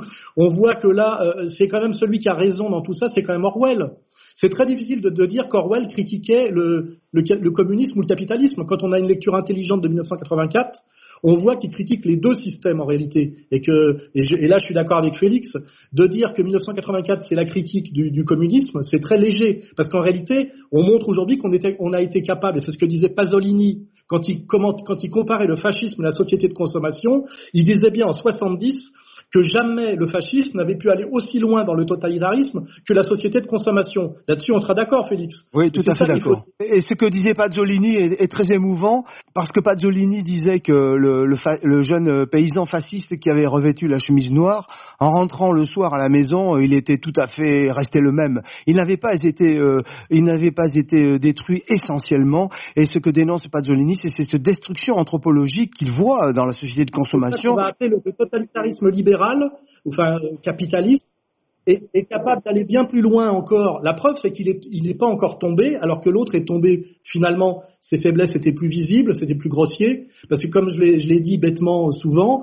euh, un agent de propagande en uniforme militaire, c'est beaucoup moins efficace qu'un agent de propagande qui est une euh, déguisé en Miss Monde. Voilà. Et qu'en fait, on va dire que euh, on a d'un côté un totalitarisme Miss Monde qui est, qui est, encore en place, et de l'autre côté un totalitarisme en, en, costume vert olive qui est tombé depuis 1990. Et je veux dire, l'idée c'est pas de savoir socialiste capitalisme, c'est en fait le totalitarisme moderne qui continue son, son, son chemin et qui aujourd'hui essaye d'accéder à sa phase terminale. Et ce qui est incroyable, c'est que on est à la fois dans un hyper-matérialisme euh, des plus sordides, et en même temps, ça rejoint totalement la, la prophétie biblique. Je pense que M. Vernochet pourra rebondir là-dessus. Ça correspond à quoi le monde qu'on nous promet demain là? Ça correspond quand même à, la, à, ce qui a été promis à un certain peuple élu par, par son Dieu euh, dominateur et vengeur, non? Écoutez, c'est très simple. Je suis désolé pour Félix. Euh, je ne veux pas lui retirer ses illusions et ses rêves, euh, qui étaient en fait des cauchemars. Quand Lénine arrive au pouvoir, un mois après, par un coup d'État, et non pas par une révolution, un mois après, après un mois, il crée la Vetcheka. La, la, terreur rouge ne sera officialisée que le mois d'août suivant, en 1918. Quand euh, Lénine meurt, il ne reste plus que 43% de la classe ouvrière. Bien sûr, il y a eu la guerre civile entre-temps, mais euh, le, le, goulag avait déjà été ouvert. On traite la paysannerie au gaz de combat, c'est-à-dire euh, au gaz hypérique, euh, c'est Trotsky euh, qui en donne les ordres. Le, le but, c'était pas du tout de, de, socialiser la Russie, c'était de réaliser la, euh, la révolution mondiale. Disons simplement qu'on a un seul et unique messianisme, mais euh, il y a la face nord et la face sud. C'est plus juste à mon avis. Oui. Voilà. Non, mais tout ça pour dire arrêtons avec les mythes. Moi, là où je veux bien rendre raison à Félix pour qu'on retourne sur le sujet d'actualité, c'est qu'en réalité, le système qui est tombé le premier n'était pas le plus totalitaire en réalité, et avait encore une dimension humaine supérieure. C'est ça que je veux dire. C'est qu'en fait, dans, la comparaison des deux totalitarismes, et c'est là que d'ailleurs je reparle d'Orwell, le totalitarisme, on va dire, capitaliste est bien plus vicieux que le totalitarisme socialiste. C'est ça que je veux dire. Et c'est pour ça qu'il a duré plus longtemps, c'est pour ça qu'il est plus difficilement identifiable, et c'est pour ça que les gens le rejettent moins facilement. C'est-à-dire qu'on est à un niveau de vice supplémentaire. Et là-dessus, je pense que je, je serais d'accord avec euh, Félix. Mais une fois qu'on a dit ça, il faut passer à la réalité actuelle. Quoi. Alors, Lucien Cerise oui, donc euh, non, c'était. Euh, je vais rebondir là sur euh, les élections aux États-Unis, mais en faisant un petit détour par la Chine, puisqu'on en parlait tout à l'heure. Bon, la, en Chine, l'épidémie est finie. Hein, dès le mois d'août, le Parti communiste, hein, le gouvernement, a organisé une grande fête à Wuhan, hein, qui était le point de départ de l'épidémie sans distanciation sociale, sans masque, etc. Et en fait, la vie est revenue à la normale. C'est-à-dire qu'en fait, euh, en Chine, le gouvernement a traité le problème euh, dans le réel, hein, il a traité l'épidémie dans le réel, et n'essaye pas de faire traîner cette épidémie, elle n'essaye pas d'exploiter dans le virtuel, hein, au moyen des médias, euh, cette, cette, épidémie dont le point de départ est dans le réel. Donc ça me conduit sur euh, donc une, une, euh, comment dire une lecture euh, donc des élections aux États-Unis. bon, on est tous en train de chercher le grand clivage, en fait, hein, quel est le clivage fondateur entre la droite, la gauche, le capitalisme, le communisme. Alors moi, bon, mon clivage fondateur, c'est le virtuel contre le réel. Euh, donc je tiens ça effectivement donc de deux maîtres à penser, hein, de Bord et Baudrillard. Euh, et en fait, euh, en réalité, bon, bah moi ma lecture elle est la suivante, hein, c'est que Trump c'est le candidat du réel et que euh, Biden, c'est le candidat du virtuel, c'est le, le, candidat du storytelling, c'est le candidat de la fiction généralisée, euh, et en fait, c'est le candidat donc de la postmodernité. Là où euh, Trump, en fait, euh, quelque part, est dans le productivisme, hein, enfin, c'est ce que je, mentionnais tout à l'heure, en fait, hein, le, le, ce grand schisme, à mon avis, au sein du capitalisme, entre un capitalisme productiviste à l'ancienne, en quelque sorte, hein, c'est-à-dire incarné par Trump, par Bolsonaro au Brésil, qui s'est élevé contre le confinement, euh, par Elon Musk, l'industriel qui fabrique des fusées, qui s'est élevé contre le confinement également, et puis donc un capitalisme que j'appelle décroissant, hein, euh, incarné par Bill Gates ou par euh, Klaus Schwab, euh, qui en fait euh, peut parfaitement converger avec le gauchisme, hein, comme, puisque effectivement ce capitalisme décroissant qui nous est appliqué en ce moment, c'est effectivement une dictature militaire sous couvert, sous couvert d'écologie et de développement durable. Euh, et donc en fait, bon, il faut il faut tout reformuler en fait. Euh, mais bon, pour moi effectivement, hein, les deux grands pôles qui s'affrontent, hein, le, le, grand antagonisme majeur, c'est c'est ça, c'est le virtuel et le réel. Alors Lucien, toi, tu prédis la victoire du réel ou du virtuel? Parce que euh, est-ce que est-ce que le mensonge, quand il est trop gros, est-ce que quand le mensonge est trop gros, finalement, il ne, il ne devient pas une seconde réalité? On a vu que le Covid était une, une pandémie fictive, et pourtant, elle domine le réel. Est-ce que Joe Biden, du fait qu'il est dans la fiction, n'a pas une victoire garantie de ce fait même mais je voudrais souligner juste un, petit point, c'est que euh, ce sont euh, le caractère mondial du Covid euh, a montré maintenant, comme l'a très bien rappelé Lucien, qui, qui n'est plus en Chine, qui n'est plus en, en, en Inde. Ça, c'était les arrière-cours. En réalité, le, fascisme sanitaire qui s'instaure vise le cœur de la radicalité euh, de notre monde, qui étaient les peuples, euh, les peuples de la, les peuples organiques de la, de la révolution scientifique industrielle, qui était le prolétariat blanc. Et là, ça n'a aucune connotation de communisme d'employer le mot prolétariat, puisqu'il s'agit au sens large. Donc c'est nous la question. Donc on, voit bien que je suis pas nostalgique des anciennes idéologies, puisque je, je prouve que je, je la ramène à presque une autre donc euh, le, centre, le centre de, de, cette contestation radicale, c'est euh, vraiment l'Amérique et l'Europe. Et c'est nous qui avons droit au fascisme sanitaire, enfin au fascisme, comme euh, je suis d'accord avec Lucien, de, ce, de ce, cet hypercapitalisme nouveau, hein, lié à Big Pharma, aux télécoms, aux nanotechnologies, aux énergies renouvelables, aux GAFAM, etc., etc. Et c'est ce que j'ai dit au début qui s'y oppose. Et aujourd'hui, le clivage, il est entre ce, ce néo, ce nouveau capitalisme capitalisme qui est très lié à une pensée d'extrême gauche, euh, effectivement euh, euh, féministe, gay, tout ça, et le vieux capitalisme qui résiste en Allemagne et qui résiste par Trump.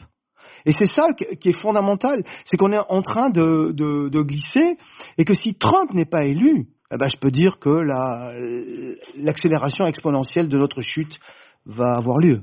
Si je peux me permettre de, faire une petite remarque, ce qu'on découvre aujourd'hui et ce que vont peut-être découvrir de plus en plus les bobos, parce que c'est là où il faut avoir un peu d'espoir, c'est que le fascisme arrive par la gauche. Et la gauche sociétale, bien évidemment, alors qu'on nous a toujours dit arrive, que ça arriverait par l'extrême droite, que ce soit d'ailleurs euh, euh, euh, en France, en Europe ou partout, la dictature effective, puisqu'on vit en ce moment une dictature, hein, suppression des libertés individuelles, confinement, couvre-feu, arrive par la gauche sociétale intégralement au niveau de l'idéologie de, justification. Et ça, ça va produire un effet quand même sur les couillons, les couillons de gauche qui était, vous savez, c'est un peu comme qui, attendait avec le fusil euh, l'attaque de l'extrême droite à l'ancienne, c'est-à-dire de, de, la famille Le Pen. Ça leur arrive dans le dos par effectivement le féminisme, le LGBT, euh, euh, l'écologie, l'écologie. Je veux dire, le fascisme aujourd'hui passe par, la fiction écologique, etc. Et ça, ça va avoir des conséquences forcément politiques, parce qu'à un moment donné, le couillon à dreadlock là qui joue du, du qui joue du jumbé, il va quand même comprendre une chose, c'est que dans le projet de réduire la population mondiale de 7 milliards à 1 milliard, est-ce que lui va faire partie des survivants selon le choix de M. Schwab? Il va quand même à un moment donné comprendre qu'il va faire partie des, liquidés. Et c'est là où il y a quand même, euh, euh, j'essaie de, penser à la, dialectique de l'espoir.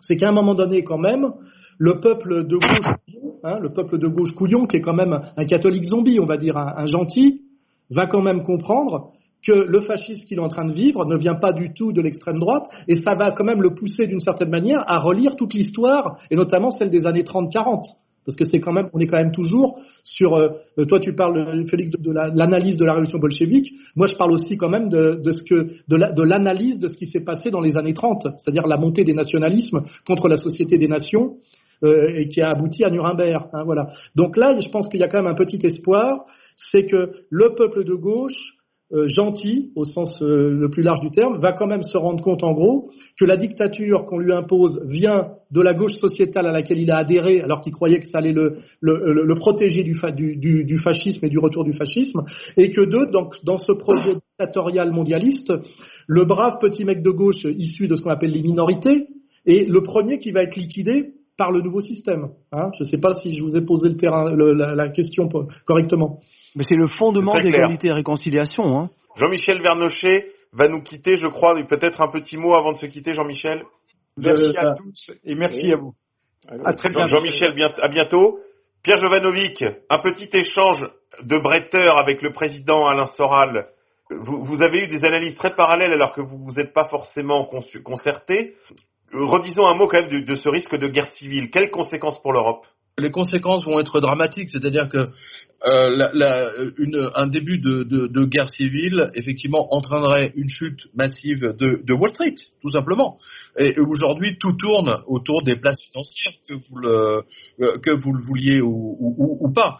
Euh, donc, à partir de ce moment-là, bah, les places boursières européennes, euh, le CAC 40, euh, même s'il n'est plus à Paris, que ce soit Francfort ou, ou Londres, etc., eh bien, ça va être, ça va être absolument dramatique et, que, et, et ça va, ce qui va se traduire pardon, par des, euh, un million de chômeurs, voire 2 millions de chômeurs de plus. Voilà ce que ça va faire. Alain Soral? Bah Moi, euh, quelque part, euh, ce qui m'intéresse, c'est de voir, puisque tout, tout vient quand même des États-Unis dans ce qui nous arrive depuis au moins depuis 1945, on voit bien que finalement le, le, Trump c'est un peu l'avant-garde en fait de, de, la résistance mondiale et moi, ce que je voudrais voir, c'est jusqu'où va aller la guerre civile aux États-Unis. C'est-à-dire, est-ce qu'on va vers réellement une nouvelle guerre de sécession et la revanche symbolique du Sud euh, Et est-ce que des, parce que comme c'est un État fédéral, on peut imaginer que euh, la Californie reconnaisse Biden comme son président et le Texas reconnaisse Trump et qu'on ait vraiment une séparation, quoi, une guerre de sécession euh, qui sera d'ailleurs à plusieurs niveaux. Hein. Il y aura un niveau de violence de rue, mais il y aura aussi un niveau de peut-être de négociation politico-administrative en haut lieu. Et euh, c'est, je veux dire, ça devient très intéressant. En tout cas, ça devient euh, à la fois angoissant et très intéressant parce que moi, là où je rejoindrais effectivement Baudrillard, c'est que depuis pour moi 1900, je dirais 90, il s'est rien passé en réalité, à part un lent effondrement de, du même du même truc. On a fait que des jusqu'où va-t-on descendre? On a fait que descendre, descendre, descendre. Et là, avec le le Covid et le grand reset, on a le saut qualitatif, hein, pour employer des termes qui veulent dire quelque chose en histoire. On a réellement le saut qualitatif et, la et une tentative de prise de pouvoir. Une tentative, on est, on est face à une tentative de, de prise de pouvoir révolutionnaire qui est toujours un coup d'État. hein. Ça, je le rappellerai à tout le monde. Il n'y a jamais eu de révolution des masses spontanée. Une révolution, c'est un coup d'État qui réussit. Et donc, celui qui a réussi le coup d'État écrit l'histoire et ça s'appelle un roman, un roman, un roman positif et il appelle ça une révolution. Hein, voilà, donc on n'a pas même pas besoin de s'engueuler entre révolution et coup d'État. La révolution française est un coup d'État, la révolution bolchevique est un coup d'État. C'est ce qu'on appelle des révolutions oranges. Les révolutions oranges, c'est parce qu'en fait, euh, justement, c'est c'est des tentatives, oui, c'est des tentatives de coup d'État à chaque fois, qui réussissent ou qui réussissent pas d'ailleurs. Et il y a toujours les mêmes procédures, des avant-gardes euh, organisées, des agents extérieurs, euh, jouer sur une crise qui a bien été identifiée, qui existe et qui est la base de où il y a des lignes de fracture, hein. Et puis après, essayer de faire basculer le pouvoir central puisque c'est pyramidal. Et une fois que tu as fait basculer ce pouvoir-là, la police obéit, tout le monde obéit. Et euh, bon, bah, c'est, on a vu ça se passer quand même en Ukraine, on a vu ça se passer en Yougoslavie. On a vraiment quand même euh, euh, l'entraînement. Et là, ce qui est intéressant, je rappelle quand même euh, comprendre l'empire, mon bouquin, c'est que j'avais bien écrit dedans que pour qu'il se passe quelque chose de vraiment très sérieux sur les sujets qui nous intéressent, il fallait que ça se passe aux États-Unis, c'est-à-dire au cœur même de l'empire, en en comprenant bien que l'empire se sert des États-Unis et que l'empire n'est pas les États-Unis. Et là, on est quand même à un moment donné avec Trump, où Trump essaye de, de dissocier les États-Unis de l'empire. Et c'est pour ça d'ailleurs que c'est, il représente un danger assez mortel pour l'empire, parce que euh, pour l'empire c'est peut-être un peu trop tôt pour que parce que la, fin de la Pax Americana pour passer à la Pax euh, autre chose, il y a des gens qui ont parlé de la Pax Judaica, il n'était pas prévu, ça devait se faire euh, avec un calendrier, et Trump est venu vient perturber ce calendrier. Et ce qui est intéressant, c'est que ce qu'on nous présente comme une espèce de beauf, abruti, etc., devient aujourd'hui le champion de la résistance au sens, je dirais, le plus même euh, gauchiste du terme, pour euh, si on veut parler de Che Guevara, tu vois ce que je veux dire? À la limite, aujourd'hui, notre Che à nous, c'est Trump, ce qui est quand même assez incroyable comme rebrassage des cartes symboliques. Et je pense que c'est là où il faut pas avoir un coup de retard. Ça sert plus à rien de se rengueuler sur la révolution bolchevique. Et là, je, félicite notre ami Cerise, effectivement, de montrer que qu'il y a un capitalisme traditionnel. D'ailleurs, j'ai bien dit que Trump représente même une campagne politique à l'ancienne, un homme politique à l'ancienne et une victoire à l'ancienne, c'est-à-dire une victoire dans le réel, en mouillant le maillot, avec du charisme, etc. Et en face, il n'y a pas eu de campagne. Elle s'est jouée ailleurs, elle s'est jouée effectivement dans le virtuel. Hein, ça, ça, on, l'a bien senti, avec des, des meetings qui n'étaient pas des meetings. Il y avait euh, euh, Biden s'est servi du Covid pour ne pas faire de meeting, et c'était des, des- effectivement des meetings virtuels. Genre, j'ai que quatre personnes assises dans des cer- cercles blancs parce que le Covid m'interdit de faire du meeting à l'ancienne. Et on va bien dire que le meeting à l'ancienne, c'est le problème de la dictature de l'avenir. C'est-à-dire quand il y a des foules réunies, bon, avec le- les, les théories de Gustave Le Bon, et que c'est très compliqué de manipuler des foules physiques. On voit bien que le principe du Covid, c'est qu'on on n'a plus que des individus isolés avec des masques et un smartphone qu'on gère individuellement. C'est-à-dire qu'on sort de la question des foules, quoi. Et c'est tout ça là où il y a de, il faut faire de la sociologie en temps réel pour comprendre les nouvelles donnes. Hein. C'est à ça qu'on est censé travailler. Voilà, ben, je voulais vous dire euh, merci et puis euh, à une à une prochaine euh, à une prochaine émission parce que le les, les jours qui les jours qui suivent là vont être très très intéressants surtout au niveau de la triche euh, qu'on va observer euh, aux États-Unis. Hein, je, je viens de voir passer un tweet par exemple euh, où, où carrément là, en pleine nuit les mecs sont partis avec les bulletins quoi. les les Pierre, bulletins je- pro Trump. à Voilà. vous remercier de votre présence, Merci en à vous. particulier votre éclairage, toujours euh, votre regard d'aigle sur les marchés. Je rappelle à nos auditeurs qu'ils peuvent vous retrouver sur quotidien.com et en particulier retrouver pour les salariés qui sont inquiets et qui ont des raisons de l'être, la revue de presse dans laquelle vous passez également en revue toute la revue des licenciements, euh, revue de licenciements qui est quotidienne et pour ce travail je ne saurais trop vous remercier Pierre, merci. Ben, À merci très à bientôt. vous. Merci, à bientôt. Au revoir Alain. Au revoir. Salut à toi, camarade. Ciao. Salut Pierre. Lucien Cerise, on a dit un mot euh, de ré- des révolutions oranges. On se souvient que vous avez écrit deux livres importants à ce sujet, Gouverné par le chaos et euh, Retour à Maïdan. Est-ce que vous pouvez nous dire un mot de l'initiative qui avait été lancée par les, les organisations de gauche, Black Lives Matter, Antifa et Bloc d'ici, euh, dans le but de faire une véritable révolution orange. hein? Enfin, moi, j'ai écrit un seul livre, hein, vraiment spécifiquement sur les révolutions colorées, euh, enfin le phénomène des révolutions colorées, enfin c'est-à-dire des révolutions euh, tout court finalement, hein, parce que ce sont toutes des révolutions colorées, euh, hormis peut-être une seule révolution spontanée qui a réussi dans l'histoire, mais c'est euh, mais c'est à débattre, c'est la révolution islamique euh, de- d'Iran, enfin la révolution iranienne en 1979. C'est peut-être la seule réelle en fait, mais ça, bon, ça reste à débattre. Hein, bon, voilà. Mais euh, effectivement, on voit pas les sponsors étrangers, on voit pas le, aussi le travail de, comment dire ça, de, corruption des hauts fonctionnaires euh, en amont, etc. Bon, mais bon, je suis pas non plus euh, spécialiste de cette révolution-là, donc euh, c'est une impression que j'ai de l'extérieur et euh, je, je, peux, très bien euh, accepter le, comment dire ça, enfin le, débat, etc. En revanche, oui, effectivement, en Ukraine, donc il y a eu la révolution orange pendant l'hiver 2004-2005 et euh, bah, neuf ans plus tard, il y a eu donc le- l'Euromaïdan ou la révolution de la dignité, ça c'était le terme marketing, euh, pendant l'hiver 2013-2014. Et donc, euh, bah, en général, on voit qu'il y a toujours en fait la fondation de George Soros, la Open Society, qui est à la manœuvre pour payer des manifestants, donc des gens désœuvrés qui n'ont rien d'autre à faire hein, et qui vont grossir hein, le- le- les rangs hein, des manifestants, mais qui hum, qui ne sont pas convaincus en fait. Puis bon, après effectivement, comme tu le disais, bon, il y a effectivement en fait des, en quelque sorte des groupes radicalisés hein, euh, qui peuvent être en fait d'extrême gauche, mais aussi d'extrême droite, hein, puisque bon en Ukraine, c'est, enfin l'extrême droite était très très en en fait, enfin en tout cas elle l'était euh, pendant l'hiver 2013-2014.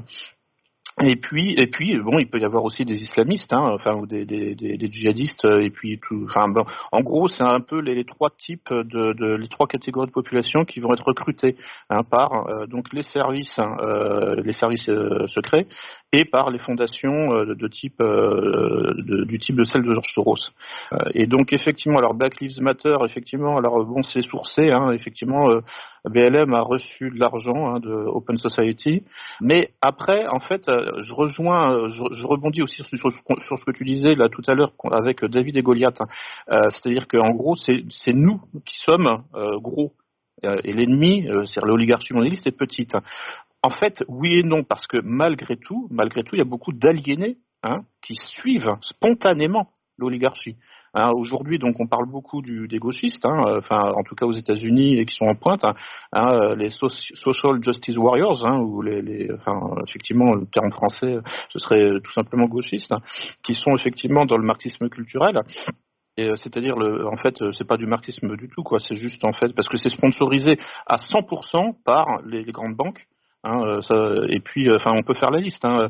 Euh, par exemple, c'était en 2013. euh, euh, c'était donc il y a eu une pétition envoyée au président des États-Unis de l'époque, c'est-à-dire Barack Obama, pour imposer le mariage homo entre guillemets sur tout le territoire des États-Unis, hein, sans tenir compte des juridictions spécifiques des États. Euh, et cette, euh, cette pétition était signée par euh, en fait de, de- de tout, enfin, 379 entreprises qui toutes appartiennent au CAC 40 hein, et qui toutes euh, structurent le capitalisme mondialiste euh, international. Donc en fait là, ce qu'on voit euh, aussi avec euh, le forum de Davos, Klaus Schwab, etc., c'est vraiment en fait une convergence en fait hein, du, gauchisme hein, qui, qui sera très content de recevoir un revenu universel, puisque pour ça en fait moi je m'inquiète pas trop sur les troubles sociaux qui risqueraient d'arriver en cas de paupérisation. hein. Enfin, il y, a- Pierre qui parlait de ça tout à l'heure. Ça va être réglé ça, ça va être réglé. Hein, je veux dire, euh, euh, tout le monde aura son, son revenu universel à condition de ne pas sortir de chez soi. Voilà. Et puis si vous sortez de chez vous, vous aurez une amende de, qui sera équivalente euh, peut-être même au, au- au revenu mensuel, enfin pour vous dissuader et euh, de, de, bah, de pointer le bout, le bout de votre nez, euh, voilà.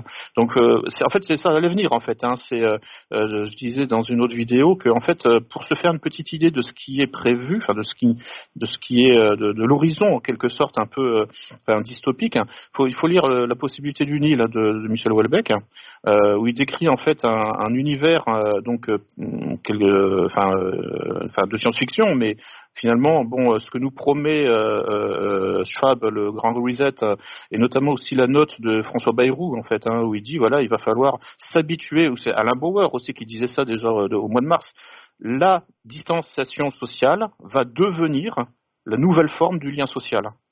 Il faut, il faut absolument, en fait, le modèle, c'est le panoptique. Hein. Il faut relire Michel Foucault, surveiller et punir. C'est ça qui, va, qui nous est appliqué littéralement. Hein. C'est, on n'est plus dans les métaphores, euh, euh, comment dire, euh, un peu justement, en fait, anti-autoritaire ou ce genre de choses. Non, non. Là, ça y est, c'est bon. C'est-à-dire qu'en fait, on est tous isolés à la maison, comme dans nos cellules. Hein. On a le droit de communiquer par écran interposé. Et donc ça, c'est c'est Welbeck là dans, dans, son roman, où en fait euh, c'est une humanité, enfin l'humanité été remplacée par des clones, euh, enfin par des, êtres post-humains, enfin transhumanistes, hein, qui en fait euh, finalement sont des êtres végétatifs en fait. Hein. ils sont pour vivre, hein, ils ont plus besoin de manger, il suffit de, ils, font de la photosynthèse, c'est-à-dire qu'ils regardent le, le, soleil, ils se mettent les pieds dans l'eau, en gros, et c'est voilà, ils ont leurs nutriments. Et en fait, ils ne se rencontrent plus physiquement. Euh, et donc en fait, euh, il se, il se, il communique uniquement par euh, téléconférence, hein, ce qu'on est en train de faire nous-mêmes. Ce qui, me déplaît fortement. non, mais je veux dire, c'est humiliant, quoi, parce que en fait, voilà, bon, ça, ça, nous est appliqué coûte que coûte, quoi, par la force. C'est particulièrement anxiogène. Et donc effectivement, bon, là en fait, on est dans peut-être une tentative de putsch mondial, mondialiste et mondial, et une sorte, oui, de, de révolution colorée, je dirais, de 2.0 enfin le, ce, ce, que ce que certains appellent donc la grande réinitialisation là, le, le grand reset qui, qui est vraiment en fait c'est en fait le but le but des gens qui, qui sont à l'origine de ça c'est d'avoir enfin la paix qui soit qu'on en finisse avec le peuple. Parce qu'en fait, le peuple prolifère, hein, c'est la vie en fait. Alors ça, c'est un truc aussi, c'est un peu une des leçons là du bouquin de, de, Welbeck, hein. c'est qu'en fait, fondamentalement, le pouvoir veut supprimer la viande. Ça, c'est Nicolas Bonal aussi qui, qui, a, qui, a, écrit un article là-dessus. Le pouvoir veut supprimer la viande, c'est-à-dire qu'il veut supprimer la vie, hein, mais la vie au sens animal. Bon, il peut tolérer la vie au sens végétatif parce que ça bouge pas trop. Et puis, bon, euh, les cailloux, évidemment, enfin tout ce qui est minéral. Enfin, dans les trois grands règnes, quoi. Il y a le minéral, le végétal, l'animal. Le pouvoir aujourd'hui mondialiste veut supprimer en fait le pouvoir, enfin le, règne animal. Euh, à l'instant moi j'avais une question pour vous. C'est euh, qu'est-ce qu'on peut prédire raisonnablement dans l'éventualité où Joe Biden se ferait imposer euh, à la tête de l'État américain? Pour l'Europe Qu'est-ce qu'on peut, pour ce qui touche au confinement, etc., pour, notre situation à nous, une victoire euh, sanctionnée par la Cour suprême américaine, par exemple, qu'est-ce que ça veut dire pour nous? Ben, pour nous, c'est pas très bon parce que euh, si Trump avait incarné l'avant-garde de, la résistance, on pouvait quand même s'appuyer sur des réseaux puissants.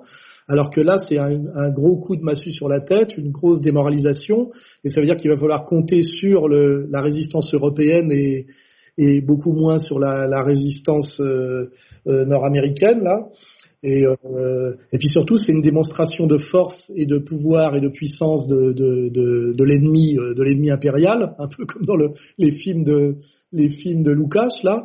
Et ça va quand même produire aussi de la démoralisation, parce que moi, je vois là des gens euh, qui espéraient la victoire de Trump, ils sont déjà en train de me dire euh, euh, c'est foutu. Je, voilà, il y a une dimension presque de fatalisme suicidaire qui risque d'être la conséquence dans nos milieux de, la prise de, pouvoir par Biden. Je rappelle quand même que Biden, il, coche toutes les cases. Il est probablement pédophile.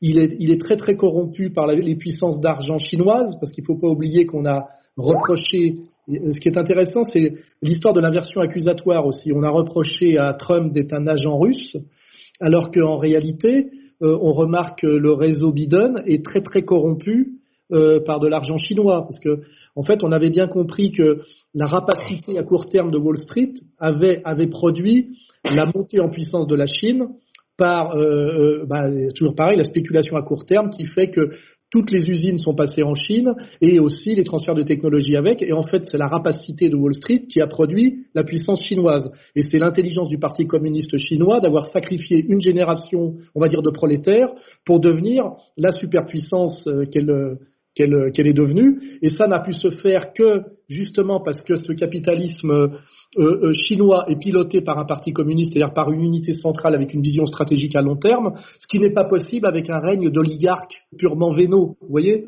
Et d'ailleurs, on a, on a, c'est marrant parce qu'on a des destins parallèles. Euh, on voit très bien que Poutine a été la réponse à cet effondrement dû à une, une atomisation oligarchique, que Xi Jinping est la même réponse anticipée à ce danger que la Chine s'effondre par euh, ce qu'il appelle lui le triomphe de la laideur et ce qu'il a à quoi il a opposé de renouer avec le néo-confucianisme. On voit très bien que ces gens-là résistent au nouvel ordre mondial et, Trump était la réponse américaine au même effondrement. Hein. Et, euh, et, là où ça va bien plus loin, parce que ça je m'en suis rendu compte en regardant le, le, je dirais presque le dark web, c'est qu'en réalité, non seulement euh, euh, la rapacité de Wall Street a produit la puissance chinoise, mais ça on pourrait dire c'est la dialectique capitaliste, mais en réalité les élites capitalistes euh, américaines qui n'ont plus aucun patriotisme et qui sont vraiment des décadents complets et des pervers complets, sont souvent devenus même des agents des agents pour des raisons de corruption de la, de la, de la puissance chinoise qui, elle, en fait, fait exactement ce que faisait le, KGB de l'URSS pour rendre hommage à Félix dans les années de 50, 60, 70, où en fait leur puissance venait beaucoup de leur travail d'espionnage pour retourner euh, des élites, par exemple techniciennes et même pas que américaines. Et on voit très bien que, euh, à travers les nouvelles fondations que j'ai découvertes, là qu'il y avait d'ailleurs du Young Leader chinois, les Chinois aujourd'hui qui ont pris un peu la place de l'URSS dans une nouvelle guerre froide, euh, corrompent, des, élites américaines euh, en jouant sur leur absence totale de patriotisme, de civisme et même de, sens moral. Et là, on a Bidon qui est au cœur de ce problème-là. Et là où les journalistes ont incroyablement... Là, on va pouvoir parler de, des fake news. Les journalistes officiels dans, dans, dans l'analyse euh, de, de, la campagne qui venait et dans la, le, le, commentaire et, et la présentation qu'ils ont fait des candidats, ont produit de la fake news intégrale et systématique. Et ça, ça peut être un des bilans qu'on peut tirer là de, dès le lendemain de, de, la, de la disjonction totale entre ce qui s'est passé réellement dans les urnes et ce qui s'est passé dans les élections américaines et, et toutes les analyses qu'ont fait nos spécialistes et nos journalistes en amont. Ils ont tous été des producteurs systématiques de fake news sur Biden, sur sa famille, sur son projet, sur l'électorat américain, etc., etc. Ça, au moins, c'est un travail qu'on peut faire. Vous êtes des producteurs systématiques de fake news, et là, on est quand même aussi dans ce monde euh, incroyablement d'ailleurs choquant, qui est le, dont le, terme d'ailleurs le plus approprié est le terme de spa, c'est que l'ennemi, le pouvoir, produit de l'inversion accusatoire systématique tellement massive, tellement énorme, que ça produit un effet de sidération. Moi, j'ai été sidéré par les émissions, que ce soit sur Arte ou ailleurs, que j'ai regardé avant les élections, avec toujours des experts qui sont très souvent d'ailleurs des bonnes femmes, qui pensent que, par exemple, qui vous disent que Trump est détesté des femmes parce qu'elles confondent femmes et connasses. Hein, C'est-à-dire qu'elles pensent qu'elles représentent les femmes. Hein, tu vois? Et, et, je me suis dit, ces gens-là ne vivent plus dans le monde réel, ou alors ces gens-là, le monde réel ne les intéresse plus. Et là, je rejoins euh, Cerise, parce qu'en fait, la puissance euh, virtuelle, leur a donné déjà le pouvoir sur le réel et qu'en fait le réel il s'assoit dessus. Ils en, tu vois, ils en ont plus rien à foutre. Parce que moi j'ai eu, été sidéré par tout ça. Et là au moins notre travail à nous là dès maintenant, c'est quand même euh, bon ben, c'est peut-être un travail d'ailleurs de euh, secondaire, mais de dire voilà nous avons été face, on peut le vérifier quand même par ce qui s'est passé cette nuit, face à une armée de menteurs qui soit sont des menteurs, c'est-à-dire des stipendiés et, et, déjà, bon, ben là, c'est de la corruption, soit sont des dingues, et là, je rejoins le, euh, le, rapport entre monde virtuel et monde fou, des dingues qui, ne, qui n'ont complètement déconnecté de la réalité et qui d'ailleurs euh, euh, pensent que ce n'est même plus un problème de, déconnecté de la réalité parce que comme cette réalité leur déplaît parce qu'ils la trouvent fasciste, à un moment donné, eh ben, la nier pour eux, nier la réalité devient l'antifascisme. Tu vois ce que je veux dire? C'était totalement. C'était là, on est vraiment, tu vois, dans une nouvelle manière de penser. C'est-à-dire, la réalité ne me plaît pas, euh, donc mon travail de résistance n'est pas un travail critique qu'on aurait hérité des Grecs et de la raison, mais un travail de négation agressive pure, tu vois. Et ça serait considéré comme moral. Et ça rejoint d'ailleurs le, le, discours LGBT, euh, la, la, folle là, de la mairie de Paris qu'on a mis, qu'on a monté un peu, qui a sorti un bouquin là, euh, je sais pas comment elle s'appelle là, euh, je l'ai vu une fois chez Ruquier, j'ai été sidéré. Parce que la meuf elle est hyper à l'aise en même temps, tu vois. Et en fait, la négation pure comme combat qui s'est substitué au travail critique. Tu vois, là, on est quand même dans du, on est quand même dans du concept intéressant sur lequel on va pouvoir travailler. Hein. C'est sûr. Félix Niche. Euh, oui, je vois qu'on se rejoint. Euh, votre impression dans l'éventualité d'une victoire de Trump sanctionnée par les urnes, parce que quand même, il y a, il y a, le, il y a quelques heures, il nous disait que celui qui remporterait l'Ohio, la Floride et le Texas serait élu président des États-Unis. C'est le cas. Donald Trump est probablement le 44e président des États-Unis euh, pour la deuxième fois. Euh, est-ce que euh, une victoire de Trump aurait des effets positifs sur notre situation à nous, ou est-ce que la virtualisation de l'Europe est déjà trop avancée? Oh non, non, je suis assez d'accord avec, euh, avec Alain, enfin même tout à fait. Euh, euh, la victoire de Trump, ce serait, comme je l'ai dit en commençant, en arrivant, c'est le piton sur lequel nous, nous serions dans notre chute, nous pouvons nous accrocher et peut-être remonter. Ça, c'est une certitude. Trump tombe, et personnellement, d'ailleurs, moi-même, je me demande si je, je pense même sérieusement tout laisser tomber. Parce que franchement, sans ce piton, je vois pas très bien ce qu'il y a. Je ne vois rien. Euh, passons. Je ne veux pas épiloguer sur des trucs euh, narcissiques, mais euh, oui, non, non, non. La victoire de Trump, pour moi, elle est essentielle. Mais notre ami technicien là, vient de me montrer les taux de fraude maintenant. c'est hallucinant quand même. Hein. Donc, elle me semble pas du tout acquise. Et ça rejoint tout à fait l'analyse du virtuel et du réel, hein, puisque la fraude finalement c'est pas réel, mais ça, ça risque de l'emporter sur le virtuel. Qu'est-ce d'autre que le virtuel, que la mort, que le néant finalement hein puisque euh, beaucoup se, se retrouvent dans le catholicisme. Le catholicisme a toujours dit que le diable, euh, c'était finalement le non-être, hein. c'est l'autre nom du non-être dans l'ontologie. Euh, c'est le singe de Dieu, mais lui, il pousse au néant. Donc il y a, toute, une force qu'on peut relier même à la cosmologie, hein, c'est-à-dire à, une conception de l'entropie. Un système clos, nous dit la physique, produit une entropie croissante, qui est elle-même un désordre et une uniformisation. C'est exactement ce que nous observons dans, dans la race humaine euh, tenue dans le système clos du, d'un seul système, hein, de la propriété privée des moyens de production, qui est en train de générer une, euh, une entropie croissante, désordre, chaos et irréalité euh, grandissante. Donc c'est vraiment une lutte terminale, hein, c'est la lutte de la vie. Je suis la vérité et la vie, nous dit euh, le Christ. Hein. Mais et puis juste un mot à Lucien, je suis d'accord avec son analyse, on veut nous boucler avec un revenu, revenu universel, mais je ne crois pas que ça, ça puisse marcher sans générer de révolte, parce que le plus grand des plaisirs de la vie, c'est la liberté d'aller où venir, où bon nous semble. Et on ne peut pas rester bouclé chez soi. Ça, ça ne marchera pas. Ça, au moins, c'est un espoir, ça ne marchera pas. On va en discuter après, si vous voulez bien. On accueille à notre micro Pierre de Brague, rédacteur en chef de la rédaction de Combat d'égalité et réconciliation. Pierre, bienvenue à votre micro. Bienvenue, bienvenue. Bah, merci beaucoup de m'accueillir. Voilà. Pierre, euh, vos premières impressions après cette nuit d'observation à la loupe des résultats canton par canton dans le, dans le Wisconsin et dans le Michigan? Bah, moi, mes premières impressions, c'est que je suis vraiment pas déçu. Je suis pas déçu des démocrates, voilà, qui, ont, qui sont fidèles à ce qu'on ce qu'on pensait d'eux, ce qu'on attendait d'eux, ils ont réussi à tuer la démocratie. Je crois que c'est une grande date. Euh, 2020, fin de la démocratie libérale. Euh, la démocratie libérale peut être encore trop démocratique, donc il va rester que le, le, le pur libéralisme, l'ultralibéralisme. Donc euh, fidèle à eux-mêmes, j'aime j'aime beaucoup beaucoup. Gros respect pour Joe Biden, gros, gros respect pour les démocrates, surtout euh, gros respect pour Hunter Biden. Hein. je suis un gros fan de Hunter Biden, tout ce qu'il a produit.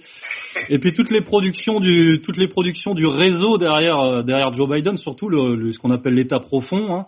Donc le Pizzagate, euh, l'Obamagate, enfin en tout cas toutes les, toutes les, les stratégies de, de, trahison, de haute trahison par espionnage du président Trump, etc. qu'ils ont, qu'ils ont mis en place. Le pillage de l'Ukraine, grosse production aussi. Euh, le 11 septembre peut-être, et puis euh, le financement du Parti démocrate aussi. Ça, c'est une grosse, grosse production du Parti démocrate. Voilà, le terrorisme, le financement du terrorisme. Voilà, ils ont quand même beaucoup de choses à leur actif, donc euh, gros respect pour, pour cette engeance qui représente l'État profond et le, le, nouvel ordre mondial. Bon, plus sérieusement, je trouve que là, oui, effectivement, on a deux blocs on a quand même euh, d'un côté euh, Trump qui représente vraiment, bah déjà au point de vue euh, états-unien, il représente vraiment ce qu'on appelle les indépendantistes, c'est-à-dire les petits producteurs, ceux qui ont mis sur, qui ont mis sur pied le, Bill of Rights, hein, c'est-à-dire ces descendants des, des, des, Européens continentaux, des travailleurs avec une grande volonté de défense des libertés individuelles, et ça s'oppose vraiment avec donc une, une, dimension démocratique pure et sincère, j'ai envie de dire, qui s'oppose vraiment avec l'idéologie des pères fondateurs euh, que représente Joe Biden, puisque Joe Biden c'est vraiment le candidat des, euh, je vais les appeler des pères fondateurs judéo-puritains, euh, calvinistes, euh, très marqués par un idéal de pureté, impérialiste, qui descendent des grands propriétaires anglo-saxons et qui étaient déjà fondamentalement intrinsèquement antidémocratiques. Donc finalement,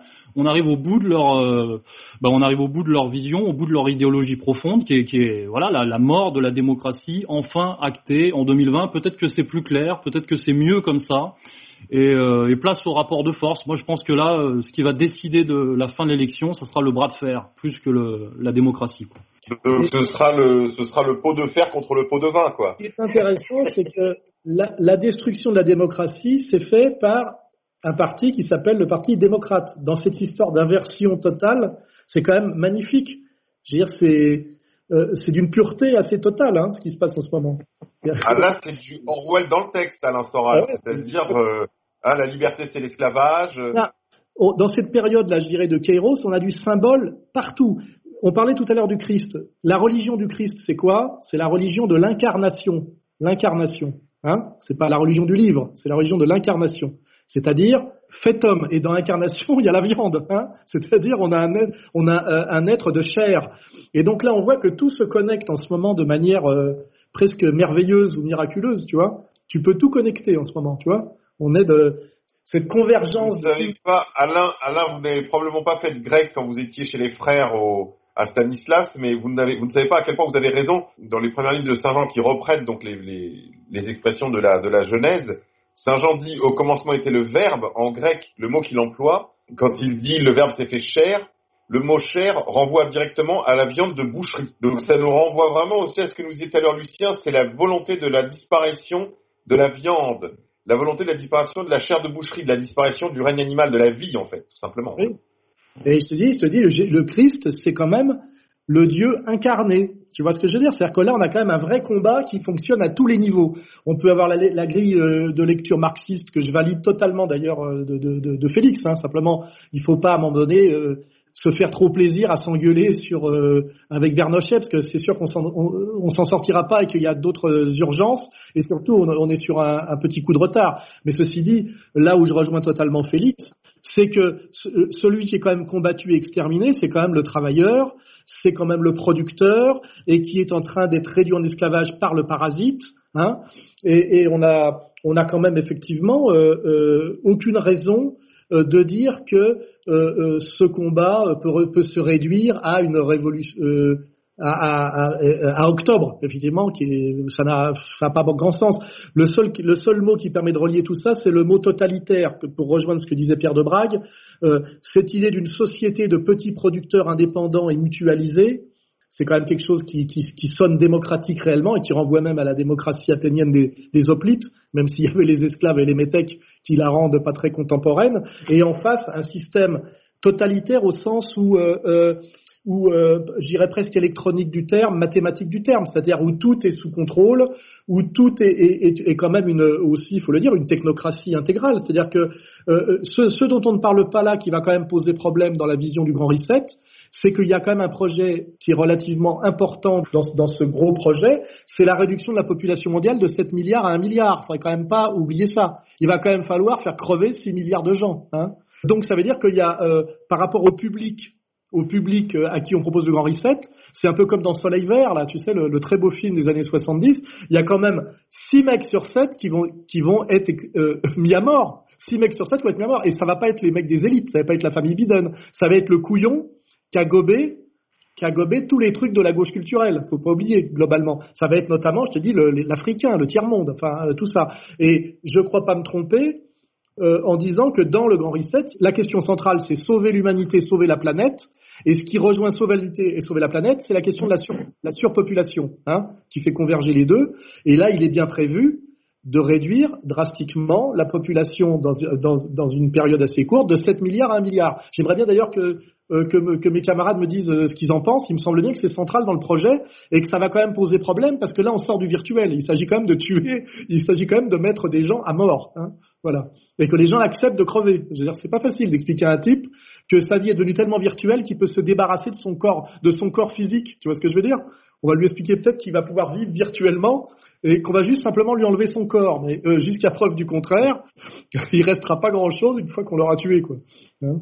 Bah, c'est vrai que quand on va au bout, c'est vrai que quand on va au bout de la, de la vision, par exemple, d'un Bill Gates euh, ultralibéral, on comprend qu'il y a cette dimension eugéniste et euh, malthusienne euh, très très très prononcée.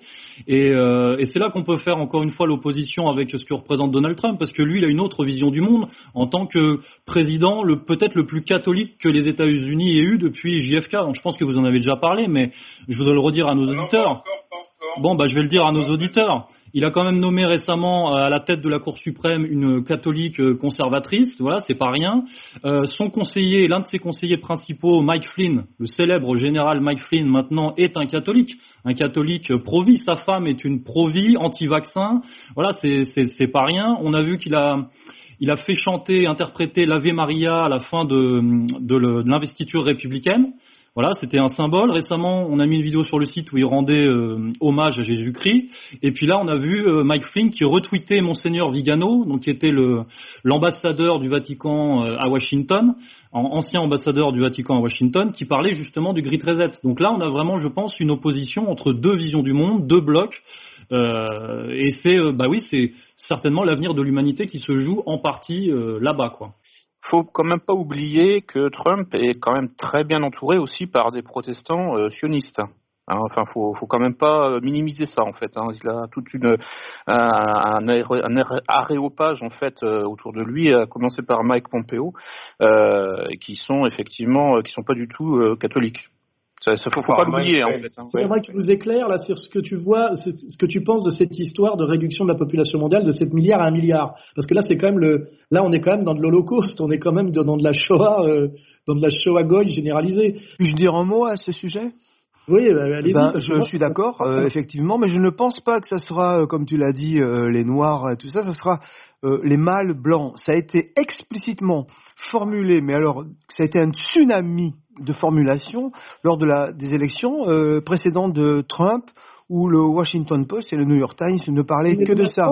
le mâle blanc, c'est pas 7 milliards d'individus, donc il va falloir en tuer d'autres. Ouais, mais quand on dit 7 milliards, euh, je pense que c'est approximatif. Mais ce qu'il faut, ce qu'ils veulent tuer, c'est la conscience en réalité. C'est pas des gens physiquement. C'est euh, liquider les peuples de la conscience, la conscience radicale. Tu réponds, pas à ma question. tu réponds pas à ma question. Il est bien question de réduire la population de 7 milliards à 1 milliard. Moi, j'aimerais bien que. Ouais, ben alors je suis pas, je, je suis pas certain. Euh, ce qu'ils veulent, ils préfèrent, je crois, la, des, des populations grouillantes et sans conscience, c'est-à-dire soumises essentiellement, comme les peuples de l'Orient.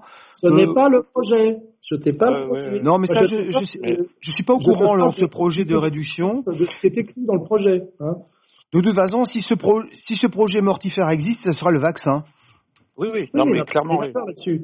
Mais euh, euh, en fait, c'est pas une discussion euh, métaphysique sur euh, la mort symbolique ou pas. Il est bien ils disent bien que le problème mortel pour la planète et l'humanité, c'est la, la, surpopulation, et qu'il est question pour que la Terre soit viable que et que l'avenir de l'homme soit, soit, soit viable, qu'il faut ramener de 7 milliards à 1 milliard. Il me semble bien que c'est écrit noir sur blanc dans le dans l'horizon 2030, là, le, le, projet de la Fondation Rockefeller, dans le, ce qu'on a mis en ligne. C'est dans l'agenda 2030. Hein. Euh, oui, enfin, réduire effectivement la population, ça c'est évident, parce que justement la population, bah, c'est un problème en fait. Enfin, c'est ça, ça prolifère. Enfin, ce que je disais tout à l'heure, ça c'est difficile à contrôler. Donc euh, bon, euh, en fait, c'est des gens qui veulent fondamentalement être tranquilles. Ils ont, ils ont, en fait, ils en ont marre en fait de, de, de l'alternance politique. Ils en ont marre de la démocratie. ils veulent que ça roule et puis voilà. Enfin là, là je parle en fait de, de des gens comme Bill Gates ou Schwab. donc effectivement euh, Bill Gates l'a bien dit, il va falloir vacciner presque 7 milliards d'individus. Hein, euh, il a dit presque, d'ailleurs, euh, Norley ou un truc comme ça, bon, ça veut dire qu'il se compte pas dedans. faut décoder, hein, très clairement. Euh, son vaccin, donc, qui va être imposé par l'Union européenne, hein, les textes existent, hein, j'ai trouvé les sources, je vous les envoie. C'est développé par la boîte euh, qui s'appelle Moderna et ce sera un vaccin AOGM, hein, à organisme génétiquement modifié. C'est-à-dire qu'en fait, donc, dans le meilleur des cas, euh, en fait, euh, bah, vous, vous, vous, aurez un cancer. Euh, dans le pire des cas, en fait, bah, vous serez handicapé de toute façon. Donc en fait, le but là, c'est en fait pas en, claquant dans les doigts, c'est pas de, faire la réduction de population en claquant dans les doigts d'un seul coup, c'est en fait d'handicaper en réalité euh, un maximum de gens pour qu'ils ne se reproduisent pas. Hein, ils vont appliquer hein, les mêmes méthodes là que, les Sud-Africains, enfin que les, les euh, vouteurs bassons là en fait les types de l'apartheid voulaient euh, appliquer, c'est-à-dire stériliser les Noirs avec des faux vaccins. Qu'en fait, ce sera un faux vaccin tout simplement, ou alors effectivement un vrai vaccin, mais dont la fonction sera d'abord d'inoculer des problèmes de santé. Euh, et clairement, le, là c'est officiel. Hein, il y a donc une députée, la écologiste, la Michelle Rivasi, qui est euh, en première ligne euh, au Parlement européen contre ça, mais c'est annoncé noir sur blanc sur le site de la Commission européenne. Hein, C'est-à-dire nous allons autoriser le travail, la recherche clinique sur les vaccins OGM et ils autorisent. Et là, il n'y a plus de principe de précaution. hein. D'un seul coup, ça n'existe plus. Et ils autorisent, et ils veulent autoriser la diffusion de- du- des OGM sous forme de vaccin. On est bien d'accord pour dire que c'est euh, dans le but d'une réduction de population. Oui, oui. c'est un peu la même, le même, euh, la même pensée que l'enfant unique chinois, qui était pour but de, de, de juguler la, la, la, la, la surpopulation chinoise. Mais là, c'est poussé à l'extrême. C'est-à-dire qu'avec cette vaccination obligatoire pour tous, euh, vu le nombre de cancers, de, plus d'ailleurs la dépression, de la solitude, euh, les- l'effondrement, le but, c'est bien d'arriver progressivement et subtilement mais efficacement à une population euh, terrestre qui passerait de 7 milliards à 1 milliard dans oui, des oui, délais de plusieurs décennies, euh, Ah, tout, en de- pré- tout en prétendant que c'est pour autre chose. Quoi, hein. Oui, oui, bien sûr, ouais. Mais c'est étalé, je pense, sur deux, trois générations peut-être. Mais le but, c'est de nous faire dégénérer fondamentalement, c'est-à-dire de nous, euh, de nous euh, attribuer, enfin, comment dire ça, de nous inoculer en fait des handicaps euh, physiques et euh, mentaux euh, sur une, deux, trois générations. Donc ça veut dire Ça a que la, déjà, ça a déjà très Ça a déjà largement commencé. commencé. la natalité Par exemple, va- la question de l'autisme. L'autisme a une prévalence aujourd'hui d'un enfant sur 62 dans le monde développé, alors qu'il y a une vingtaine d'années, il avait une prévalence de un enfant sur 112. Donc Ouais, c'est-à-dire qu'on a une multiplication de l'autisme par deux en 20 ans.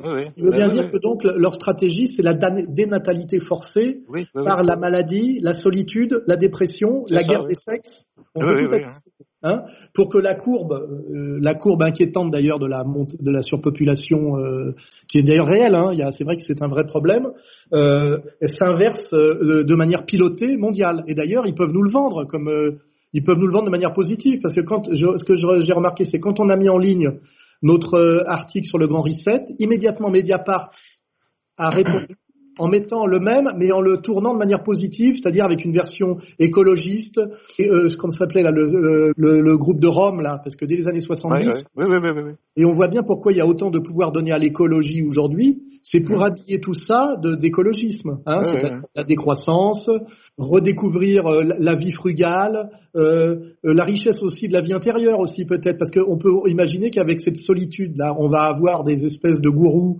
qui vont nous proposer des, des trucs de méditation, de euh, travailler sa richesse intérieure et tout ce genre de conneries. À mon avis, on va avoir droit à tout ça.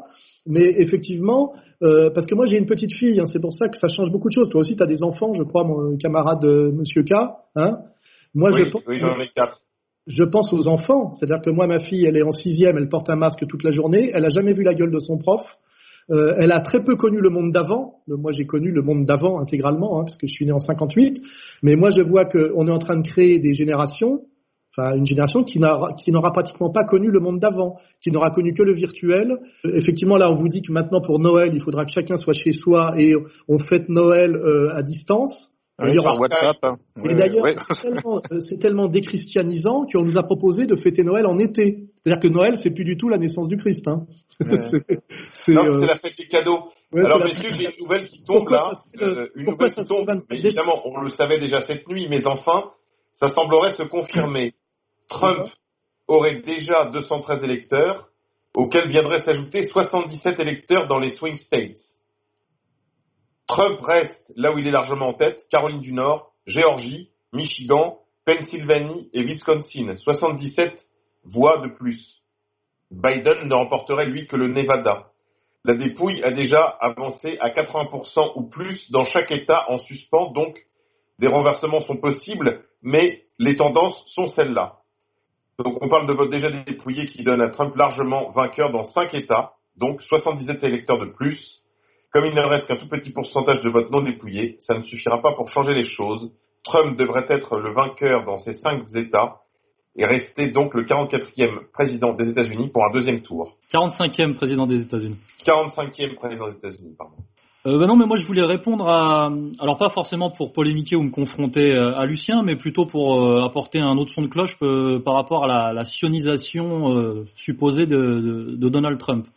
Alors déjà, je voudrais faire remarquer que si lui est sioniste, il est beaucoup moins sioniste que Joe Biden, parce que Joe Biden, euh, en termes de, communautarisme juif, il est quand même très très entouré. Je rappelle que ses quatre enfants sont mariés à des juifs. des quatre enfants de Joe Biden, ce qui n'est pas anodin, et que sa, la seconde sur sa liste était évidemment Kamala Harris, qui elle-même est mariée à un juif et qui a été placée en politique par deux marraines qui sont toutes deux juives. Voilà, donc ça c'est pour la première chose. Ensuite, euh, quand on voit ce qui est sorti ces dernières années, à savoir l'affaire Epstein, l'affaire Weinstein, euh, et l'affaire Bronfman, dont on parle très peu dans les médias, mais qui est très très importante, je pense, avec la, secte par rapport à la secte Nexium, sans parler du Pizzagate qui est un peu plus obscur, mais qui est débattu aux États-Unis et dont Mike Flynn, justement crédible, avait euh, avait parlé. Euh, je pense qu'il fait quand même beaucoup de mal au réseau sioniste euh, dur quand on le comprend quand on le comprend très bien. Quand tu entends par sioniste, tout simplement juif, quoi, hein. parce que on peut encore imaginer qu'il y a quand même des réseaux juifs on va dire, euh, dans la tradition assimilationniste, et puis des réseaux sionistes qui sont faits aujourd'hui le fer de lance du néonationalisme. Et c'est vrai que là, on ne fait pas le distinguo entre les deux. Parce que c'est vrai qu'aujourd'hui, Trump est soutenu par les sionistes, enfin, je dirais même par les Israéliens, et très combattu par les juifs euh, de gauche, enfin, juifs assimilationnistes. Le meilleur exemple a été ce qu'on a dit Chomsky. Chomsky qui a dit quand même que, que Trump était plus dangereux qu'Hitler. Hein ce qui sous-entend qu'il pourrait réussir ce qu'Hitler a raté. Hein. Donc, c'est, pas une invention là, c'est ça. Donc, est-ce que réellement il y a deux réseaux euh, euh, qui se font la guerre, qui est le réseau Netanyahou et le réseau Soros? Est-ce que c'est un peu du théâtre? Euh, Et c'est un peu comme ça qu'il faut poser la question de Trump, parce que Trump, moi j'ai toujours dit qu'il jouait le, le sionisme d'apparat, et d'apparence pour pouvoir combattre et être plus discret dans son combat contre le pouvoir juif qu'on pourrait d'ailleurs euh, euh, assimiler pratiquement au, projet du nouvel ordre mondial, qui est en fait l'accomplissement terminal du projet biblique. Hein. il me semble hein, qu'à un moment donné, ça, se rejoint beaucoup. Et là, bah, c'est pareil, la discussion est ouverte. Est-ce que réellement il y a deux réseaux? Est-ce qu'ils se combattent? Est-ce que c'est plus compliqué que ça? Est-ce que c'est est -ce du théâtre? Moi-même, j'ai pas la réponse définitive. Hein. En tout cas, moi, je pense pas que je pense pas qu'il est que les, les, les, les, juifs ou les sionistes de son entourage aient la main sur Trump. Je pense que c'est plutôt lui qui se sert d'eux, mais je ne pense pas non plus que que, que Trump est un anti-sioniste rabique. C'est pas ça. Je pense simplement qu'il a un autre agenda que celui du nouvel ordre mondial. Oui, ça c'est bon, on est tous d'accord. Donald Trump se fait censurer euh, pendant qu'on parle par euh, Twitter. Il avait envoyé un tweet que je vous lis. Nous sommes devant euh, de beaucoup mais ils sont en train d'essayer de voler l'élection. On ne le laissera pas faire. Il ne peut pas y avoir de vote après que les, stations de vote aient été fermées.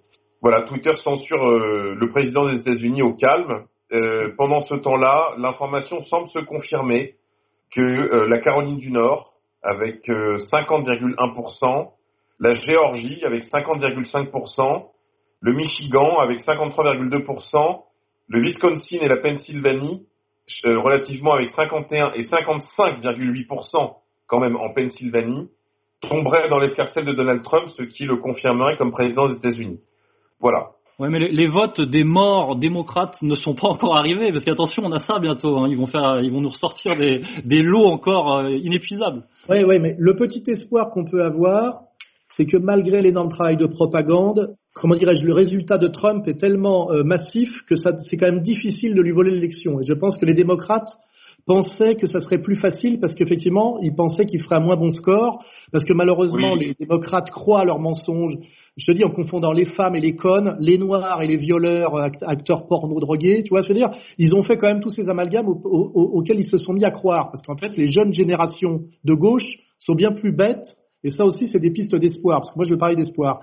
Euh, il me semble que, par exemple, un, un, Raphaël Glucksmann est quand même bien plus bête qu'un Finkelkraut. C'est-à-dire qu'il y a quand même euh, euh, les et, et, le fils Biden est quand même encore bien plus faible que son propre père. C'est-à-dire qu'il y a quand même, c'est le principe des petits marquis versaillais, hein, c'est-à-dire de, des, des, périodes de fin de régime, c'est qu'en fait les enfants de ces élites oligarchiques, je rappelle ces élites oligarchiques qui veulent le nouvel mondial sont des gens très vieux, très peu nombreux et très vieux, et que leurs gosses qu'ils ont placés automatiquement, parce que la méritocratie républicaine n'existe plus depuis très longtemps, hein, il y a que Bourdieu qui y croyait encore, et aujourd'hui euh, Bégodeau qui s'amuse à jouer à ça, euh, euh, ils mettent leurs gosses en place, et leurs gosses sont des abrutis dégénérés. Hein.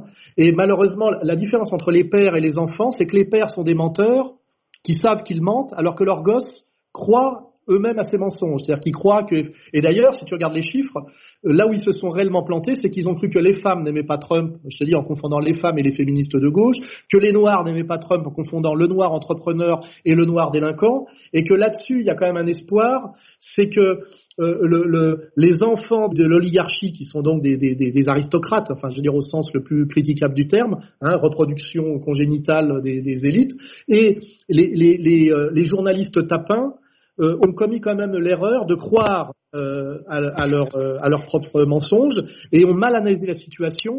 Et ce qui peut nous donner l'espoir que, Trump soit quand même président, c'est que sa victoire est bien plus massive que ce qu'ils espéraient et que ça va être plus compliqué de truquer parce qu'en réalité, il faut le redire, Trump a fait mieux qu'en 2016.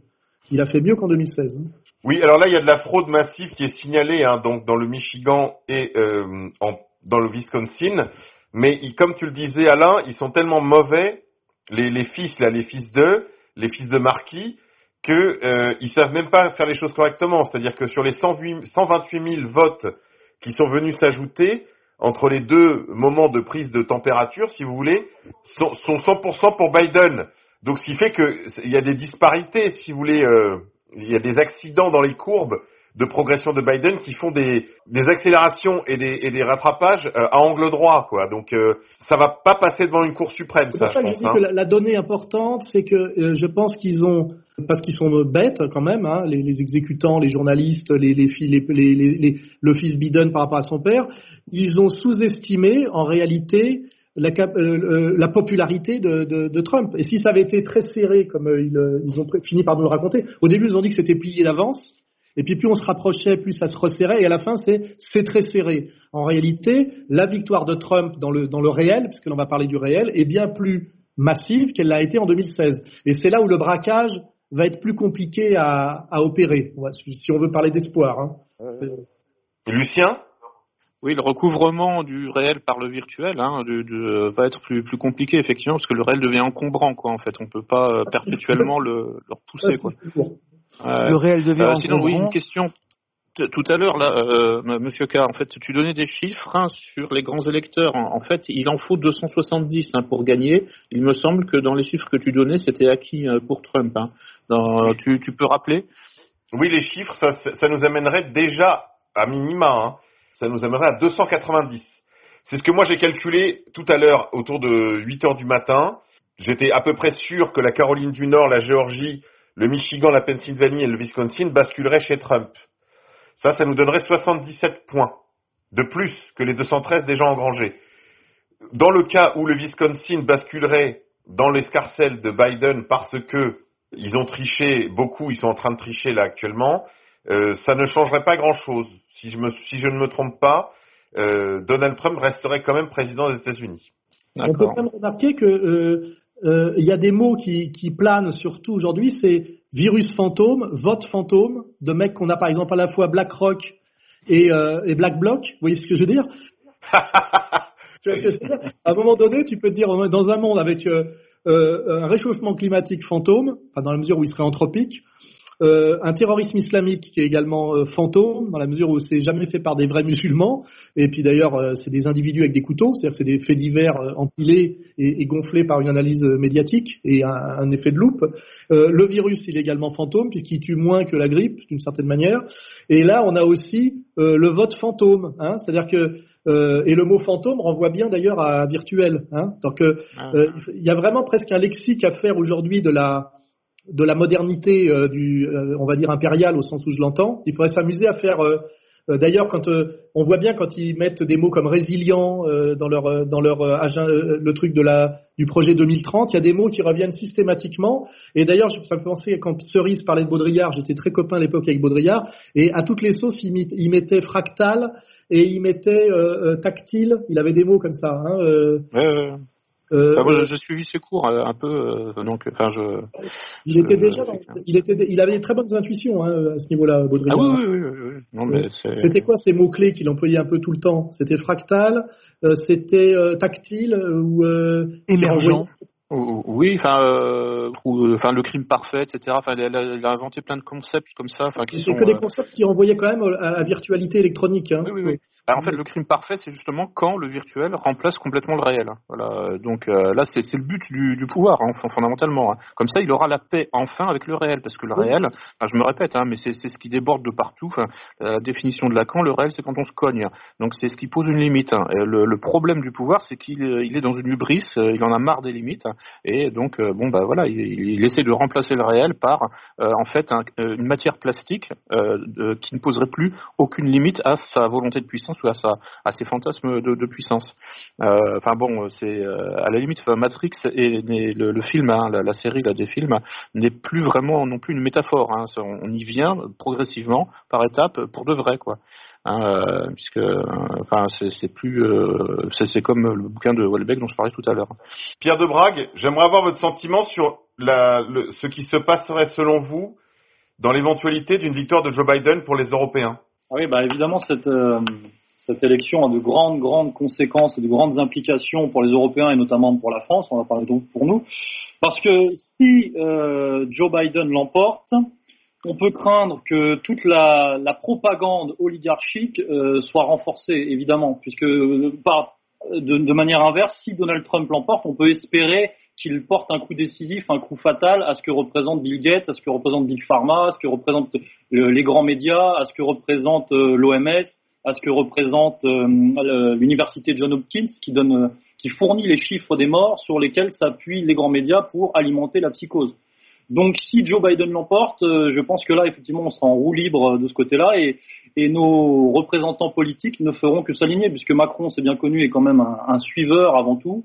Il, il, va dans le sens du vent et si c'est Biden qui souffle, il ira dans le sens de Biden. Alors que si c'est Trump qui souffle, il ira peut-être un peu à reculons, mais il ira dans le sens, je pense, il ira plus, facilement dans le sens de, Trump.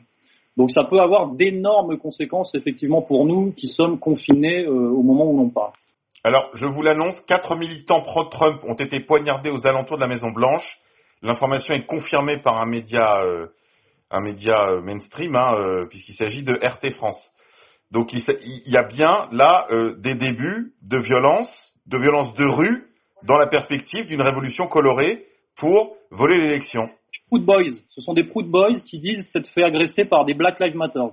Oui, n'oublions pas que l'histoire de la guerre civile, les, les démocrates euh, sont les, les, plus enclins à la déclencher en réalité, puisqu'ils avaient déjà commencé avec l'affaire Floyd. C'est-à-dire que eux non plus ne vont pas accepter la défaite. Et euh, de toute façon, même s'ils ne peuvent pas empêcher le, la ratification officielle de l'élection de Trump, euh, leur euh, leur stratégie reste quand même le chaos. Hein. Euh, ils vont donc ils vont pas, à mon avis, ils vont pas la jouer Coubertin. Hein. Donc on va de toute façon, quoi qu'il arrive, vers une guerre civile euh, aux États-Unis. Mais il est bien sûr bien plus intéressant pour nous que ce soit Trump qui soit à la présidence que, que Biden.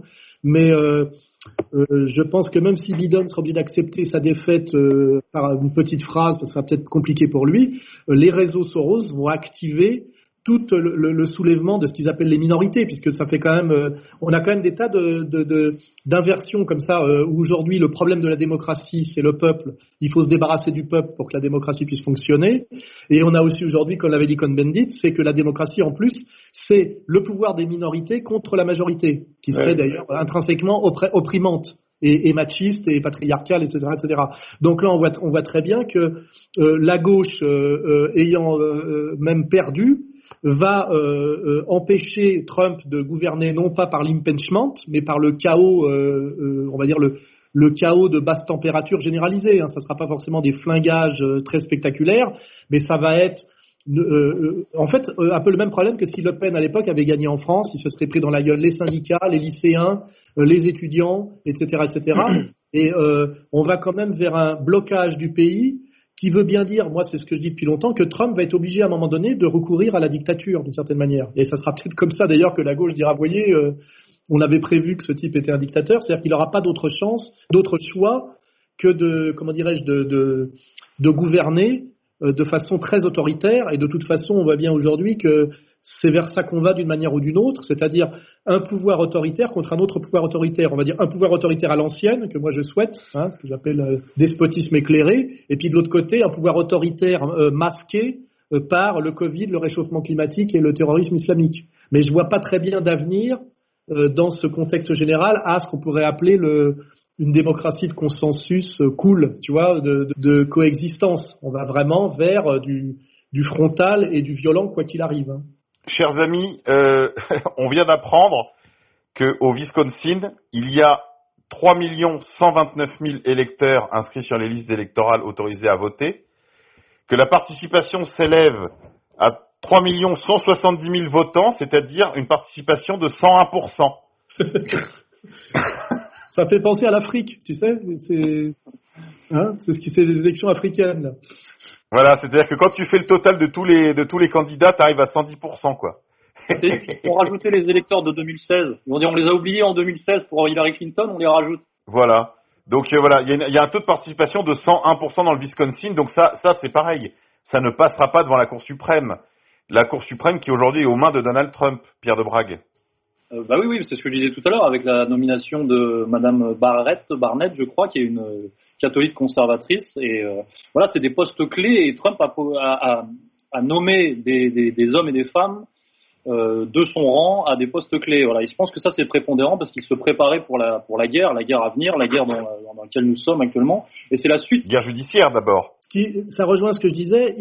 La victoire de Trump est trop massive pour pouvoir la contester. Et maintenant, ils vont contester d'une autre manière, comme ils avaient fait l'impeachment là pendant quatre ans. Je- Là, ils vont contester par du chaos, euh, du chaos permanent, généralisé, ou euh, en poussant par les réseaux Soros et puis par la réalité de l'idéologie dominante de gauche, là, le soulèvement de toutes les minorités contre euh, ce pouvoir machiste insupportable. Hein et on peut leur faire confiance. Donc ça va pas, ça fait que en fait la guerre civile d'une manière ou d'une autre est inéluctable quoi, sous, sous une forme évidemment euh, assez moderne, mais je sais pas ce que Monsieur Cerise en pense. Qu'est-ce qu'on pourrait faire, Lucien, depuis l'Europe pour soutenir Donald Trump? Je réponds à Alain et puis je te Ouais, réponds parce que juste ça me paraît important. Ouais. Bah, en fait, c'est ce que j'ai dit tout à l'heure, en fait, parce que j'étais le premier intervenant, donc euh, pendant euh, 20 minutes, je, en gros, j'ai développé là-dessus, en fait, hein, tout simplement. Euh, c'est que, en fait, la guerre civile est inévitable. hein. Ensuite, la question, c'est quel type de guerre civile? Donc euh, je, je alors je ne vois pas euh, venir en fait un, euh, le, le modèle qui a eu sous la guerre de sécession, enfin pendant la guerre de sécession, c'est-à-dire c'était trop tranché en fait. Là, enfin il y a un, écrivain allemand qui parle de guerre civile moléculaire. Euh, c'est un concept qu'il a inventé, je sais plus dans les années 90, que- 2000. Euh, c'est un, type qui s'appelle Hans Magnus Enzensberger. Enfin bref, peu importe. hein. Et, c'est en fait en gros c'est un état permanent de guerre civile diffus, hein, je veux dire, euh, 24 heures sur 24, avec euh, euh, évidemment des pétages de plomb, euh, etc. Et donc une espèce de, terrorisme endémique, mais qui effectivement ne, se distingue plus bah, justement des cas psychiatriques, euh, ni de la criminalité euh, de droit commun, et euh, avec donc des enfin, l'exploitation médiatique, etc. Et puis surtout, bon, une ambiance de, stress permanent et euh, enfin un peu ce que connaissent les blancs d'Afrique du Sud, quoi, du moins dans certains quartiers. Euh, C'est-à-dire, c'est rien n'est clair. Hein, je veux on n'est pas dans un, rapport frontal hein, avec des, étiquettes. Hein, c'est par exemple, bah, euh, pendant la guerre de sécession, il y avait les nordistes, les sudistes. il y avait deux camps, voilà. Euh, ils avaient chacun leur costume. les uns étaient gris, le- les autres étaient bleus. Bah, euh, je dirais que tout, était explicite. Là, en fait, bon, on s'achemine, à mon avis, aux États-Unis, comme en France d'ailleurs, enfin comme en Europe, vers plutôt quelque chose de totalement confus, hein, totalement hybride, euh, et, euh, et qui, va, qui, va produire un effet de cercle vicieux, parce que à la limite, une guerre où en fait, on est chacun dans sa tranchée et on se tire dessus euh, dès qu'on voit le casque de l'autre qui apparaît. En fait, bon, au moins psychologiquement, c'est d'une certaine manière, c'est clair. Enfin, je veux dire, c'est même euh, équilibrant pratiquement, quoi. Alors que là, quand on ne sait plus qui est l'ennemi, où est l'ennemi, quand, quand il arrive, quand, quand, quand, l'ennemi est dans la famille, parce que ça, c'est les familles sont en train d'exploser là, y compris euh, la famille de, de, ma femme qui est d'origine polonaise, sous l'influence des clivages euh, américains qui se transposent dans toute l'Union européenne. Hein, les réseaux Soros aujourd'hui, là, ça fait une semaine, deux semaines qu'il y a des manifs parce que le Parlement, enfin le gouvernement euh, polonais a euh, fait passer une loi qui réduit euh, la possibilité de l'IVG, par exemple. Alors là, il y a tous les LGBT, les féministes qui sont dans la rue euh, et euh, depuis euh, depuis deux semaines. Euh, ça, c'est une situation en fait qui va se généraliser. Donc c'est le, le- la confusion généralisée, le chaos généralisé.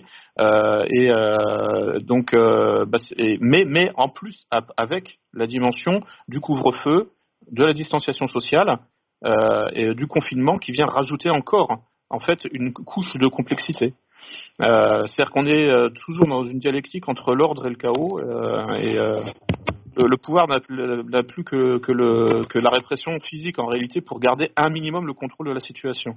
Et puis donc, euh, si vous me demandez qu'est-ce que qu'est-ce qu'on peut faire euh, pour, euh, bah, en fait, euh, alors il y a les réseaux sociaux parce que là, ça permet de dépasser les distances physiques.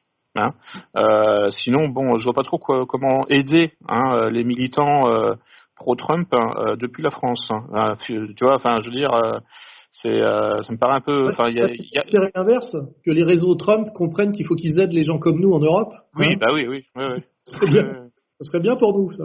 c'est clair, oui. oui, oui. Oui, par contre, je crois qu'on peut dire à nos amis qui nous écoutent de se déchaîner sur les réseaux sociaux, de relayer toutes les infos relatives à la triche, de relayer tous les posts là des, des confrères euh, comme Radio Québec qui commencent à poster euh, des infos justement sur la triche dans le Wisconsin, de, de suivre les comptes de Mike Flynn, de, de diffuser la lettre de Monseigneur Vigano, et- euh, etc., etc., de soutenir les comptes d'égalité et réconciliation sur les réseaux sociaux, puisqu'on est encore présent sur Twitter, aussi bien Alain Soral que Pierre de Brague. Donc euh, allez-y, déchaînez-vous sur les réseaux sociaux, restez courtois, restez euh, dans les clous, mais allez-y, allez-y, devenez vous-même des émetteurs de messages, euh, créez-vous une communauté de followers, de suiveurs, afin de pouvoir vous aussi être des, bah, des relais de l'information, tout simplement. Euh, on pourrait peut-être parler quand même de l'influence que, peut que va avoir l'élection de Trump sur la lecture du Covid, parce que lui, il veut pas marcher dans le, Ah, il veut pas marcher dans ce scénario. Ça va quand même jouer là-dessus. C'est qu'on va avoir euh, une, le pays euh, euh, médiatiquement le plus puissant du monde, bon même si euh, Trump est dans l'opposition en réalité, mais qui va décider quand même de, taper sur le mensonge Covid, puisque en fait euh, Trump, euh, on a failli, on essayé de lui bousiller son élection par le Covid de deux manières plomber son bilan économique qui était bon et, et, mettre en place une fraude électorale. Donc là-dessus, il a deux raisons de s'en prendre au Covid et une, encore une raison de plus de, de dire que on va pas détruire l'économie euh, libre euh, occidentale et donc l'économie réelle pour, un, pour, le, pour une grippe, parce que c'est ça son discours. Hein. Ouais. Et ça, ce, ce, là, on peut quand même espérer que ça fasse un peu bouger la donne, parce que sans le Covid, il n'y a pas la vaccination. Sans la vaccination, il n'y a pas le contrôle des populations par, parce qu'en fait c'est un puçage. Donc il faut pas oublier que le Covid c'est le premier étage de la fusée nécessaire pour aller au bout du projet. Et, et là, faut, pas- et là c'est intéressant, on est vraiment dans, dans la stratégie. Si on casse le Covid, eh ben, le reste est très difficile à enchaîner. Hein si Ah, la premier étage de la fusée décolle pas, il n'y a pas de mise sur orbite hein, du, du terminal du, du satellite. C'est pour ça que la, le Covid est, une, est, une, est la guerre euh, euh, fondamentale, et d'ailleurs on le voit très bien, que c'est une guerre à mort, puisqu'on voit le, le sort que subit euh, Raoult, l'hydro- euh, l'hydrochloroquine, la puissance de mensonge qui est mis là-dedans.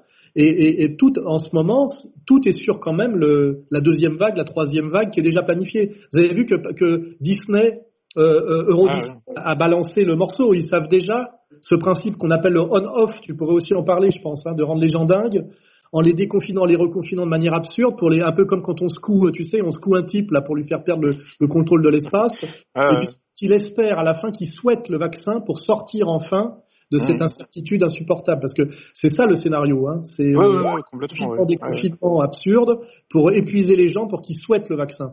Et donc, ça veut bien dire que la guerre fondamentale euh, qu'il faut pas perdre, c'est la guerre sur le, le mensonge du Covid. Et ça, Trump peut beaucoup nous y aider, parce qu'on voit que sont systématiquement articulés résistance au nouvel ordre mondial et refus de la, de, du, de, comment dirais-je, de l'histoire officielle du Covid. C'est strictement la même chose. Hein. Mmh, ouais. Donc là, c'est un gros gros morceau.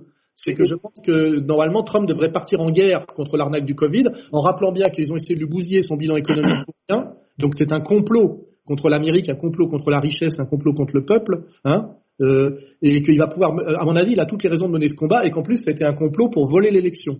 C'est-à-dire que ça disqualifie doublement le, le mensonge Covid, et, et je pense qu'il ne va pas se priver de mener ce combat-là, parce qu'en fait, il faut quand même libérer les peuples libres du masque, du masque obligatoire et de tout, euh, qui est quand même le symbole euh, incroyablement puissant de, de ce masque. Je voyais tous les connards de journalistes qui parlaient cette nuit, les trois quarts avaient le masque alors qu'ils étaient tout seuls dans un studio.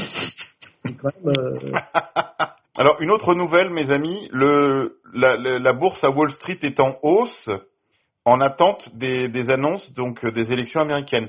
Aussi bien le Dow Jones, le Nasdaq que le SPX 500, donc les 500 meilleures boîtes américaines, tout ça est en hausse de à peu près 2%. et suivi en cela aussi par les marchés asiatiques également en hausse. Le pétrole affiche une reprise et les marchés européens ouvrent à la hausse. Ça veut dire qu'il y a des échanges dans tous les sens, c'est tout ce que ça veut dire. Ça potentialise les, échanges dans tous les sens, donc ça fait monter. Je pourrais demander à Jovanovic ce qu'il en pense, mais c'est pas très significatif. Ça veut pas, ça veut, ça veut pas dire que ce soit réjouisse soit de Biden, soit de Trump. Non, non. Pierre nous disait tout à l'heure que les marchés étaient assez indifférents en fait à, la, à la, sortie de l'un ou de l'autre. Hein. Voilà. Pour rebondir sur ce que disait Alain, euh, c'est là où on peut mettre en exergue l'extraordinaire potentiel de l'affaire Epstein, parce que tout est interconnecté en vérité. Et euh, quand on comprend que via l'affaire Epstein, les réseaux de pouvoir derrière, enfin les réseaux euh, derrière Donald Trump, peuvent faire pression sur quelqu'un comme Bill Gates, qui est très mouillé dans l'affaire Epstein et qui représente donc le grand financier de, l'OMS, etc. Euh, on voit qu'effectivement, ils pourraient effectuer ce travail de sape euh, par rapport au projet diabolique euh, qui derrière le, le Great Reset, le confinement, etc. Et la, la question du Covid. D'ailleurs, la question très posée, c'est est-ce que Trump va aller, s'il est président, euh, aussi loin que l'a dit Quanon On ne va pas discuter sur Quanon, c'est faire des arrestations, des arrestations pour des raisons qu'on sait, là, de, des Clinton, etc. Est-ce qu'il va faire, est-ce qu'il va faire ce travail? Parce que quand on parlait de, gouvernement nécessairement autoritaire, le premier truc qu'il devrait faire vraiment, c'est faire arrêter les, tricheurs, euh, puisqu'ils vont être quelque part, ils vont être, euh, ils vont se faire attraper, ceux qui ont les bourreurs d'urnes là. C'est-à-dire qu'à un moment donné, ça peut, on peut, on peut même arriver à l'arrestation de Biden pour avoir essayé de voler les élections, de son fils pour des raisons de corruption, voire de pédophilie, etc. On, peut imaginer tout ce que Trump pourrait faire euh, et là, ça, rejoindrait le rêve de Quanon, c'est-à-dire on verrait euh, en combinaison orange comme à Guantanamo euh, toutes les élites démocrates défiler, comme quand il y a eu l'arrestation de Strauss-Kahn, et puis d'ailleurs même de, de Epstein, hein, faut pas oublier. Ça serait de l'affaire Epstein généralisée en fait. Est-ce qu'on peut espérer ça? Moi, c'est ce que j'espère. Hein. Ben, moi, j'espère ça, j'espère ça vraiment, mais surtout, je pense que effectivement, la radicalisation à venir pourrait nous y mener. Et puis, pour les les critiques de Trump et de Quanon, je dis pas que je suis un fervent défenseur de Quanon, mais qui se plaignent toujours du euh, la tempête n'est pas arrivée, la tempête n'est pas arrivée, bah, rappelons effectivement Epstein était derrière les barreaux, euh, Weinstein a échappé euh, euh, à la prison à coups de millions, Ghislaine Maxwell est actuellement derrière les barreaux, et je l'ai cité tout à l'heure. Elle est peut-être morte. D'après certaines infos, on l'a pas revue parce qu'en fait, ils l'ont simplement liquidée. Hein. Et, et, je l'ai cité tout à l'heure, Claire Bronfman, la fille Bronfman. On se rend pas compte à quel point c'est important. C'était la fille de l'ex-président du Congrès juif international, c'est-à-dire du Congrès juif mondial. C'est-à-dire une des, la fille de l'un des personnages les plus importants du nouvel ordre mondial. Et elle est en prison actuellement. Je veux dire, c'était inenvisageable il y, a, il y a 15 ans, ce genre de scénario. Alors, est-ce que, est que Trump va aller jusqu'au bout en nous mettant toute cette racaille euh, en prison? En plus, aux États-Unis, tout est filmé. Et est-ce qu'on va assister? On peut rêver. Euh, c'est mieux que Netflix. Procès d'Hillary Clinton euh, pour l'affaire Podesta, tout ça filmé et, diffusé dans le monde entier. Vous imaginez là, on est dans une, on a quelque chose qui s'appelle l'apocalypse. Hein. On est biblique. Ah, ce serait extraordinaire. Moi, je prends, je, je prends des billets et je vais chercher un saut de popcorn. Ah bah moi j'ai vécu j'ai vécu 60 ans pour vivre ce moment-là pratiquement. J'en ai rêvé toute ma vie. Hein. Le moment de vérité. D'ailleurs, on peut poser est-ce que Trump, si réellement il veut se hisser au niveau de son destin, est-ce qu'il a le choix? Je veux dire normalement tu dois tuer l'ennemi. Tu sais c'est comme dans Carlitos Way quand euh, euh, l'autre balance son ennemi dans l'escalier et ne le tue pas. Tu sais ce que je veux dire? C'est en fait c'est là où il, il, c'est sa propre mort en fait, de ne pas avoir donné la punition au moment où il fallait la donner. Tu sais, le principe de la de la politique c'est quand même ça, c'est qu'à un moment donné, quand ton ennemi est à terre, faut que tu le finisses quoi. Hein. Sinon il revient et c'est lui qui te qui qui s'en bah, C'est ce qu'a fait Trump ce matin lorsqu'il a commencé, il a fait sa première prise de parole. Je l'ai je l'ai écouté en direct sur Fox News. Et euh, les, les commentateurs, pourtant conservateurs, républicains, bon teint sur le plateau, était absolument choqué que Donald Trump en fait annonce sa propre victoire. Il trouvait que, que, que c'était trop, que c'était trop quoi, que c'était déjà un, un, un, un, pont trop loin. Or non, je pense que Donald Trump, bon, il peut avoir beaucoup de défauts. Euh, il est peut-être pas l'homme le plus délicat du monde en matière de vocabulaire, enfin concernant la, les femmes, euh, et, etc. Mais en revanche, c'est un grand stratège. Je, je me frotterai pas à lui aux échecs. Hein il a su ce matin très tôt poser les jalons de sa propre victoire. Oui, mais est-ce qu'à un moment donné, il va, il va, je te dis, rejoindre Quanon en disant, bon, bah, euh, euh, on va assister à des arrestations, tu vois, des arrestations des plus hautes figures de, de l'établissement américain. J'aimerais vivre ça. Euh, et moi, je dis que normalement, il faut qu'il il devrait le faire. Et s'il le fait pas, c'est très dangereux pour lui. Ah oui, c'est sûr. C'est une guerre à mort maintenant, Pierre de Brague. Il a toutes les cartes en main pour le faire, parce qu'il faut pas se leurrer. euh, Les, les- la, la haute euh, intelligence militaire derrière Trump, ils ont tous les dossiers sur tout le monde. Donc je, je suis sûr qu'ils ont des dossiers sur tout le Parti démocrate par rapport à la question du, des financements occultes du Parti démocrate, le financement de, de Daesh via l'Arabie saoudite et la Farge, etc. Et puis euh, les- l'espionnage par l'administration Obama, l'espionnage de, de Donald Trump par l'administration Obama. Euh, voilà, même on peut remonter au 11 septembre. hein. Je veux dire, je suis sûr qu'ils ont toutes les infos sur le 11 septembre. Donc, on devrait assister d'un côté à un pouvoir trumpien qui fait des arrestations euh, de, figures de l'élite pour les juger pour haute trahison, crimes contre l'humanité, etc. Et en face, des, euh, des, réseaux Soros qui foutent la merde par du, LGBT, euh, du noir délinquant, etc. Ça serait ça peut-être l'avenir des États-Unis dans les, dans les mois et les années qui viennent. Hein Ces deux combats mis en, en jugement des élites d'un côté et de l'autre côté chaos diffus euh, euh, de, de, de, de toutes les minor- minorités, les, les, on va dire les manipuler les unes contre les autres, quoi. Hein? Qu'est-ce que t'en penses, Monsieur Cerise? Comme Oui, scénario. oui, bah, non, mais c'est exactement ça, oui. Oui, oui. Bon, donc, C'est, on, va, euh, on va rigoler alors. Euh, Il y, a, il y a un blogueur euh, d'origine canadienne mais vivant au Japon, là, on, avait déjà parlé avec Monsieur K, là, Benjamin Fulford, en fait, qui annonce ça en fait hein, sur son blog. Alors, euh, faut faire attention. Enfin, il y a, il y a à, à- boire euh, et à manger, enfin, à prendre et à, et à jeter sur son blog parce qu'il raconte aussi beaucoup de conneries. Mais ça fait au moins dix ans que euh, alors, faut, faut- alors, je précise qui c'est en fait, hein, si vous le connaissez pas. Euh, en fait, c'était le secrétaire de rédaction du magazine Forbes pour euh, pour le Japon. Non, pour toute l'Asie, pour toute l'Asie. Pour l'Asie, oui, pour toute l'Asie. Alors. Et donc, euh, bon, il, s'est illustré en faisant, en réalisant une interview du vieux Rockefeller là, avant sa mort, dans une chambre d'hôtel, etc. Enfin, donc c'est quelqu'un qui avait quand même, enfin, un, un- un CV, quoi. Enfin, je veux dire, des, euh, et puis des, des réseaux. Oui. Voilà. Et donc ça fait au moins, enfin ça fait peut-être même 15 ans maintenant, hein, qu'il dit voilà, euh, en gros, euh, les, les, les jugements, les arrestations de masse hein, vont bientôt arriver. Euh, c'est pas encore euh, prêt, etc. Bon et, euh, et là, bon, il est encore euh, sur cette ligne-là hein, en ce moment. hein. Enfin bon, je, je le lis plus vraiment parce que bon, le problème c'est que c'est, il se fait peut-être intoxiquer par moment et donc il raconte aussi beaucoup de conneries et résultat ça le décrédibilise. Mais bon, c'est, globalement en fait, je pense que malgré tout, il doit avoir accès à des informations et à des réseaux d'informations et d'influence. Et euh, de temps en temps, il laisse passer des choses comme ça. Et, euh, et c'est vraisemblablement vers ça qu'on se dirige, effectivement, oui.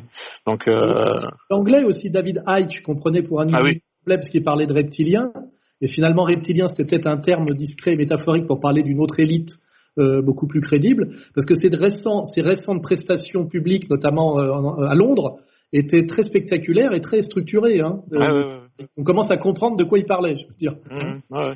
Bah, cela dit, ça, il a jamais. Enfin, moi, j'ai lu son bouquin par curiosité. Bon, euh, il- euh, manifestement, il croyait sincèrement à sa théorie des reptiliens, dans la mesure où il n'a jamais épargné non plus le lobby sioniste, hein, de toute façon. Donc, c'était Bidon, pas une précaution. euh. Reptilien, c'est la famille Bidon reptilienne, ça peut être euh, une, euh, quelque chose de métaphorique. Tu vois ce que je veux dire? C'est assez. Ah oui, ouais. Ils sont pas du tout, ils sont plus humains, quoi. En fait, c'est des, Oui, oui, ça, dans ce sens-là, oui. des serpents, quoi. C'est des Euh, serpents. Race de vipères. Mais, euh, non, mais effectivement, oui, je- j'ai vu. euh, Enfin, il parlait des tests PCR euh, qui, qui en fait euh, produisent des faux positifs, etc. Enfin bon, c'est. euh, et, euh, mais bon, euh, c'est. euh, alors le, le seul problème, la seule tâche euh, au tableau là, dans, dans son, dans chez, ces chez ce personnage, c'est les, euh, les reptiliens, quoi. Sinon, à part- par ailleurs, tout est sourcé et, et, Oui, et bon. hein. structuré, quoi. Lucien Cerise, vous nous quittez. Merci pour vos commentaires, merci pour vos lumières sur cette euh, élection américaine à chaud. Je sais que les auditeurs apprécient particulièrement vos vues sur les événements. Alors, euh, on se dit à très bientôt, Lucien, autour euh, d'un Chinois peut-être? Euh, bah, volontiers, oui, oui. Si on peut euh, dépasser la distanciation physique, euh, sociale euh, et, le, et le confinement, quoi, et puis euh, qu'on peut se retrouver autour d'une table, oui, euh, avec plaisir, oui. À très bientôt, Lucien. Bientôt, euh, à bientôt tout le monde. Pourquoi tant de haine?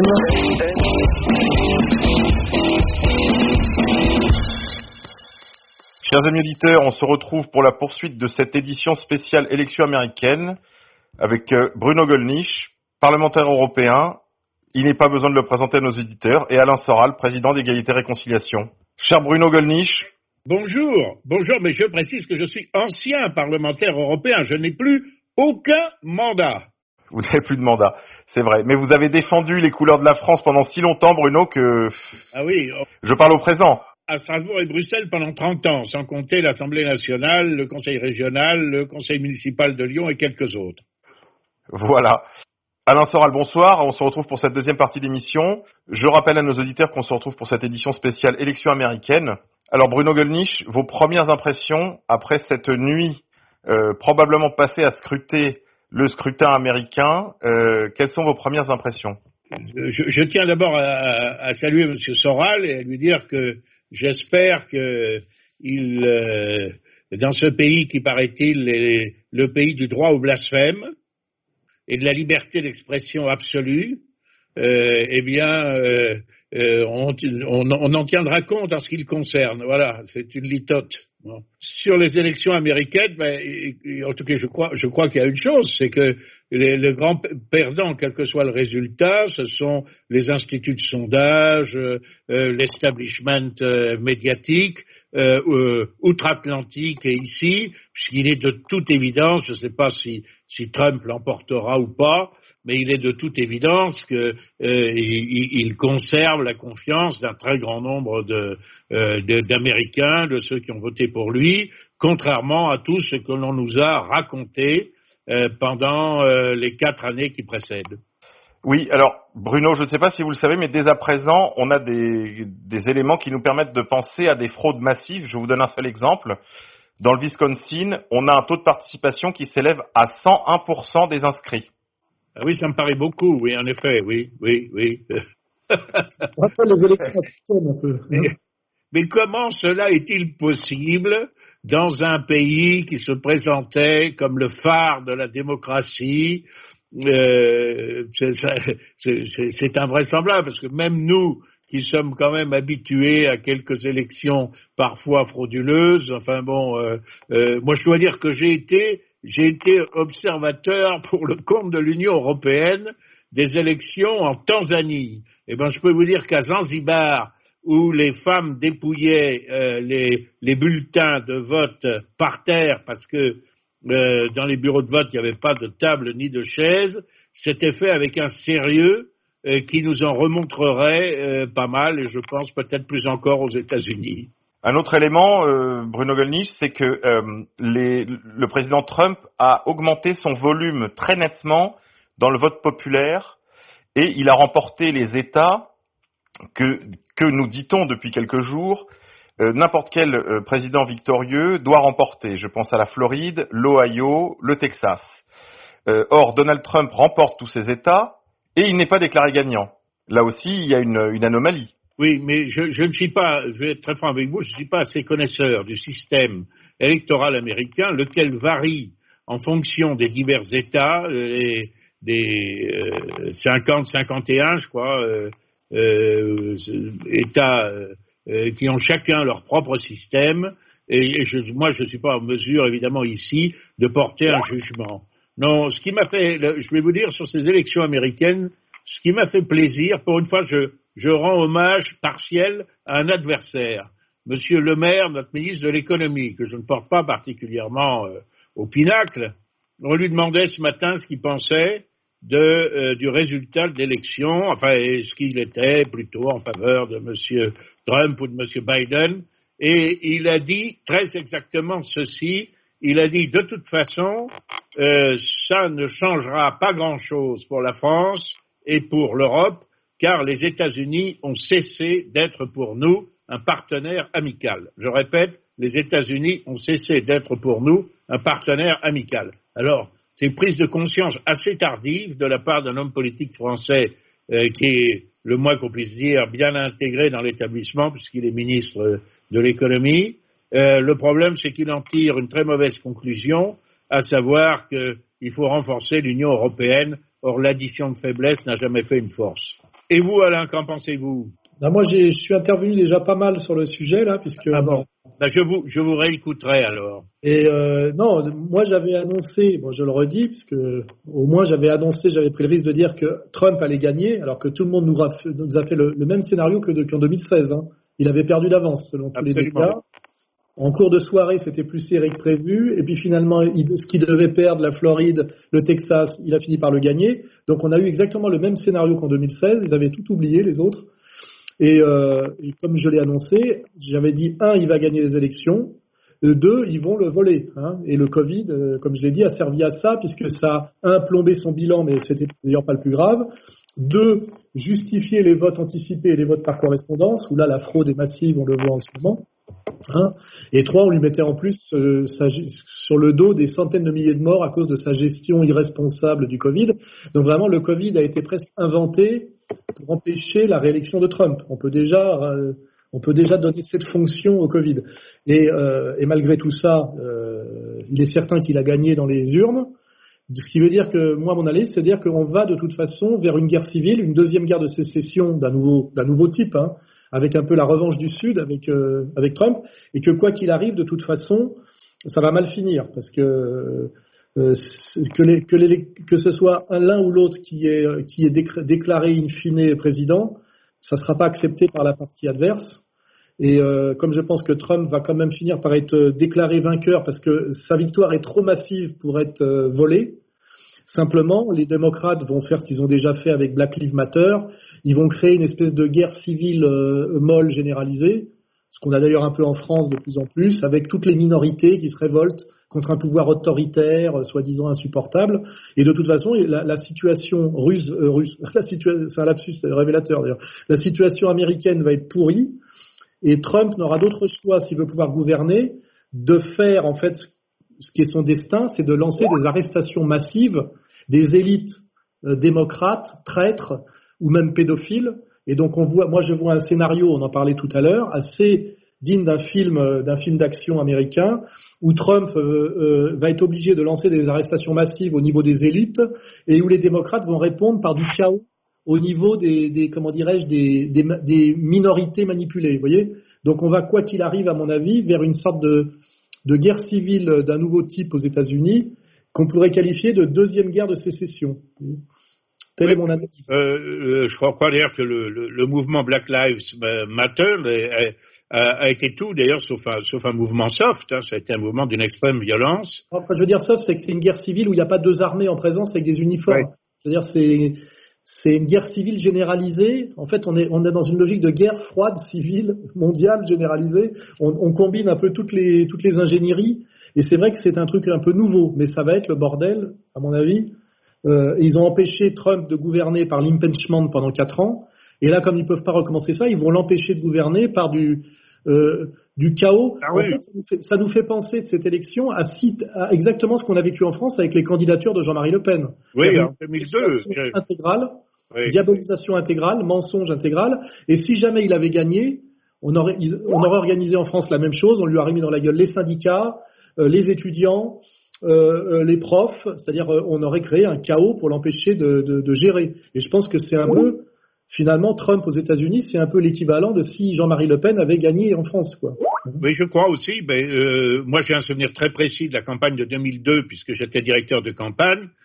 Je, je, je dois dire que je vais, je vais écrire euh, tout ça un jour, mais l'entre-deux-tours de 2002 a été une espèce d'enfer dans lequel ils ont violé cyniquement, et je pourrais en donner de multiples exemples, toutes, toutes les règles de droit, toutes les règles euh, euh, constitutionnelles, législatives, légales, euh, euh, réglementaires, les, principes du, euh, Conseil sup- supérieur de l'audiovisuel, etc., c'est-à-dire leurs propres règles. hein.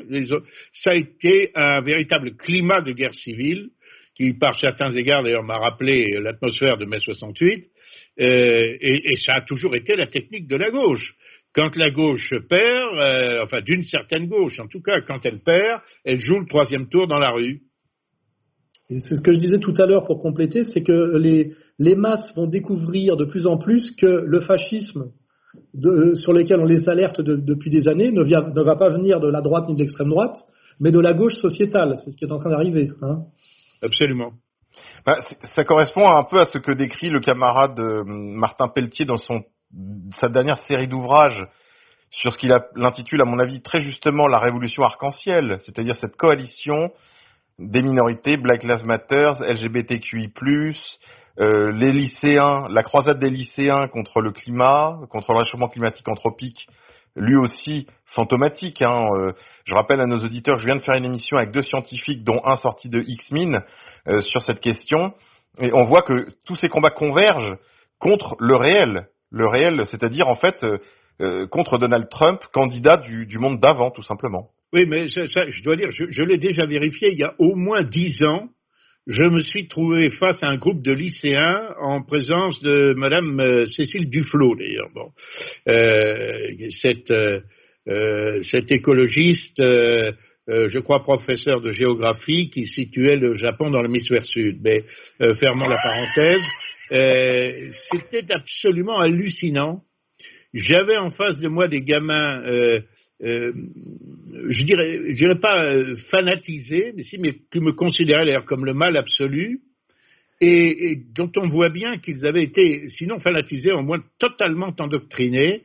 Par exemple, mes, positions, nos positions hostiles, euh, enfin, à l'égard d'une politique d'immigration massive et incontrôlée, bon, eh bien, faisaient de moi le salaud qui, alors que l'eau montait dans les îles et que les gens en avaient jusque-là et allaient bientôt suffoquer et être noyés, ben je, je, leur appuyais la tête sous l'eau, quoi, pratiquement. Enfin, c'était, c'était de, de, de, cet ordre-là.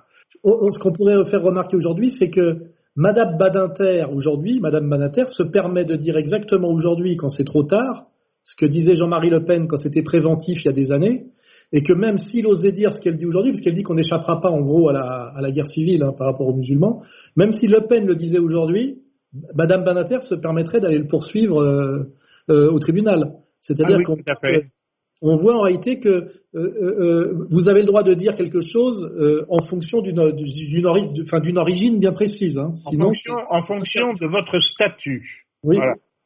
Mais d'ailleurs, oui, c'est assez extraordinaire, puisque paraît-il, on peut tout dire. Bon, on peut tout dire, c'est la liberté d'expression absolue. bon, nous voyons bien que c'est que, que ça n'est pas le cas. Voilà. Bon, euh, on peut, euh, on, on, on, ne peut pas dire, par exemple, on est condamné en correctionnel si on dit que la présence illégale sur la sur la promenade des Anglais à Nice de Rome euh, qui squatte est à la fois urticante et odorante. Il faut qu'on dise qu'elle est agréable et parfumée. Bon, je, je, prends un exemple réel. Voilà.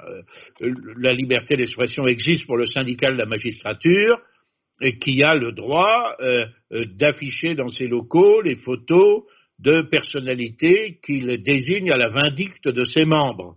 Dont la mienne. Dont la mienne. Dont la vôtre.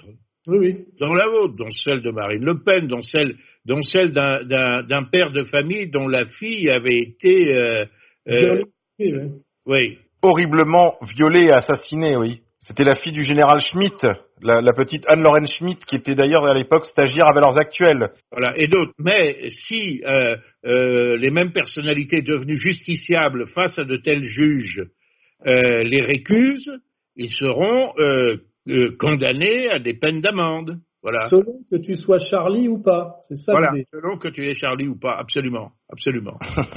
Il y aurait une fable à écrire.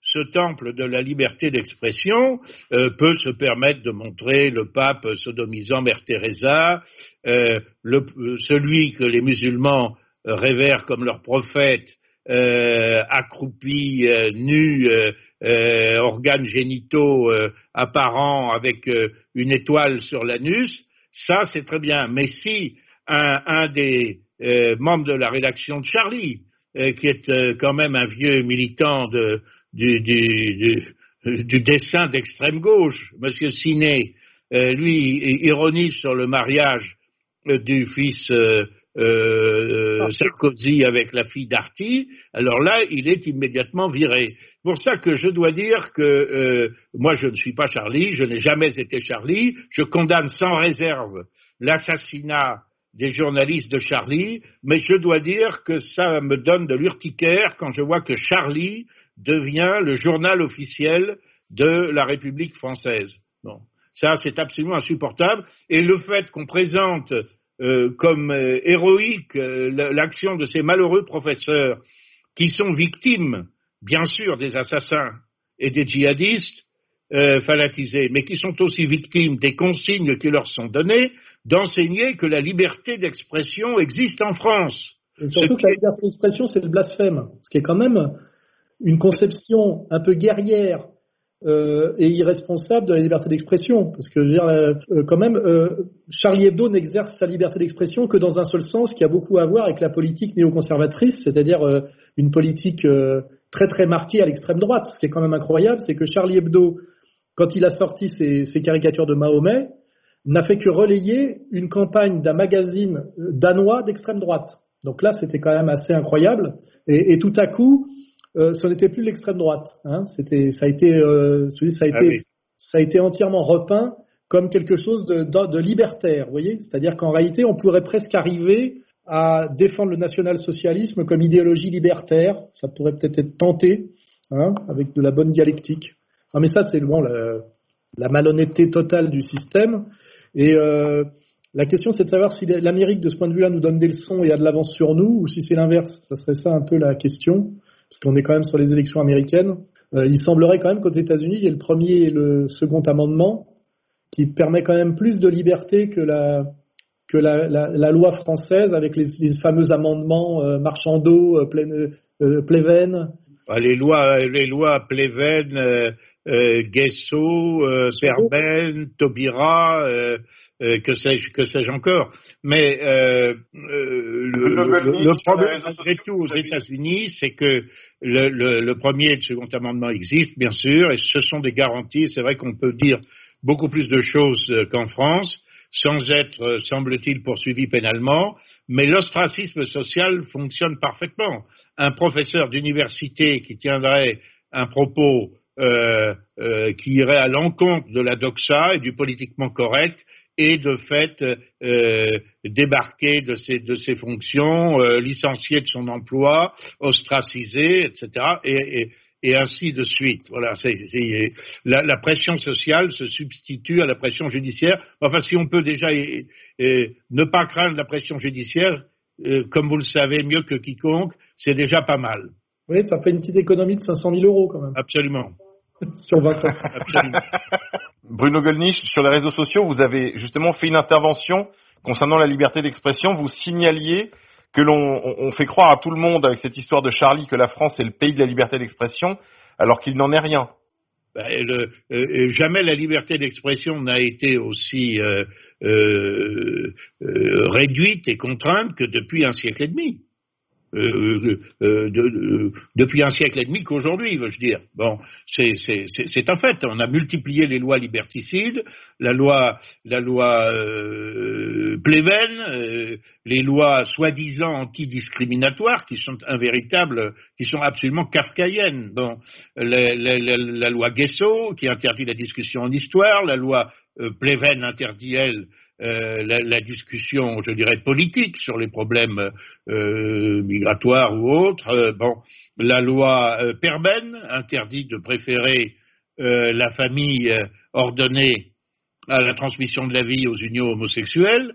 Je précise, s'il en est besoin, que je n'ai moi personnellement jamais insulté ni injurié les homosexuels, mais je me réserve quand même d'avoir des préférences. Voilà. C'est- Et ben, ben, ceci même est interdit, comme l'a appris euh, euh, à ses dépens d'ailleurs un député, euh, Monsieur Vanès, qui était de la euh, mouvance, la même mouvance UMP que Monsieur euh, euh, Perben, l'auteur de, ces- de, de cette loi. Bon, et puis euh, il y a la loi Taubira euh, qui sur euh, euh, la condamnation de l'esclavage. Bon, laissez- je je condamne bien sûr l'esclavage, mais il faut con- condamner l'esclavage partout, toujours, sans anachronisme, et par tous ceux qui l'ont pratiqué, n'est-ce pas? Bon, et ce qui, ce qui en l'occurrence n'est pas le cas. Et puis la loi, la loi Avia, la loi, enfin, on, est- on ne cesse de les, de les multiplier. Je me souviens que au moment du vote de la loi Guesso, M. Toubon, euh, qui vient de terminer son mandat comme défenseur des droits, qui était à l'époque député, député d'opposition. Bon, au moment de la loi Guesso, il monte à la tribune de l'Assemblée et il dit ce que vous êtes en train de faire, c'est ce que faisait un certain Staline. D'accord? Que peu de temps après, dissolution, et la majorité change.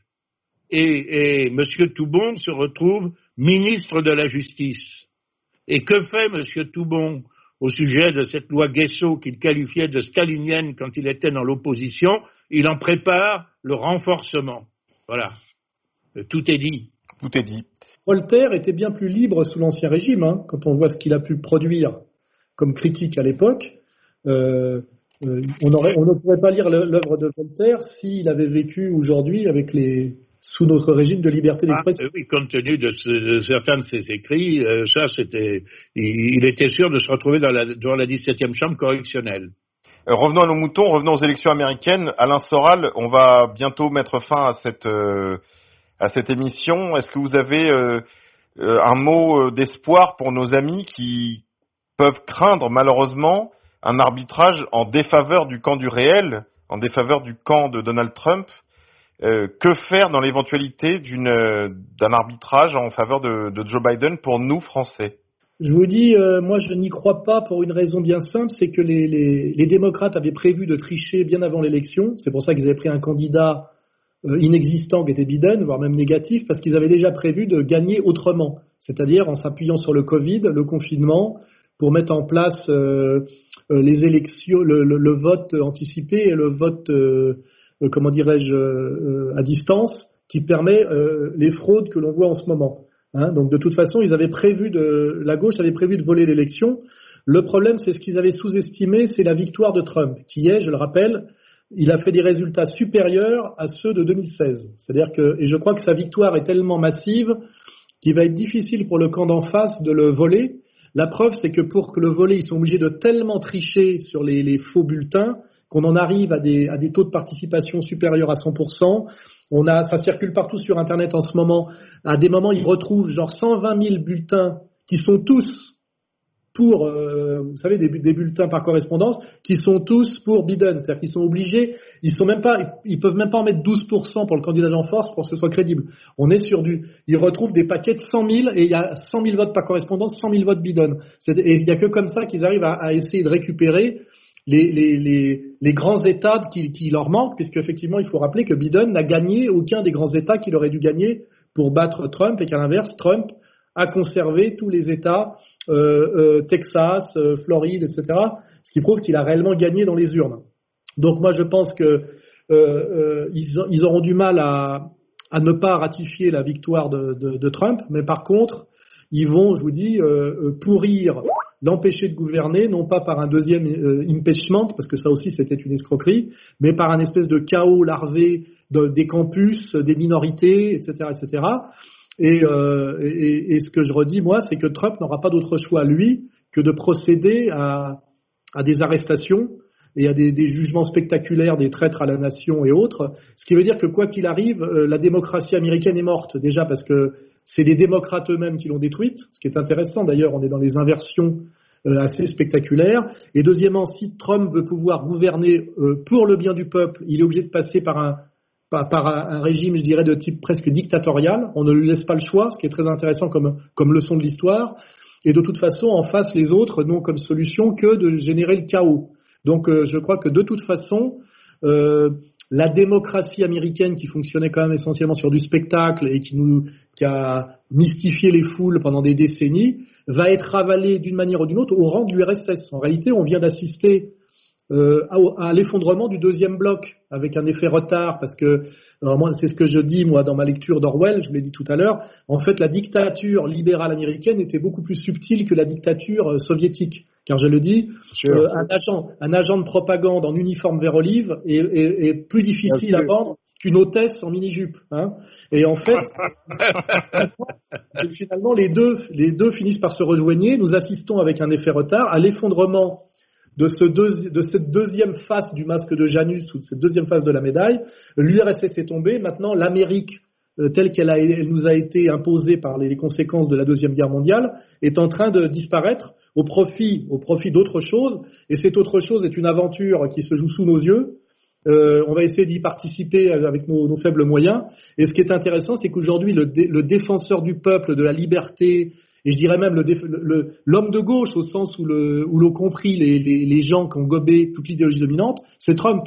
C'est ça qui est intéressant. Et les fascistes, ce sont les démocrates euh, qui sont les, ce qu'on appelle les marxistes culturels, qui sont les fascistes. Et ce qui est intéressant, c'est que les cons vont comprendre chaque jour un peu plus, alors qu'ils étaient tournés, vous savez, comme dans le rivage des Sirtes, ils attendaient l'ennemi qui devait venir de l'extrême droite pour leur imposer la dictature.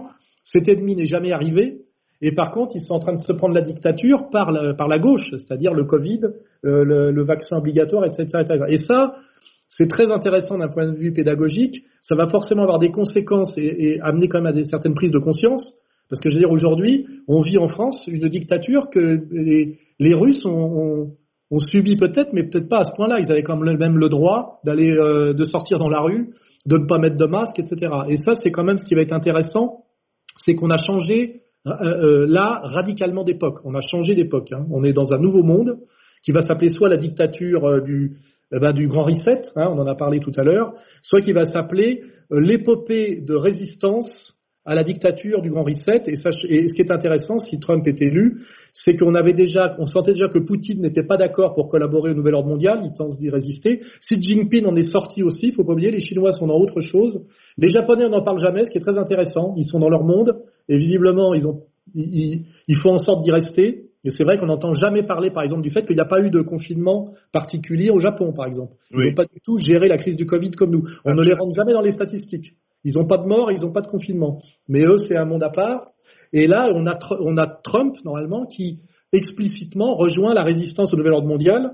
Et on a quand même les trois plus grands leaders mondiaux qui sont contre le nouvel ordre mondial. Ce qui veut dire que quand même, ce nouvel ordre mondial qu'on veut nous imposer, nous est imposé par des petits vieux très peu nombreux, euh, qui fonctionnent sur un mensonge, euh, je dirais, de type euh, euh délirant et apocalyptique, c'est-à-dire un virus fantôme, un terrorisme manipulé et un réchauffement climatique complètement euh, qui n'a rien à voir avec le avec l'entropie, on va dire. Donc on, on fonctionne là sur un, un, triple mensonge qui normalement devrait pas pouvoir tenir très longtemps, autrement d'ailleurs que par la, la violence pure.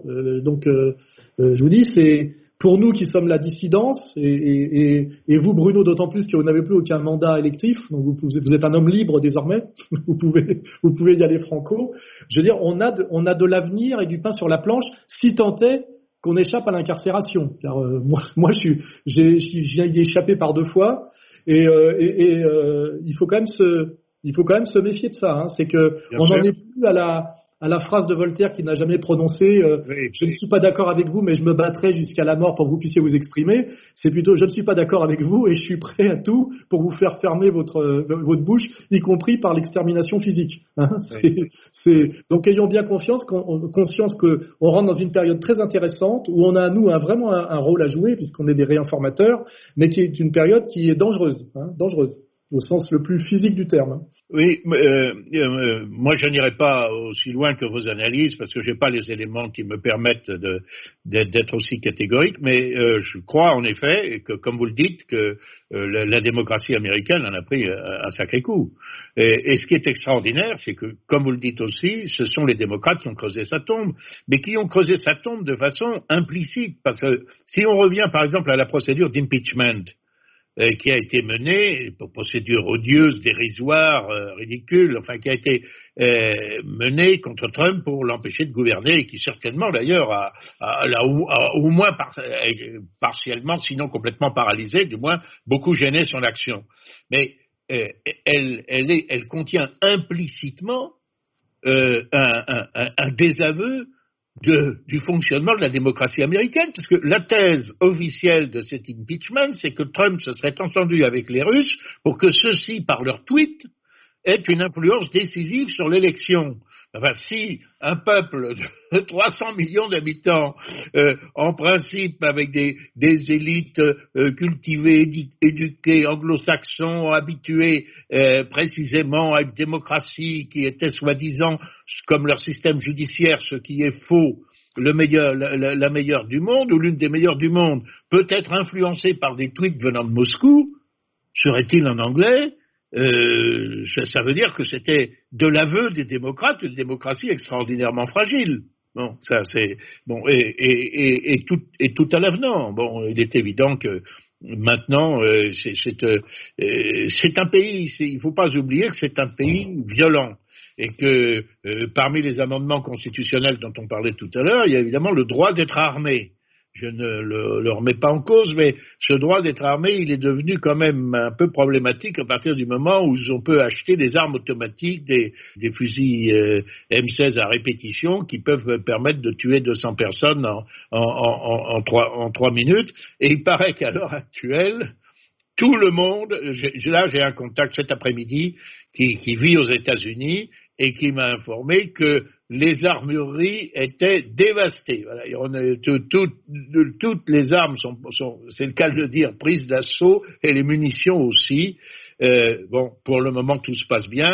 Ça sent pas bon la Pax américaine. Oui, absolument, absolument. Alors, Alain Soral, on sent bien, avec la profondeur de vue que vous avez exprimée tout à l'heure, que vous êtes dans la rédaction de votre prochain livre, qui viendra célébrer les dix ans de la parution de Comprendre l'Empire. Est-ce que vous pouvez nous en dire un petit mot avant qu'on se sépare de ce, travail? Parce qu'on sent bien, on sent bien que votre de, réflexion ne date pas de hier soir, euh, malgré la nuit blanche, à observer les résultats américains. On sent qu'il y a un peu de travail. Est-ce que vous auriez la gentillesse pour nos auditeurs de nous en livrer un petit peu? Déjà, je vais rappeler modestement que j'ai sorti en 2011 un livre dont le titre est Comprendre l'Empire, demain la gouvernance globale ou la révolte des nations. Si vous relisez le livre, notamment le chapitre 6, vous verrez que euh, il est difficile de dire qu'il n'était pas prophétique, notamment sur le, la, la, manière dont on servirait d'une pandémie virale fictive pour imposer une dictature, etc., etc. Je veux dire, moi-même, j'ai sorti tout ça de ma tête par des, des, des, des, des, logiques, mais je ne pensais pas que la, le, le, le, réel irait aussi loin, vous voyez, parce que c'est une chose la théorie, c'est une chose la pratique. Et j'en suis même euh, assez impressionné.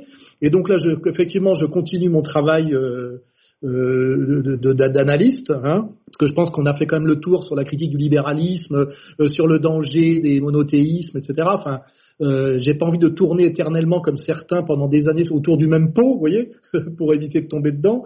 Et là, je, je, travaille sur un bouquin qui va sortir en mars, qui est un petit livre, hein, euh, et un livre, j'ose dire, de philosophie, c'est-à-dire que je, je vais jusqu'au bout justement de, de, la question de qu'est-ce que la démocratie moderne, euh, de quoi est-elle faite, à quoi elle nous amène, etc. Et euh, j'essaie de, de, donner des outils, on va dire, euh, conceptuels sérieux à la résistance, en complétant le travail qu'on fait avec le site, qui est du travail factuel, quotidien de, de journalisme. Vous voyez, là, j'ai, j'ai, je travaille sur du, du concept et je, je, prolonge, je prolonge comprendre l'empire. Et, et euh, et moi, ce qui me, ce qui me rassure, tout en, euh, bien que ce soit très inquiétant, c'est que tout ce qui se passe en ce moment valide mes, mes je dirais plus que mes intuitions, mais mes, mes, mon travail, mon travail d'analyse politique et, et, même philosophique. Et euh, je veux dire que quelque part, ça me, c'est la réalité qui me remercie parce que j'ai pas été beaucoup remercié par les, les institutions, les instances euh, universitaires, etc. Je, je, vis, je vis sous, sous, une cathédrale de crachats quand même, hein, et, euh, et, là, ça me fait quand même doucement euh, plaisir de voir que, que comprendre l'empire, qui n'a jamais été recensé par aucun média euh, dominant, Simplement, l'ennemi n'a pas eu l'idée ou le courage, compte tenu de sa, rigueur de, construction, de l'attaquer. Le livre n'a pas été. J'ai toujours été attaqué sur des dessins humoristiques qui ne sont pas de moi sur le site, euh, des, posts euh, sur euh, VK, vous voyez, des, petites broutilles, mais jamais sur mon travail de fond, que ce soit sur le féminisme et le rôle du féminisme. Je rappelle quand même que j'écris des bouquins depuis 84 et que si vous regardez, ça fait quand même une œuvre, hein, et que j'ai quand même annoncé à peu près euh, toute cette dictature inversée, une dictature qui arrivait, qui arrivait à rebours dans laquelle on est aujourd'hui, en montrant comment le, les femmes elles étaient instrumentalistes dans le féminisme, les jeunes dans le jeunisme, euh, les, communautés dans le communautarisme victimaire puis concurrentiel, comment le système allait se retourner contre les musulmans. dès 2002, avec ce que cache le foulard, j'ai bien montré que après avoir rempli la France de chance pour la France par le, le, regroupement familial, les mêmes qui ont organisé le regroupement familial allaient, retourner leurs alliances en disant que c'est chance pour la France d'emmener des islamistes potentiels. C'est les mêmes, hein, les mêmes. Ce sont les, les mêmes. C'est ça qui est extraordinaire.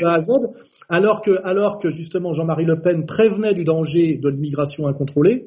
Et je dis même encore plus, je démontre aujourd'hui que à la fois ces gens-là diabolisent les musulmans et continuent à laisser rentrer les immigrés musulmans. Hein. Ah oui, oui, bah Bruno Golich, vous avez dû constater ça. La pandémie n'a pas du tout conduit à une fermeture des frontières, ce qui fait que le virus circule, mais ça n'a pas du tout empêché l'arrivée massive de migrants. Enfin, ce qu'ils appellent des migrants. On a viré des, prisons tous les délinquants, tous les fichiers S. Hein, faut pas oublier. Je crois qu'on en a sorti 700 des prisons. Et ce qui est, ce qui est, intéressant, c'est tout ça, c'est le sujet de mon prochain livre sur la logique dialectique. C'est les gens, euh, qui, les gens honnêtes, les gens simples sont dans une logique binaire. Il y a le bien, il y a le mal, il y a le blanc, il y a le noir. Dès que c'est triangulaire, c'est compliqué. Et il y a des gens qui me disent, mais euh, euh, euh oui, quand même, euh, aujourd'hui, on, on, on, on, ose critiquer l'islam. Je dis oui, on ose critiquer l'islam, mais les mêmes qui critiquent l'islam favorisent la construction de mosquées en France. Les mêmes qui critiquent l'islam laissent rentrer euh, le petit Raphaël Glucksmann touche de l'argent pour remplir la France de migrants qui viennent tous de zones de guerre, Érythrée et, Sidan, et, Soudan, et dont j'ai dit qu'ils étaient des bombes à retardement potentiel. Et c'est ce qu'on voit en ce moment. On en fait péter une chaque jour comme on veut. D'autant plus que nos services sont entièrement sous le contrôle de services étrangers dont les intérêts ne sont pas les nôtres. Hein. Et donc ça veut dire que je prenais un exemple très précis pour pas polémiquer dangereusement. Nous avons par exemple l'aéroport de Roissy qui se retrouve euh, dans une zone euh, euh, très précise aux, abords du 9-3 hein, de, de, la, la Seine-Saint-Denis. cet aéroport, le contrat de sécurité de cet, cet, cet aéroport a été confié à une agence israélienne et les bagagistes de l'aéroport, il est exigé qu'ils soient recrutés dans les cités de banlieue à proximité. C'est-à-dire que vous avez des barbus aux valises et une société israélienne à la sécurité. Ce qui veut dire, il faut être honnête et là demander son avis à Monsieur Bauer, n'est-ce pas, qui est en charge de la sécurité de notre pays, ancien grand maître du Grand Orient de France et de la communauté de lumière, mais ça je peut-être pas, peut-être mieux pas que j'en parle. Ça veut dire qu'on on, on, en France déclenche un attentat islamique quand on veut, comme on veut, en fonction des besoins. Hein, voilà. Philippe de Villiers, d'ailleurs, avait écrit un bouquin là-dessus, je crois. Hein. Oui, les mosquées de Roissy. Oui, oui, oui, mais après, on va jamais jusqu'au, on remonte jamais jusqu'en haut de la pyramide, parce que même, même un Zemmour qui ose dire que quand même il y a un problème avec l'islam salafiste, ne dit pas que l'islam salafiste est propagé dans le monde par la puissance saoudienne, et que la puissance saoudienne travaille la main dans la main avec Israël, et la main dans la main avec nos gouvernants. Vous voyez et c'est, c'est ce... On ne peut pas tout exiger. Oui, mais c'est cette triangulation qu'il faut qu'il faut parachever, n'est-ce pas? Parce qu'à un moment donné, le, principe du triangle, c'est que vous avez deux points qui semblent très éloignés, mais quand vous suivez, vous voyez comme ça, hop, ils se rejoignent dans un point à un niveau supérieur pour dessiner un magnifique triangle qu'on retrouve d'ailleurs comme symbole fondateur dans dans certaines sociétés occultes et même quand c'est des doubles triangles en inclusion dans certaines religions, vous voyez? Parce que quand vous mettez deux triangles en inclusion, ça vous fait une magnifique, magnifique étoile à six branches. Bruno Gollnisch, un dernier mot avant de nous quitter. Un mot d'encouragement peut-être pour nos amis euh, qui peuvent aujourd'hui ce soir craindre une victoire de Joe Biden? Écoutez, je, moi je, souhaite la victoire de Trump euh, pour, pour plusieurs raisons. D'abord parce qu'elle serait une claque fantastique pour l'establishment, euh, parce que rien que de voir la gueule d'un certain nombre de commentateurs outre-Atlantique et ici, euh, ça, me, ça me remplirait de satisfaction. Ceci étant, j'ai toujours dit à mes... J'ai célébré, moi, il y a quatre ans, la victoire de Trump. Je suis allé à une, à une soirée de gala à l'Intercontinental où j'ai rencontré un, un, un, général qui avait commandé dans le Pacifique et qui était euh, son représentant, euh, en l'occurrence à l'étranger. Le fait que je vienne d'ailleurs a conduit la délégation euh, à l'époque UMP ou, ou, disait déjà républicain, je ne sais pas, euh, conduite par M. Copé, qui était président de, du groupe parlementaire euh, d'amitié avec les États-Unis, à renoncer à venir. Et ils étaient, ils étaient trois. Je oh là là. Copé, M. Dwick, Monsieur, peut-être même M. Poisson, ça m'a étonné. Et qui, que, sachant que Golnisch était là, ils sont pas venus. M. Pozzo di Borgo, qui est plus éloigné de, encore de, de, de, mes opinions, mais qui, qui, est un homme qui sait vivre, lui n'a pas du tout été gêné, été gêné par ma présence. Mais ceci étant dit, euh, j'ai bien précisé à mes amis, je, je leur ai dit, euh, enfin qui, qui, qui aussi sablait de champagne pour euh, la victoire de Trump. Je leur ai dit, mais ne vous méprenez pas. Euh, Trump défendra les intérêts des États-Unis, éventuellement ceux d'Israël, et peut-être quelques autres encore, mais il n'est pas chargé de défendre les intérêts de la France. C'est pourquoi je, souhaiterais, moi, que les, dirigeants français prennent acte, et, nos, et, nos, élites autoproclamées prennent acte de ce fait. Voilà, il faut savoir que euh, les, les États-Unis ne sont que, comme l'a dit ce matin, encore une fois, euh, J'en étais extrêmement étonné. Je reprends ces termes. Les États-Unis ne sont plus un partenaire amical. Voilà. Et il faut en tirer les conclusions. Mais, d'ailleurs, c'est peut-être un peu de notre faute. C'est peut-être un peu de notre faute, d'ailleurs. Peut-être aussi, oui. C'est notre faute, de nos compte tenu de la politique de nos dirigeants. Quoi. Bien sûr, mais je, ceci étant, je ne suis pas, moi, je ne suis pas l'adversaire des États-Unis. J'ai beaucoup de, j'ai beaucoup d'amis américains. J'ai été invité aux États-Unis. J'y ai fait des, euh, j'y ai fait des conférences. J'ai fait euh, plusieurs, euh, euh, plusieurs séjours. J'ai, j'ai de la sympathie pour le, pour le peuple américain qui a, euh, qui a des bons côtés, hein, indiscutablement, et dans lesquels, chez, chez, chez, certains lesquels il y a, a d'ailleurs une grande générosité, un peu de naïveté quelquefois tout de même, mais euh, j'ai connu de hautes personnalités, j'ai rencontré de hautes personnalités américaines, hein, le général Vernon Walters, qui était patron de la CIA, puis représentant des États-Unis à l'ONU, Zbigniew Brzezinski, qui était le conseiller à la sécurité de, de Carter, je connais tous ces gens-là, il ne faut pas du tout les sous-estimer, parce qu'on dit quelquefois, oui, mais les Américains, ils sont pas très cultivés, nous, on a un système d'éducation élitiste, euh, euh c'est pas vrai du tout. Ils ont des, ils ont, ils ont des, des, des, élites qui connaissent parfaitement ce qui se passe, euh, ce qui se passe chez nous. Mais enfin, euh, encore une fois, ce n'est plus euh, un partenaire amical. Je suis l'ami de, des, du peuple américain, je ne suis pas le vassal euh, et, et, je voudrais bien que nous ne soyons pas les vassaux du gouvernement de Washington. Fut-il celui de Donald Trump? Absolument. Bruno Gollnisch, merci infiniment de votre temps, merci pour vos lumières. Vous savez que nos auditeurs vous apprécient tout particulièrement pour votre courage et votre constance dans la défense des couleurs françaises. Merci de votre invitation. Merci encore Bruno Gollnisch. Portez-vous bien, Dieu vous garde. Toutes nos amitiés chez vous. Portez-vous bien Bruno. À bientôt. Pourquoi tant de haine?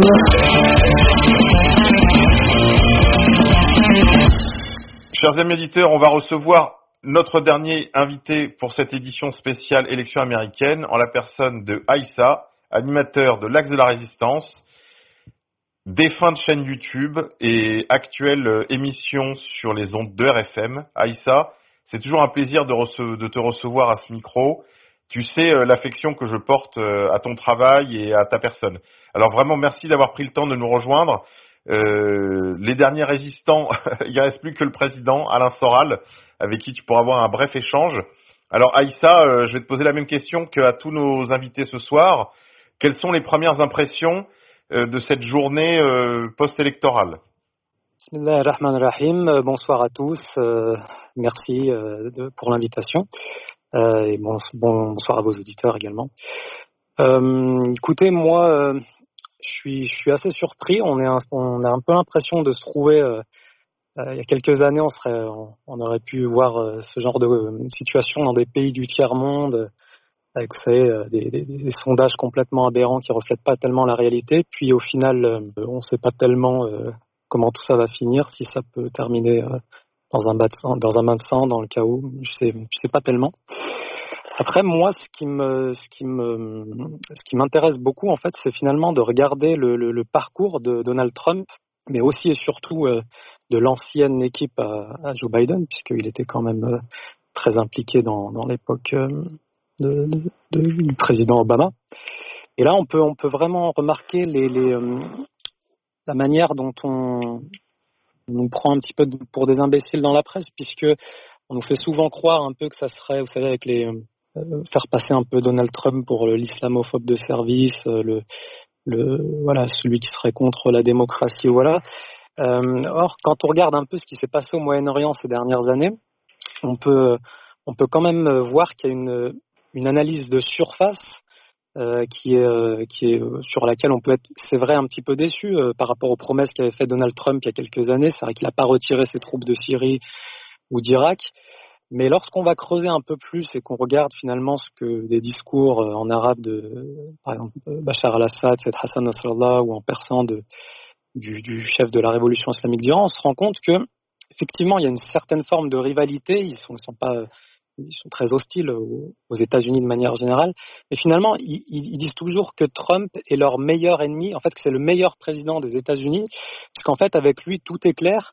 Et, à mon avis, euh, cette phrase est assez euh, symbolique et, euh, caractéristique du fait que, en fait, on n'a pas eu de, de grosses on va dire, d'appui de, de mouvements ou de contestation de type guerre civile. En fait, on a, on a retrouvé une certaine forme d'unité en Iran et euh, également en Syrie euh, depuis en fait que l'équipe d'Obama, Biden et tout ça ont arrêté en fait finalement de, mettre en avant leur sédition via les canaux euh, style Al Jazeera euh, et différentes officines qui en, de façade sont des, militants des droits de l'homme et qui en arrière-boutique sont des égorgeurs terroristes takfiri quoi.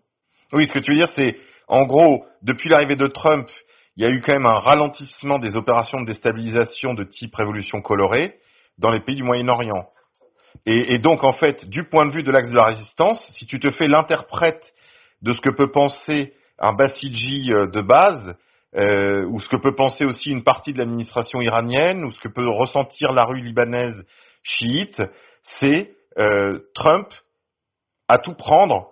On ne va pas se débarrasser des États-Unis, et mieux vaut une Amérique Trump qu'une Amérique Biden. C'est ça? Oui, euh, bah après je voudrais pas me faire l'interprète, hein, mais, mais, en tout cas, moi mon analyse c'est que finalement les branches qu'on qualifie un petit peu les branches dures de la résistance, finalement préfèrent avoir ce, ce, euh, ce Donald Trump qui, qui c'est vrai fait beaucoup de bruit et pas très respectueux hein, vis-à-vis de, de la résistance antisioniste, mais où finalement c'est euh, on a on a quand même beaucoup moins de conflits. Pardon?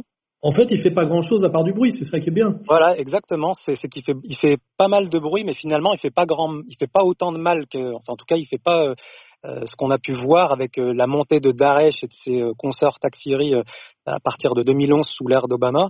Euh, en plus, en, en plus, qu'on lui reproche, par exemple, sur le fait d'avoir déchiré l'accord nucléaire, faut bien comprendre que l'accord nucléaire pour les Iraniens avait été signé et jamais appliqué. Donc en fait, euh, ça n'a pas changé grand-chose. Et, et, si j'ai envie, enfin, je pas, c'est pas un scoop pour ceux qui suivent les discours en arabe, par exemple, de Saïd Hassan Nasrallah, mais, mais, mais à cette époque-là, il avait clairement euh, expliqué que les Américains, en fait, en dessous de table, demandaient aux Iraniens pour que l'accord aille plus vite, soit signé plus vite et surtout qu'il soit appliqué, qu'on demandait aux Iraniens dans ces négociations d'abandonner le, la Palestine, d'abandonner Hezbollah, d'arrêter de soutenir Bachar al-Assad et le Yémen. Or, vu que les Iraniens ne se sont pas soumis à ces offres-là, eh ben, très simplement, cet accord n'a jamais été appliqué. Donc finalement, Trump, lorsqu'il a déchiré l'accord, il n'a rien fait de nouveau, sinon de mettre sur la table ce que l'administration la, la, Obama n'arrêtait pas de, faire en dessous de table. Donc euh, oui, je pense que moi je pense qu'en tout cas la tendance dure de la résistance préfère d'une certaine manière avoir euh, euh, quelqu'un qui, qui, fait beaucoup de bruit mais pas grand chose sur le terrain et plutôt que, que des prix Nobel de la paix style Obama qui en fait euh, ont quand même fait rentrer des centaines de milliers de, combattants Takfiri euh, en Irak et en Syrie avec le résultat catastrophique qu'on qu a pu voir euh, entre 2011 et 2016 quoi. Surtout que Trump a bien quand même dit, en faisant un peu le naïf, regardez les conséquences de nos manipulations, nous avons nous-mêmes armé des terroristes qui se retournent contre nous, etc. C'est-à-dire qu'il a quand même pas mal balancé sur les stratégies triangulaires de ses prédécesseurs. Et on voit bien qu'il aurait voulu aller bien plus loin, puisque lui, il était dans une idée que ces guerres à l'extérieur coûtaient cher pour pas grand-chose, et sa volonté, ça a quand même été de désengager euh, l'Amérique de, ses interventions extérieures, parce que d'ailleurs son programme, America's First, euh, de, de, se reconcentrer sur l'Amérique, les emplois, euh, les infrastructures. Donc quel que soit son style, euh, son projet était un des projets les moins agressifs et les moins impérialistes de, tous les projets qui ont été proposés depuis Carter, en réalité. De ce point de vue-là, limite, il renoue avec Jimmy, avec Jimmy Carter. Hein. Bah, c'est clair. De toute façon, euh, en général, toutes les administrations qu'il y avait avant, de toute façon, il y avait une intervention euh, militaire assez forte. On avait vu Obama en Libye, plus tard en, Syrie, en Irak. Avant, on avait eu enfin, évidemment George Bush. Avant Clinton, dans la guerre d'Yougoslavie. Euh, on n'en a finalement pas eu de, de grosses interventions sous, euh, le, mandat de Trump.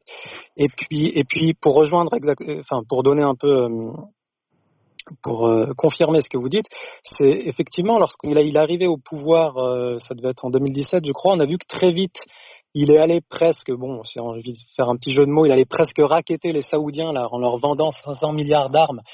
Or, ce budget-là, c'était le budget qui partait deux ou trois ans avant euh, pour directement chez les milices Takfiri et on se rend compte en fait de la perversité du système Obama qui disait qu'en fait, finalement, des centaines de milliards de dollars devaient être dépensés non pas dans de l'économie ou dans de la construction de peu importe quoi d'ailleurs, mais c'était vraiment dans euh, du financement de la destruction. Or, finalement, à tout prendre, il a dit, bah, ces 100 milliards, ils vont venir dans l'économie américaine, et puis on a vu que finalement, bah, ils allaient euh, certainement beaucoup moins en Syrie et en Irak. Donc euh, voilà. Après, on pourrait également parler de, enfin voilà, des processus de normalisation, puisqu'il c'est vrai qu'il a beaucoup soutenu dernièrement la normalisation avec euh, entre certains pays arabes et, euh, euh, Israël. Mais c'est toujours pareil, on est un peu dans la poudre aux yeux. Je, je, pense que ça plaît à des gens qui sont pas même Netanyahu a l'air d'être content. J'ai l'impression qu'il se fait un peu, il, se fait un peu embarquer dans le manège, mais, euh, mais, mais très concrètement, c'est des processus de paix entre deux camps qui ne se sont jamais fait la guerre. Je veux dire, c'est pas les Émirats Arabes Unis qui, qui, qui, ont armé la résistance armée du Sud Liban ou, euh, ou, ou du Hamas à Gaza. Donc, en fait, on est on est dans de la com, très certainement pour aller bon chercher des appuis, parce qu'il faut bien entendu.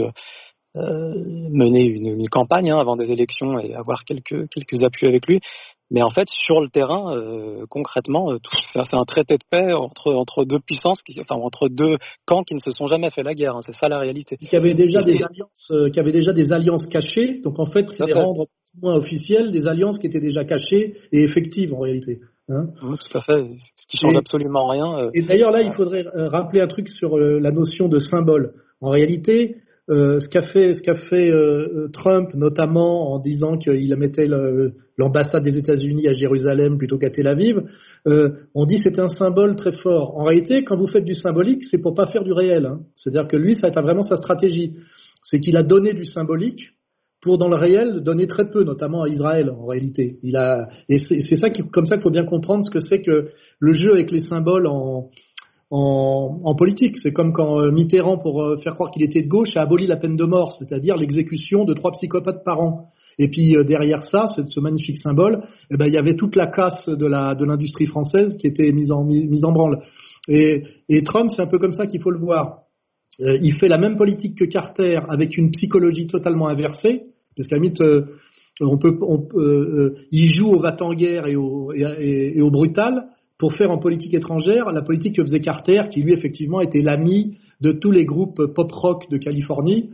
Et donc en fait, euh, quand on reproche une certaine vulgarité à Trump, moi je dis que Trump en fait s'est adapté au code du spectacle imposé par l'industrie du spectacle américain pour pouvoir derrière faire de la politique sérieuse. Donc en fait, on peut pas cette vulgarité qu'on lui reproche, comme quand, quand les frères Cohen d'Hollywood les lui reprochent, c'est les frères Cohen qui ont inventé tout ça. C'est-à-dire cette vulgarité du monde du spectacle américain. Et en fait, Trump n'a fait que, en bon, euh, en bon responsable démocrate, que s'aligner sur l'esthétique de masse imposée. Mais c'est pas lui qui l'a fabriqué. Et en réalité, euh, quand on écoute bien les discours politiques de, Trump, derrière euh, ses cheveux orange, sa cravate rose et une certaine vulgarité physique, ses discours sont très structurés. Quand on regarde ses discours sérieux, très bien écrits, euh, d'ailleurs, euh, il est dit avec une émotion qui est assez crédible. Hein, c'est pas c'est pas Macron. Et je pense qu'il faut être capable de de voir le, le Trump réel derrière le Trump de euh, de je dirais d'apparat là, le, le, Trump officiel, le Trump le, le Trump spectaculaire. Hein. Mmh.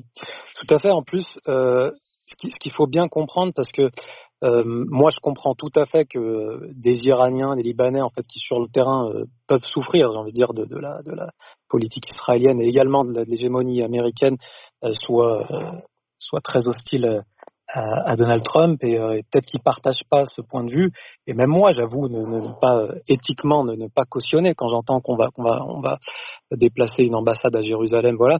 Mais il faut, il faut comprendre en fait de quoi on parle et euh, il ne s'agit pas de choisir euh, le chef du Hezbollah ou le chef euh, du corps des gardiens de la révolution islamique d'Iran. En fait, on parle de choisir, lorsqu'on parle de Biden contre Trump ou, à l'époque contre, Clinton, on parle de choisir le président des États-Unis d'Amérique. Effectivement, c'est pas lui qui a mis en place ce système-là d'hégémonie mondiale et, entre autres qui pille le Moyen-Orient.